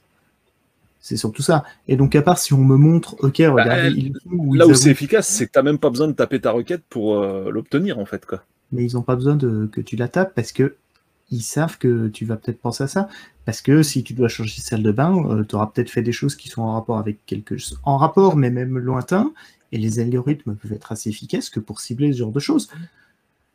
Et, Bah euh, écoute, là, enfin après, voilà, si, si autour Et de les la table, il algorithmes n'y a qu'une personne que sur sur les requêtes, ils sont basés aussi sur les sites qui sont connectés euh, à Google Analytics, qui sont connectés à Facebook, qui sont enfin euh, tout ce que tu fais en fait. Et, euh, Il y a tellement de trackers euh, sur tous les sites euh, qui font du qui, et qui te pistent de site en site et, qui savent d'où tu viens euh, euh, et qui arrivent à, recouper ça avec tes centres d'intérêt, avec, avec les personnes aussi avec qui, avec qui tu peux être ami sur Facebook, etc. Enfin, il y a quand même pas mal de choses qui peuvent être analysées. Je ne sais pas si vous avez regardé, par curiosité, il y a un endroit dans, Facebook où vous regardez tout ce qui est partagé à d'autres applications tierces. Euh, je vous invite à regarder. C'est ça qui. Euh, qui... Bah, Mérode qui dit non, le fait que tu parles pour la première fois de ta vie d'acheter une ponceuse à bois avec ta femme et, euh, et que après tu vois popper des suggestions là-dessus, moi c'est exactement ce que je constate, des faits comme ça. Tu as fait zéro suggestion, le machin va te proposer l'outil dont tu as parlé, quoi. Mais c'est vraiment marrant que je sois le seul en fait autour de la table. Hein. Et là, c'est plus de l'actu, c'est plus des algos, c'est rien du tout ça. Non, mais t'as pas fait de requête quoi. Non, là pour moi, si vous voulez, il y a trop de. après, voilà, je suis pas. C'est peut-être mon téléphone ou une application que j'ai installée dessus qui crée ça, hein, j'en sais rien. Je ne dis pas c'est Google, c'est machin, c'est Facebook, je ne sais pas qui c'est. Je ne sais pas d'où ça vient, mais c'est basé sur l'audio. Je vraiment là pour le coup, euh, j'ai trop pu le vérifier. Mon problème aussi, c'est que je peux pas vraiment le vérifier parce que bah, je bloque les publicités à peu près partout. Ah. Et la seule chose où je, peux voir, c'est dans mes suggestions YouTube, sauf que la façon dont je consomme YouTube, notamment pour le boulot, je regarde des tas de trucs complotistes parce que ça me fait rire. Et donc, j'ai que des vidéos de complotisme partout. Donc, euh, j'ai. Ah bah ça, ça, on est dans le sujet des algos là pour le coup. Voilà. J'ai un... Il y a une BD très sympa d'ailleurs sur, sur ce sujet parce, et qui aborde notamment ce, cette idée de, de, regarder des vidéos pour s'informer sur, euh, sur des sujets euh, et qui renvoie des, des, des, trucs. C'est la BD, ça s'appelle Fake News de. Euh, J'ai plus les noms des auteurs, mais je l'ai acheté récemment. est très, et, euh, voilà. et, et, on est écouté en tout cas depuis. depuis... Et là, vraiment, la, la, question de l'audio, disons que qui est camouflé. D'un point de vue euh, pratique, euh, c'est pas une solution très efficace et c'est une solution qui, si elle était utilisée en masse, euh, serait visible. Et... Bah ça, pour le coup, ça peut être traité en local. Hein, là, pour le coup, enfin, je veux dire, ton application. Quand tu installes Facebook, tu autorises le micro, on est d'accord, quoi. Des fois, tu te demandes pourquoi, parce que c'est en fait, c'est le micro. C'est Messenger en fait qui a besoin du micro, mais il me semble à l'install de Facebook, il te demande le micro la majorité des systèmes, ils te montreront si le micro est actif, par exemple. Hmm. Alors, je ne sais pas qui fait ça, mais en tout cas, euh, moi, je, je le constate. Alors, c'est pas hasard, mais ça fait quand même un gros hasard, quoi, en fait. c'est un hasard qui revient très souvent, quoi. Non, mais après, voilà, c'est... En fait, ce qu'il faut faire, et il y en a qui l'ont fait et sans vraiment de résultat, c'est prendre des trucs au hasard. Genre, tu prends un dictionnaire, tu fais un truc, tu prends une page au hasard, tu dis un truc, Mhm. Tu de voir euh, si ça pop, et en général, ça pop pas. Ce qui va popper, c'est des choses qui, au moins en théorie, peuvent avoir été euh, déduites par les algorithmes. Euh, le problème, c'est que on a quand même fortement tendance à sous-estimer ce que les algorithmes savent, parce que dans beaucoup de cas aussi, bah, ils font du bête et méchant, parce que forcément, dans la majorité des cas, tu vois, les algorithmes, ils ont l'air idiots. Tu vas aller voir un truc sur Amazon, tu vas pas l'acheter, tu vas voir la pub pour ce produit-là partout, sur plein de trucs. Euh, Alors oui, des fois les l'effet Badermeinhof ou je sais plus. non, des fois les ça, qui, décrit en fait sont cons dans la mesure où, tu dis Steph. Il y, a un nom scientifique pour ce, enfin pseudo scientifique en tout cas pour ce, truc-là. Ce phénomène, c'est le, c'est le phénomène Bader-Meinhof, je crois, parce que ça remontait dans les années 70. Je crois qu'il y avait eu un truc comme quoi les Allemands entendaient parler de la bande à Bader partout en fait. Ils avaient l'impression d'en entendre parler partout parce qu'ils en avaient entendu parler une fois. Et du coup, ils avaient ce nom-là qui. Euh, ils, faisaient attention à ce truc-là. Euh, et ça, c'est vrai que c'est un phénomène qui, qui, existe. Mais après, moi, j'ai pas vraiment d'avis là-dessus parce que ça m'est jamais arrivé. Après, je suis, principalement, je suis quand même euh, principalement sur iOS. je sais pas si ça a un effet ou pas d'ailleurs, mais en tout cas, en, tout cas, j'ai jamais vraiment constaté de, de, de, de trucs anormaux dans mes recommandations YouTube. Et pourtant, j'utilise YouTube vraiment beaucoup. Euh, euh, et, j'utilise Google euh, en mode pas privé du tout. Enfin, je fais pas mal de recherches. Et j'ai jamais vraiment eu ce truc de. Alors. Qui n'était pas en lien au moins avec des sites que j'avais visités. Et, Alors, juste une petite thèse. Là, on est sur l'application Facebook. Donc attention, je ne parle de mhm. Facebook Messenger, d'accord? Je parle de Facebook. Et là, je ne sais pas si vous arrivez à voir, microphone est autorisé. Voilà, dans l'application Facebook. Et qu'est-ce qu'il fout le microphone dans l'application Facebook? Ben, ton micro. Oui, non, mais c'est ça. ouais. Non, mais Il fait quoi? Non, mais dis-moi, c'est quoi Oui, la non. fonctionnalité de Facebook qui utilise le microphone? Il y en a pas, on est d'accord, de base. Je parle pas de Messenger, je parle de l'application Facebook. Bah, tu Bah, peux diffuser de la vidéo. Fais un Mais live. pourquoi tu as besoin du microphone pour diffuser de la vidéo? Il Il fait un live, Il faut du bien qu'il live. active. euh, faut active. Ah, live euh, Facebook, non, d'accord, mais- ok. Non, mais il y, a- Ouais. il y a des raisons. Souvent, il y a des raisons pour lesquelles il est actif. Il y a des développeurs qui euh, cochent tout. Après, Facebook. a- Ah, a il dit, ouais, Frédéric dit aussi on peut dicter des messages Facebook. Oui, sinon il y a les... Oui, je suis con, il y a les Facebook, Oui, effectivement. Mais Facebook fait des trucs, euh, fait des trucs euh, chez Idiot. Après, chez le- j'avais dit, le, truc, le, coup de se mettre en, en tâche de fond en, utilisant, en diffusant du silence, ça, ça a été avéré. Mais, euh, Ouais, tout à fait. Ouais, il y a ce cas que tu Non, citais. mais quoi. ils essayent, de, ils essayent de capter la position. Ils essayent d'utiliser le Bluetooth pour essayer de savoir où on est. Parce qu'ils peuvent déterminer euh, dans certains magasins, comme il y a des balises. En fait, il y a, il y a beaucoup de, de moyens très efficaces pour savoir où on est et avec qui. L'audio, c'en est pas tellement, un, mais de fait, c'est euh, c'est quelque Bah- chose qui forcément va t'interpeller et tu vas y faire plus attention. Quand tu es ce genre de boîte, euh, quels que soient les moyens, tu te dis pas c'est l'un ou l'autre. Tu dis, bah, c'est les deux, en fait, quoi, tu vois. Pourquoi tu te priverais d'un moyen, en fait, techniquement? Parce que c'est pas fiable. Bah, Non, ce que les gens que- disent, c'est fiable quand même, quoi. Je veux dire, si tu mets de la reconnaissance de vocale et que Non, mais la tu regardes la... reconnaissance vocale n'est pas fiable à la base, euh, déjà euh, en grosse partie. Enfin, même euh, Ouais. on voit la façon de les C'est- détecter. On n'est plus dans les années 90, quand même, la Pierre. Quand la reconnaissance vocale, Euh. ça marche aujourd'hui, quoi. Bah, pas tant que ça, c'est bien pour ça qu'ils sont obligés de tout analyser et faire vérifier par des humains, en fait. Il y a un taux d'erreur non négligeable.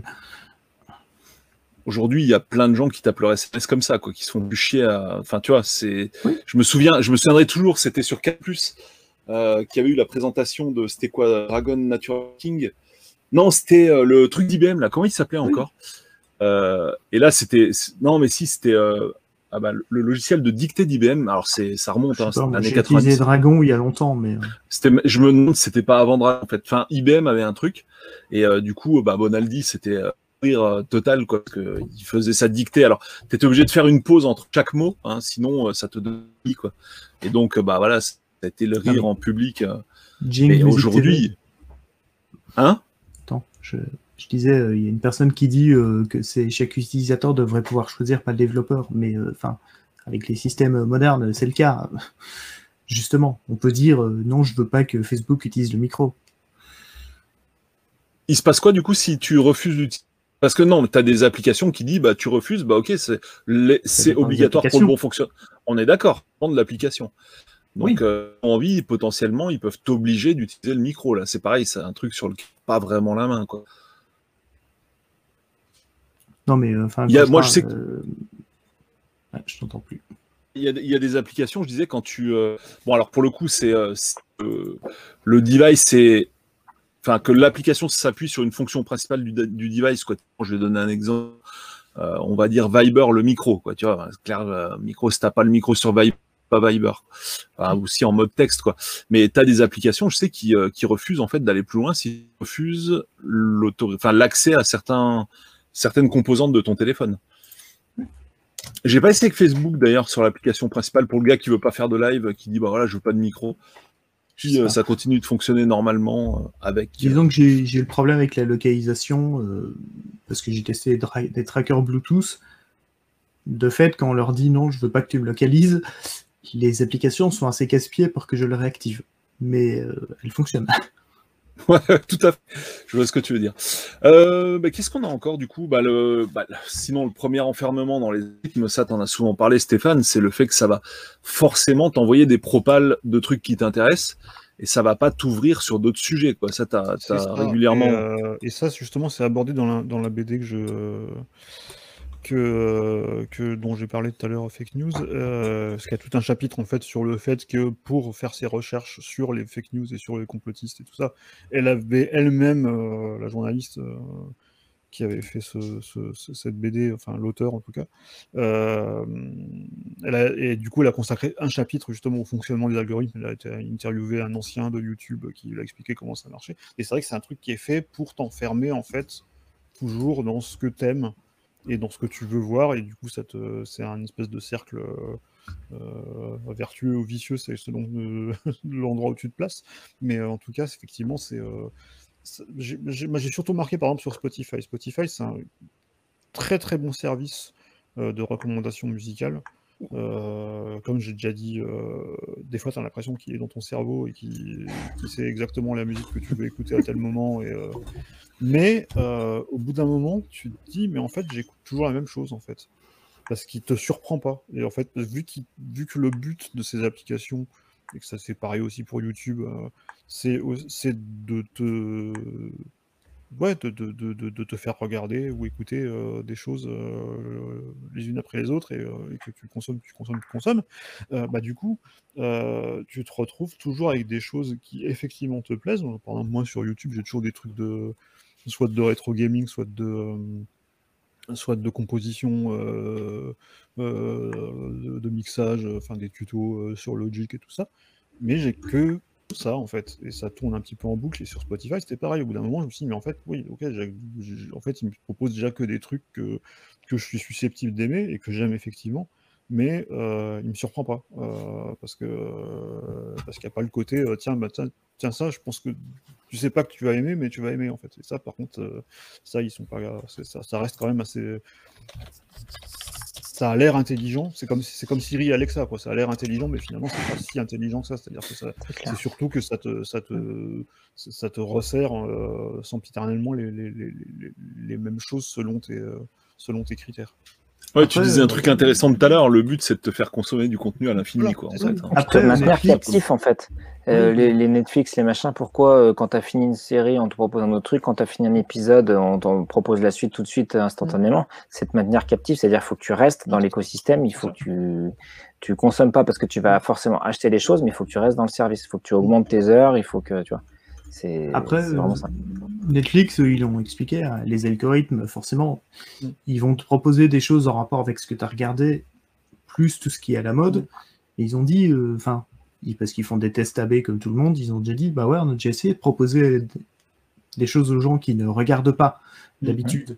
Sauf que, bah, du coup, bah, bah, ils ne regardent pas. Ouais, ça.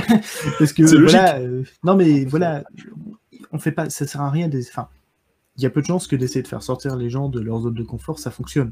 Mm, non.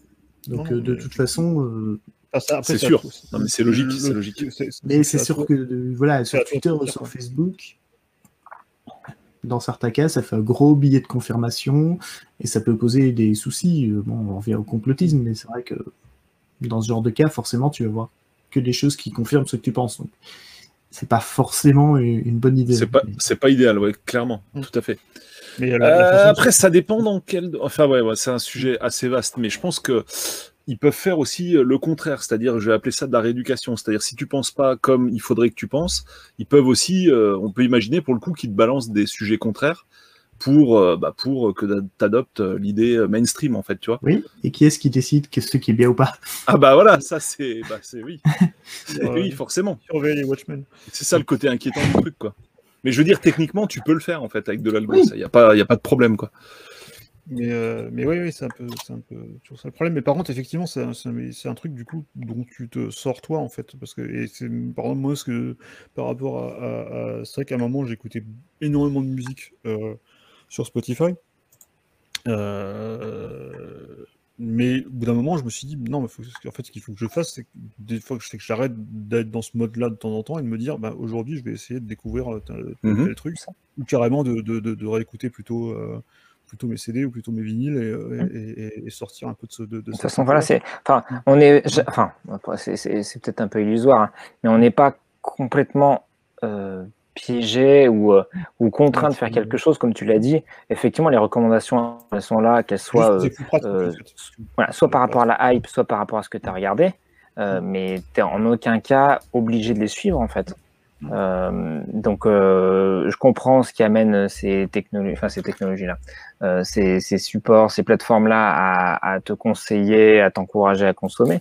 Mais en- normalement, tu es quand même censé encore pouvoir te dire, bah non, bah, j'ai envie de découvrir d'autres trucs, j'ai envie de faire moi-même ma recherche sur, sur, euh, sur YouTube pour aller chercher tel truc, euh, machin. Euh, effectivement, la, la, la- euh, euh, tout à l'heure, j'ai parlé du biais de la sécurité pour faire passer tout un tas de pilules. Il y a le, biais de la paresse, de, euh, de, de l'immédiateté et de du euh, bah, je vais pas me lever pour mettre mon DVD, hein, ce qu'on était ou le Blu-ray. Euh, c'est ce, ce, biais-là, en tout cas cette, cette facilité-là, euh, qu'on peut essayer de, avec des gros guillemets, hein, de, de, combattre si on souhaite être un petit peu libre dans nos, dans nos recherches et puis bah, simplement bah, éviter d'être tout le temps euh, euh, assisté dans, dans, tout ce qu'on fait. Et, et, quelque part, ce billet de la paresse, il, il, en fait, il, est euh, presque présent dans tout ce qu'on a dit en fait. Parce que Oui. euh, effectivement, euh, ben, pareil, les mises à jour automatiques, c'est plus pratique de les faire parce que C'est ça.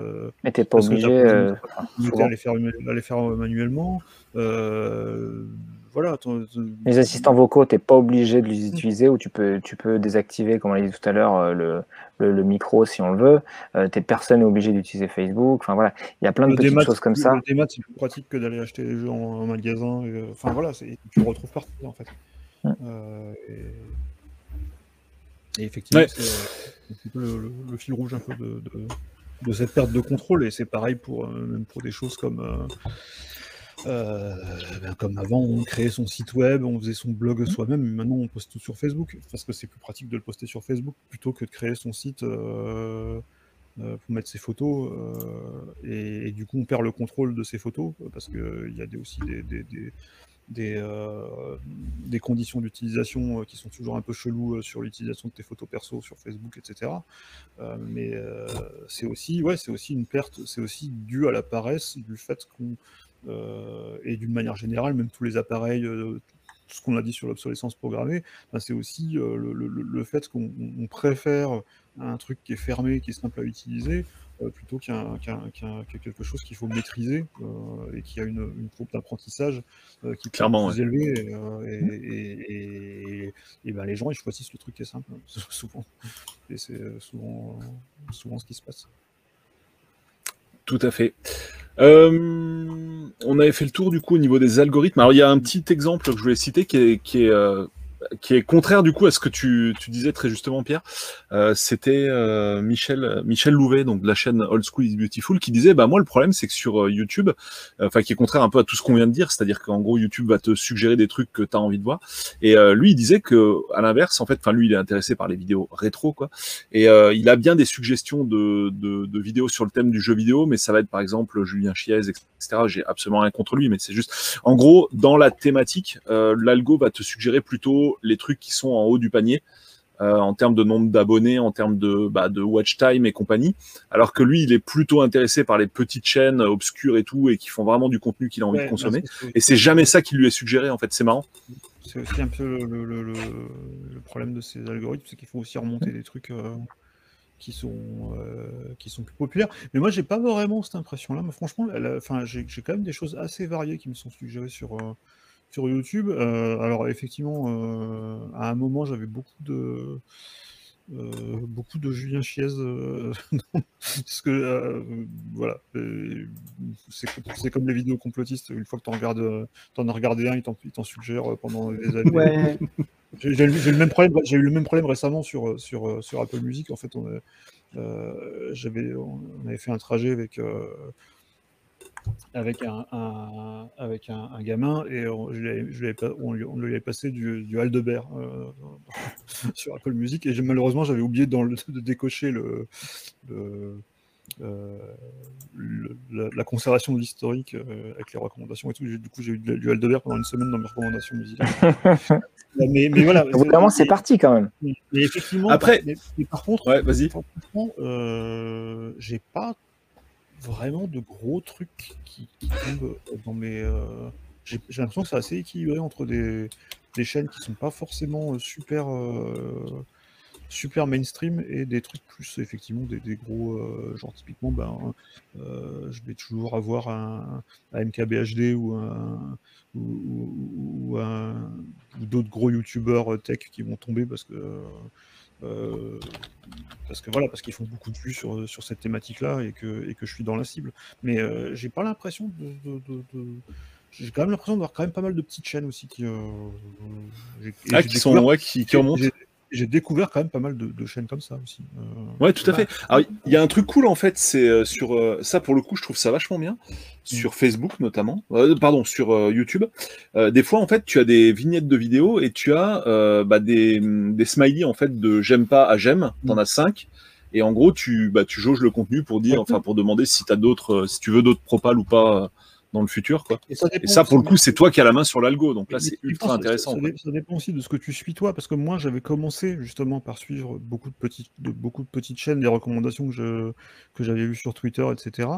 Et du coup, il est peut-être resté dans ce mood-là, alors que effectivement, si tu suis, si tu as regardé à un moment beaucoup de, de, de- de- de vidéos de, euh, bah, de, gens qui ont plein de vues, bah, peut-être qu'il va te ressortir plus, euh, plus des choses plus mainstream. Ça dépend aussi de ce que, de ce que toi tu, tu- tu regardes par toi-même. Franchement, j'ai l'impression que les, les algorithmes de YouTube sont quand même vachement euh, volatiles en fait. C'est-à-dire qu'ils ils changent facilement euh, à partir de, ce que tu regardes euh, de toi-même. Voilà, Pour, euh, pour revenir à, à Julia Chiez, euh, de fait, sur les gros youtubeurs, sur les, les grosses chaînes, euh, oui, si on regarde une vidéo, euh, il y a 9 chances sur 10 pour qu'il en propose d'autres automatiquement parce que c'est des gens qui sont en succès. Mais ça semble logique dans le fonctionnement quand même. Bah complètement, c'est logique, hein, de A à Z, bien sûr. Donc voilà. Euh, du coup, on passe à la conclusion. Il y avait une autre idée assez importante, mais qui m'a échappé. Donc, si ça me revient, je, reviendrai dessus. Ça concernait un chapitre précédent, en fait. Ça concernait le démat, mais je sais plus ce que c'était. C'était un truc assez, euh, un point assez intéressant. Mais bref, peu importe. Euh, du coup, si on passe à la conclusion, on est d'accord pour dire que on n'a plus la main sur que dalle. Enfin, on l'avait peut-être déjà pas avant, mais on s'en rendait pas compte. Mais euh, aujourd'hui, c'est t'as la main sur quoi en fait Je veux dire, c'est bah, obligé de leur faire confiance. sur quoi. euh, l'ordre, sur, euh, sur ce que tu choisis de partager ou non. Euh, tu Oui, vois, en option, que bah, est-ce que je partage le micro, est-ce que je partage ma localisation, est-ce que j'utilise tel ou tel logiciel, sachant que euh, ma vie privée sera en bonne partie euh, mangée. Est-ce que je choisis d'utiliser des, des assistants vocaux activés en permanence, et machin? Enfin, il y a quand même. Enfin, encore une fois, moi, je veux pas. Enfin, l'être humain ne doit pas forcément toujours se dédouaner sur la technologie. La technologie, elle est évidemment faite par les humains, elle est utilisée par des humains, et si les gens n'étaient pas volontaires pour utiliser un certain nombre de choses, euh, on n'en serait pas là.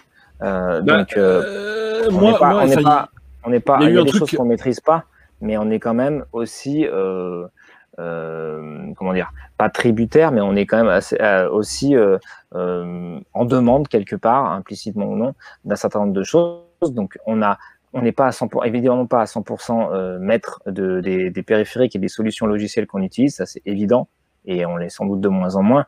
Par contre, de dire qu'on est 100% dépendant, qu'on n'a absolument pas de contrôle sur notre euh, manière de consommer ou de, sur, nos, sur nos matériels, ça me paraît quand même euh, aussi un, un biais de raisonnement un petit peu trop facile, mais c'est mon avis. bah, hein. moi, moi, il y a une phrase que j'ai beaucoup aimée dans le chat, c'est victime consentante. Moi, je me ça, alors là, ouais.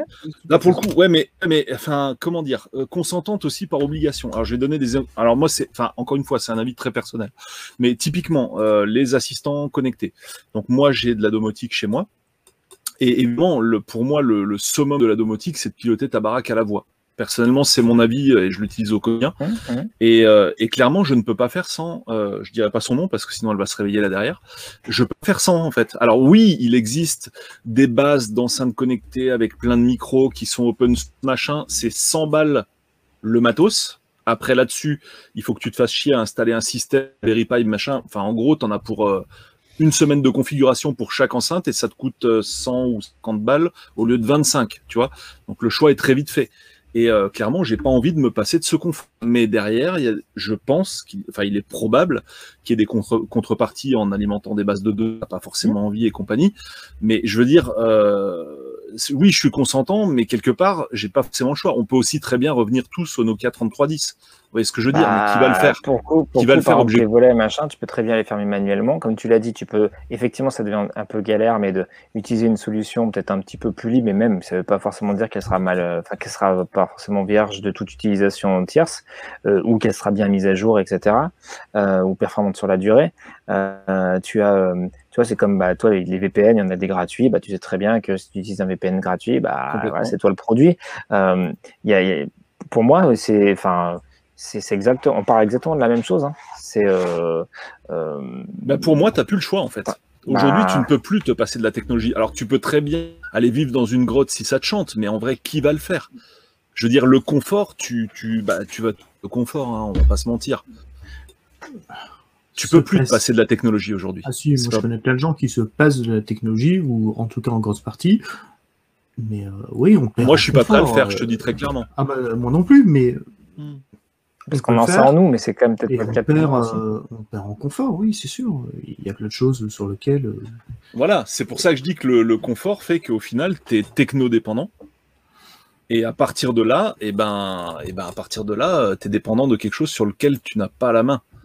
C'est tout le problème, il est là. Enfin, moi, c'est mon avis, hein, perso. hein. Après, on a peut-être tous un avis différent. Ah, c'est enfin, ce qui euh, ce qui a été dit, victime consentante, c'est-à-dire que tu consens à, à restreindre une partie de tes, euh, de tes droits euh, en termes de vie privée ou en termes de, de ce que tu souhaiterais partager ou non, ou de ce que tu souhaiterais faire, c'est-à-dire ah, ben, je veux pas faire mes jours là, eh ben oui, mais bon, pour utiliser un, un jeu en ligne, eh ben, je suis obligé de me connecter à Internet. Pour que je me connecte à Internet, il faut que je me plie à un certain nombre de règles. Et c'est comme jouer à un jeu exigeant, tu vois, tu jouer à un Dark Souls, etc. Euh, c'est soit tu peux décider de ne pas acheter le jeu, et très bien, je veux dire, personne ne t'en voudra, mais si tu achètes le jeu et que tu veux y jouer, bah, tu es obligé de te plier à ces règles. Alors encore une fois, ça c'est des règles basiques, c'est du game design, etc. Mais regardez bien, quand vous lancez un jeu, on n'en a pas parlé, mais toutes les, di- enfin, la plupart des jeux maintenant, ils ont des disclaimers en disant voilà, euh, veuillez accepter tous ces trucs. Et en général, il y a l'utilisation des données. Euh, il y a éventuellement, on vous on donne une adresse email parce qu'il faut que vous connectez un compte, etc. C'est ça qu'on n'en a pas parlé. Mais c'est des choses qui sont même euh, plutôt de plus en plus obligées. Euh, voilà, ça fait partie de ce, de ce contrat. Alors, pour pas paraphraser une pub, un contrat de confiance, mais en tout cas un contrat de je te donne ça, mais toi du coup il faut que tu me donnes ci. Mm, C'est euh, c'est tout, c'est c'est- c'est tout le c'est tout le problème. Et encore une fois, si jamais ça va trop loin, euh, ben euh, soit il y a des autorités qui, qui sont censées réguler ça, soit il faut que les gens disent bah non stop, moi je je veux plus si comme il y a des gens qui sont partis de WhatsApp ou de, de Facebook parce que ils, pareil, ils trouvaient que ils se retrouvaient plus dans le Ouais. truc. Ouais, mais là, c'est pareil. Enfin, il y a eu un moment signal. WhatsApp, que- WhatsApp, on a vu. euh, on Souvenez-vous a eu des signal. chiffres, quoi. C'est Non, mais voilà. Marginal. Ben Voilà, mais c'est ce que dit Ah oui. Pierre. Mais voilà, c'est tout est dit, tout est dit. Euh, moi, je sais Signal. euh, c'est- Enfin, c'est c'est des modes en fait comme ça. Tu vois, c'est ouais, non, mais je vais me débarrasser de. Puis après, ah mais putain, mais je suis tout seul sur Signal. Putain, comment je vais faire? Ah ouais, mais bah ouais, mais c'est con. Les autres, ils ont pas migré, donc bah t'es obligé d'y retourner en fait. Quoi, si t'as envie de discuter avec tes potes, quoi, c'est pas compliqué. Donc t'as vraiment la main dans l'engrenage et tu peux pas en sortir. Je veux dire, c'est pas Et possible. c'est justement pour ça que tout est interconnecté, que euh, notamment toutes les grosses sociétés rachètent d'autres sociétés périphériques ou plus ou moins approchantes pour que bah, s'ils tombent pas par, euh, j'ai n'importe quoi, par YouTube, ils vont t'avoir par Google, ils vont t'avoir par Gmail, ils vont t'avoir par euh, ton téléphone, tu vois. C'est euh, entre guillemets c'est tentaculaire et c'est justement fait pour euh, à la fois recouper euh, les les données, c'est-à-dire qu'à bah tiens donc du coup toi t'aimes par exemple les, séries, mais t'aimes aussi regarder le foot et t'aimes aussi euh, euh, chanter et t'aimes aussi machin, bon, bah, on va te faire des propositions qui seront intéressantes et du coup, on pourra vendre à, des publicitaires et ben, euh, quelque chose de très très ciblé. Donc euh, voilà, on sait qu'en plus que tu as entre tel âge et tel âge, euh, que tu manges plutôt ça le matin, que tu fais tel poids, que tu fais attention à ci. Euh, voilà, Mm. c'est le recoupement, enfin le fameux big data, le, le gros groupement des données. Et, et Bah, la phrase, voilà. la phrase de Stéphane, hein, Google en sait plus sur toi que ton meilleur ami, quoi. Ça, j'ai toujours bien aimé euh, quand tu disais ça, quoi. Enfin non, c'est, t'en, avais parlé, c'est un peu, c'est un peu vrai, quoi. C'était pas- je ne mettrai pas une phrase de Tim Berners, de Tim Berners, comme c'était Tim Berners. Oui. Peut-être. Merci Stéphane. Mais, euh, mais, mais, mais, mais. Mais c'est lui qui, mais effectivement, c'est lui qui en avait parlé de. de- Ouais. Il a fait une, une conférence à, à, à Blend, Ouais. je Et crois. qui disait que même, il était même attristé de, enfin, de l'usage qui était fait du web par rapport à ce que que lui. Ça, bah, tu, dans- sur Google, tu vas, tu vas par exemple euh, googler une, une maladie euh, que tu crois que tu as, et, et ça, tu le dirais même pas à quelqu'un de ton entourage. Euh, clairement. Mais c'est- oui, effectivement, c'était dans, c'était dans ce cadre-là. Donc voilà, on, a, on est quand même d'accord pour dire qu'on n'a pas la main sur grand chose. Enfin, on a, on a une action sur le cours des choses d'une certaine manière, hein, comme tu disais, euh, Damien, quoi. On est, on a, ouais, on est libre d'utiliser ou de pas utiliser.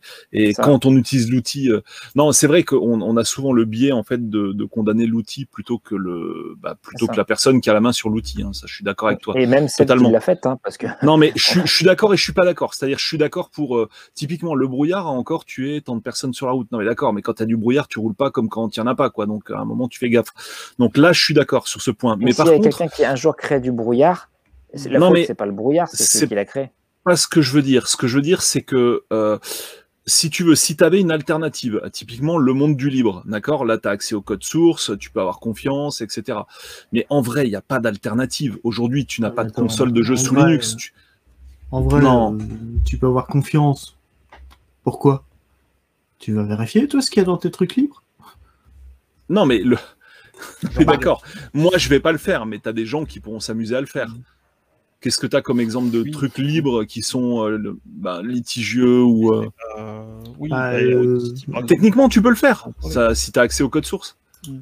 Ouais. Moi j'ai pas Enfin, les en compétences vrai, pour le faire, mais il y a des gens qui Ah, ont des compétences pour le faire. Il y a des gens qui le font. oui, On, on peut te dire euh, qu'il y a des gens qui. Mais en vrai, euh, c'est- pas tout à fait le cas. Il y a comme, on a quand même régulièrement des programmes libres où il y a des grosses erreurs, où il y a des trucs qui ne vont pas. Enfin, Audacity, euh, Mm, c'est un, c'est un ouais. exemple. Enfin, c'est libre, ils ont mis un truc horrible dedans. Alors, ok, on l'a vu.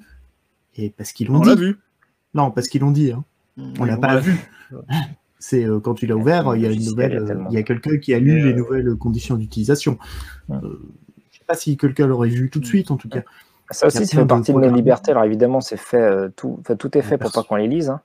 Mais euh, Oui, mais effectivement, le fait euh, que ce soit bah, libre, la confiance, mais- ouais. Vous avez lu? Oui, vous avez bien tout lu. hein. Oui, oui, oui, oui, oui. Bah, si quelqu'un a envie de vérifier, techniquement il peut. C'est ça toute la différence avec le Oui, proprio. c'est- quoi. Je suis Ouais, désolé. A quelqu'un qui est capable de le faire. Bah oui, peut-être, mais je veux dire, C'est le proprio, même si quelqu'un est capable de le faire, il peut pas le faire. Donc c'est quand même une différence assez importante. Tu peux pas le nier. Ouais, c'est quand même, euh, euh, enfin voilà, c'est c'est- c'est techniquement. Mais euh, mais je veux dire, t'as pas. Ce que je veux dire, c'est que tu n'as pas d'alternative. Regarde, regardez simplement Google. Qu'est-ce que tu as comme alternative à Google? Tu vas utiliser quoi? Bing et Cosia? Non mais Mais sérieux, là. je veux dire, YouTube, c'est quoi ton alternative à YouTube? Dailymotion? Peertube. Donc voilà, il y a un espèce de monopole en fait qui se met en place de facto et tu peux pas en sortir quoi. Je veux dire, si tu as envie de mater des vidéos sur internet, euh, dans ta Netflix ou YouTube, mais je veux dire, c'est t'es quand même bloqué sur euh, à chaque fois un service en fait, un prestataire. Et ça, Mais quelque parce part, que- c'est- Parce qu'on les ça- a laissés ça- tard. ouais, oui, tout à Ah fait. oui, mais, euh, Mais je cherche pas à savoir les causes, je, ouais. je, je pose les faits en fait. Et les faits aujourd'hui. ça, C'est ça, quoi. Enfin, Non, mais quand, y a des services, les services posent vraiment de gros problèmes, à un moment, euh, il y a des services qui disparaissent quand ils deviennent mauvais. T'as pas, tu parlais de Skype euh, tout à l'heure. euh, Enfin, Skype à un moment était le truc le plus utilisé. Mhm. Bah, c'est devenu mauvais. Les gens sont allés autre part. Rappelez-vous des mécènes. Firefox. de- Ouais. Enfin oui, en plus Firefox c'est même pas parce que c'est mauvais, mais euh, voilà. Je Mais, pense euh, que c'est pour d'autres raisons. Mais je dirais qu'en en en fait, on, je dirais pas qu'on n'a plus la main sur rien, mais je dirais qu'il y a plus grand chose sur laquelle on a la main à 100%. quoi. C'est surtout ça. Oui. C'est- qu'il y a plein de, il y a plein de petites, euh, de petits changements qui fait qu'on a moins la main sur certains aspects. Mais euh, je dirais pas qu'on a la main sur rien parce qu'on peut toujours, euh, on peut toujours encore éteindre notre ordinateur. euh, ou, euh, ou- ou effectivement, comme on disait, euh, pas suivre les recommandations et aller découvrir des trucs par soi-même. Enfin, il y a plein de choses sur lesquelles on a. Après, effectivement, bah voilà, tu, vis avec des compromis qui font que euh, bah, tu te dis bah, peut-être que, tel ou tel service il va un peu écouter euh, ou pas forcément écouter, mais, voir ce que je fais et du coup savoir des choses sur moi. Euh, moi, j'ai envie de dire que tant que le contrat à respecter des deux côtés, euh, ça me dérange. mm, Ça, je suis pas fou de joie, mais ça me dérange pas non plus. euh, je- je- moi, personnellement, j'ai- j'ai- j'ai- euh, j'utilise toujours les services Google parce que euh, parce que voilà, quoi, j'ai- pas. Pro. Ils ont pas. Ah, le problème, c'est qu'ils sont trop bons, quoi. C'est c'est ils un sont peu le souci. bons et puis ils sont ils sont ils sont bons et puis et puis, et, et puis ils ont rien Mais fait de- pourtant, t'as pas succomé à Google Plus. Ils ont rien fait de pourri avec Oui, pas toujours bon, en fait. Et Stadia et tout ça. Problème, c'est que j'étais seul, mais, euh, mais j'avais, j'avais, j'étais. Non, tu n'étais pas tout seul. Il y avait également, euh, c'était Ludo. Hein euh, à- oui, oui, j'étais, mais j'étais à fond dans Google+. Mais euh, par contre, ça, effectivement, on n'était pas beaucoup. Déjà, Ouais. il y a plein, plein de trucs dans Google+, qui étaient, très, qui étaient très très bien, qui auraient mérité de marcher, mais qui n'ont pas marché. Mais non, mais je veux dire, effectivement, c'est pas... Pour moi, c'est, enfin, il n'y a rien de tout, de tout noir et tout blanc, et il y a plein de points positifs à, à ça aussi. Mais c'est pas pour ça que je vais dire euh, youhou, euh, Google prenez toutes mes données. Euh, Ah bah, euh, et je fais et, et du coup, euh, ben, euh, quand je peux ne pas utiliser Chrome, j'utilise plutôt Safari. Quand je peux, euh, euh, tu vois, tu, vas- tu vas chercher un peu de. Moi, depuis Chrome, je peux plus utiliser un autre navigateur en vrai. Mm, C'est trop lent en fait. Ça, ça me gonfle. Tu Bah, vois, si tu- ouais. tu Moi regardes j'ai c'est autre chose bien, que. Safari aujourd'hui. Mais, euh, À part, à part le, le nouveau Edge basé sur Chrome. Bah oui, mais c'est Chrome en fait. Quoi oui, t'as pas, t'as pas la connexion permanente. Ah, Brave, DJ Music TV, connexion- ouais. la- Oui, t'as t'as J'ai pas essayé, connexion- donc ça, je peux pas. T'as pas la connexion permanente à Google dans, dans, dans Edge non plus. Mais euh, euh, et voilà, enfin, c'est, oui, Non, mais tu vois, la, la connexion permanente à Google, en fait, je peux plus m'en passer, je te dis très clairement. La gestion des mots de passe par la synchro sur le compte Google, je peux plus m'en passer. bah, J'ai un gestionnaire qui passe, tu vois, un gestionnaire de mots de passe, mais je m'en sers quasiment plus, en fait. Je les mets juste en copie. euh, mais au final, euh, c'est voilà, login automatique, tu changes d'ordi, tu connectes ton compte Google, tu retrouves tous tes Mm. comptes en deux secondes.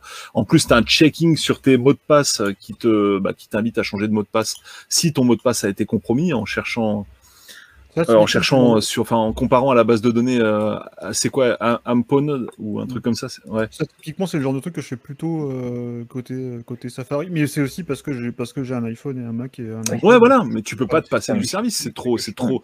Le problème, c'est trop pratique, c'est trop confortable à chaque fois. T'es, Mais, mais oui, après, voilà, c'est des histoires de, de, de ce que tu acceptes et euh, de ce que tu n'acceptes pas. Et de... Après, effectivement, n'as pas toujours le choix non plus. Comme tu dis, euh, bah, si tu veux utiliser. euh, si tu veux utiliser Alexa, il faut que tu acceptes que tu utilises Alexa et que ça, ah bah c'est clair. et que ça a peut-être des conséquences sur ta vie privée on, euh, que j'ai pas euh, non plus moyen de prouver non plus.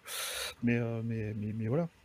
Ah, j'ai repensé un truc, du coup, j'ai repensé à l'idée que j'a- j'avais là, qui s'intègre plutôt dans un autre chapitre, mais quand même, qui est quand même assez importante. Et pour le coup, on en a quasiment pas parlé. C'est, euh, enfin, si on en a parlé par le biais des applications qui peuvent d'un coup passer en freemium alors qu'on l'avait payé, etc., euh, ou des jeux qui disparaissaient. Mais c'est les changements des conditions d'utilisation à l'arrache. Alors, j'ai deux exemples qui me viennent à l'esprit.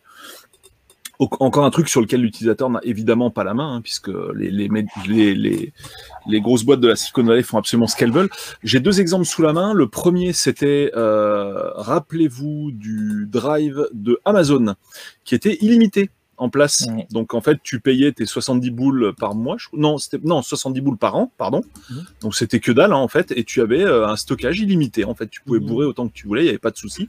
Donc ça, évidemment, c'est tombé en, en déconfiture peu de temps après, bizarrement. Une fois que tout le monde avait stocké euh, bah, toutes leurs archives. Et l'autre exemple qui me revient, qui est beaucoup plus flag et que tout le monde, dont tout le monde, quasi tout le monde a connaissance, je pense. Damien, tu, ça te vient déjà à l'esprit, c'est Google Photos. Google. Photos, gratuit, tout ça. Donc tu es bien dépendant du service. Tu as balancé euh, toute ta live dedans depuis c'est combien de... ça existe depuis combien de temps Google Photos, Stéphane? Peut-être au 2015. bien au moins Ouais, 5 depuis ans, 2015. quoi, 6 ans? Ça fait bien depuis 2015, je pense. ouais. Ouais, Bien 2014-2015, je crois. Enfin, le, Ah, le passage en, en tout gratuit, euh, c'était. Enfin, tout gratuit. La haute qualité gratuite, c'était euh, 2015, je pense. Mm. Voilà. Donc là, tu pouvais stocker de manière illimitée, sous condition de passer par l'application, enfin depuis le PC en tout cas, hein, et depuis Ouais. macOS, une application qui compressait tes photos, mais honnêtement, sans perte quasiment, hein, c'était vraiment pas gênant. Et euh, du coup, bah là, le, le stockage était limité dans ce cas-là.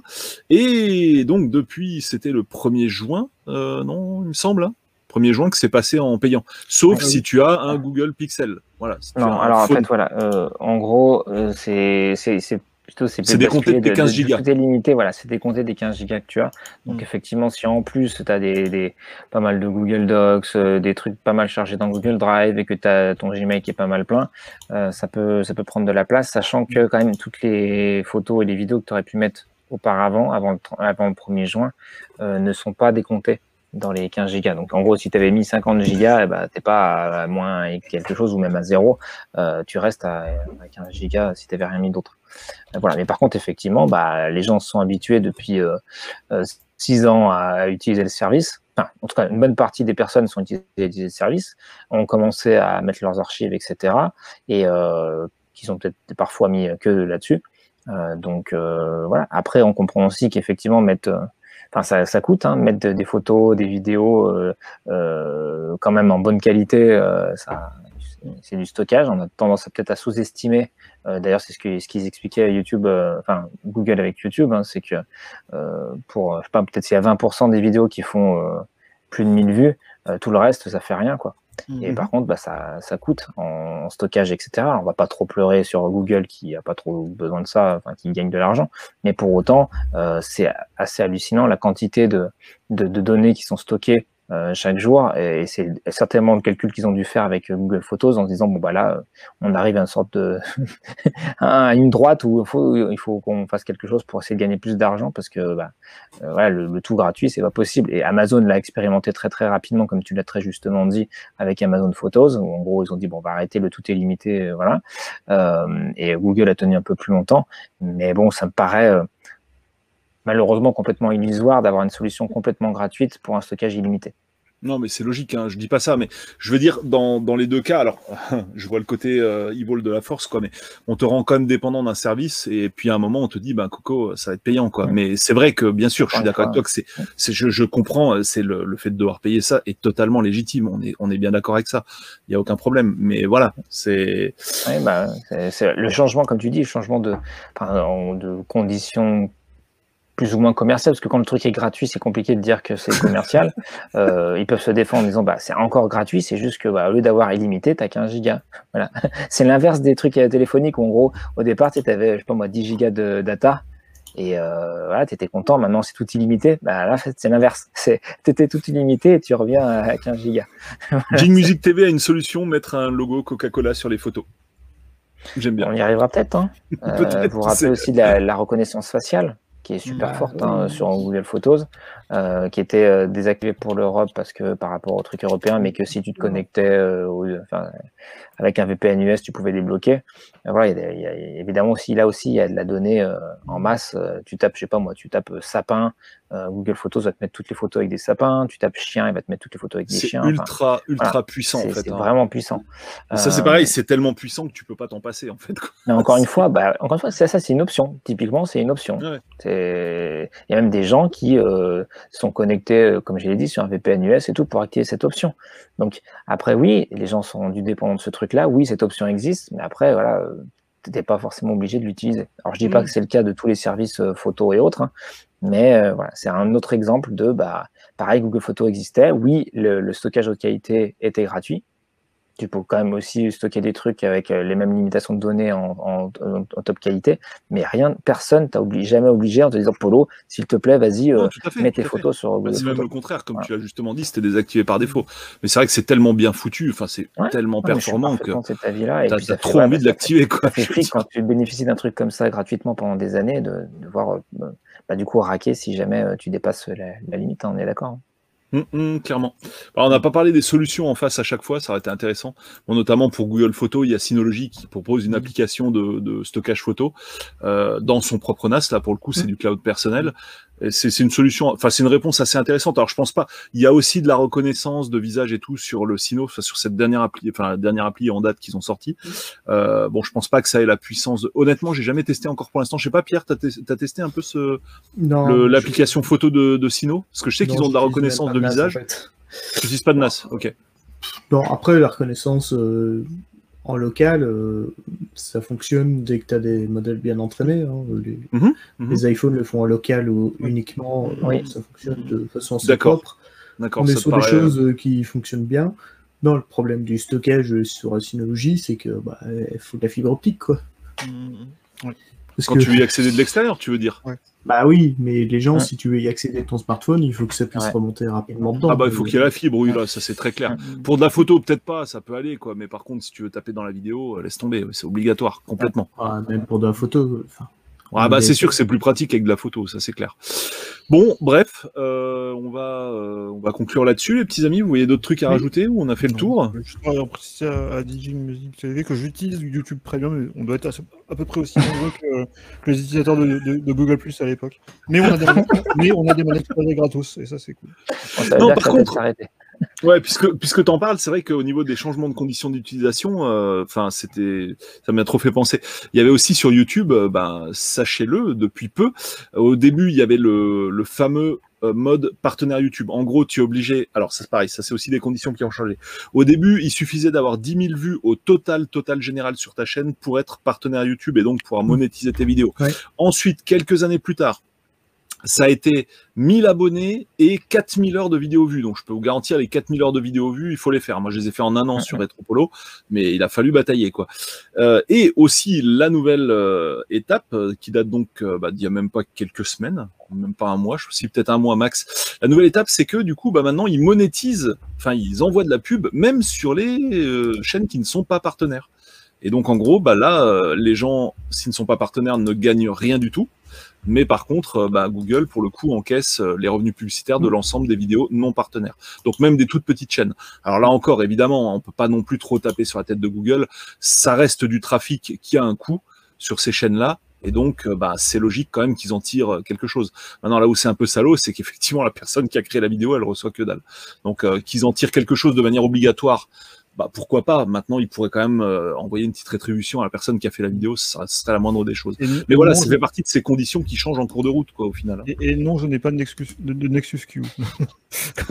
Mais on l'a jamais vu. Enfin, moi, j'ai non, jamais mais j'ai- vu. je crois que j'ai- j'ai jamais sorti en fait. Enfin, peut-être pas en. Oui, ça jamais. Voilà, c'est ça. Ça a pas- été avorté. hors en fait, de, hors de France. hein. Je sais pas. Mais non, non, je n'ai pas été jusque-là. Mais, mais, mais par contre, j'ai une manette, j'ai une manette Stadia qui m'a été gracieusement offerte par Google en, en récompense de, ma, de, de, de mon engagement à YouTube Music Premium. Ah oui. C'est beau. Je crois que j'en ai deux au boulot des Stadia. du coup, tu Ils en avaient trop. Alors, euh, Non, on l'avait acheté en fait pour tester au départ. Et ils nous en ont Mhm. envoyé un un peu après. Techniquement, c'était très bien, c'est-à-dire. Non, techniquement, c'est pas mal. On l'a déjà dit hein, en vidéo ou en, en podcast. Ouais. Non, on trouve. Enfin, ça fonctionne bien si tu veux. Mais après, là, comment dire, le, le gros problème, c'est l'emballage commercial, quoi. Enfin bon, ça en sort du sujet, quoi. Mais Voilà, mais en tout cas, c'est juste un petit aparté pour répondre. yes. Je disais, j'ai des boîtiers Shadow aussi. Beaucoup de boîtiers Shadow. Ah, mais c'est normal. Bon, et ben les petits amis, c'était bien cool, super intéressant. Merci à tous, euh, ben déjà ben, en- autour de la table virtuelle, mais également dans le chat, euh, d'avoir euh, ben, beaucoup réagi à tout ce qui a été dit et ça a permis d'enrichir l'émission, forcément. C'est toujours ultra ultra intéressant. On va vous dire à tous bonne nuit parce que là il se fait quand même un peu tard, voire tôt Oui. même, on peut le dire. Et puis ben, voilà, on se retrouve dans deux semaines normalement pour une nouvelle émission. Donc comme d'hab, vous pouvez suivre l'émission en direct si vous êtes en train de l'écouter en podcast pur audio dans votre voiture ou ailleurs, en train de siroter votre pulco euh, au milieu de la mer. Euh, vous pouvez donc retrouver euh, l'émission forcément sur les chaînes, bah, sur les différents services de streaming audio. Donc, euh, bah, que ce soit Google Podcast, euh, Apple Podcast, également euh, bah, Spotify forcément, mais vous pouvez également participer pardon, à l'enregistrement de l'émission en vidéo sur la chaîne Retropolo. Donc ceci une fois toutes les deux semaines. Voilà, bonne nuit à tous, salut à tous, ou bonne journée si vous êtes en train de nous écouter en journée, et à bientôt. Ciao, ciao, ciao. Salut. Ciao. Salut tout le monde. Merci Pierre, ciao. Merci tout le monde. Ciao, ciao. Il y a Bambou qui vous dit salut aussi. Merci le chat. Bisous, bisous. Allez, ciao. Gamer and Geek. Gamer and Geek. Gamer and Geek.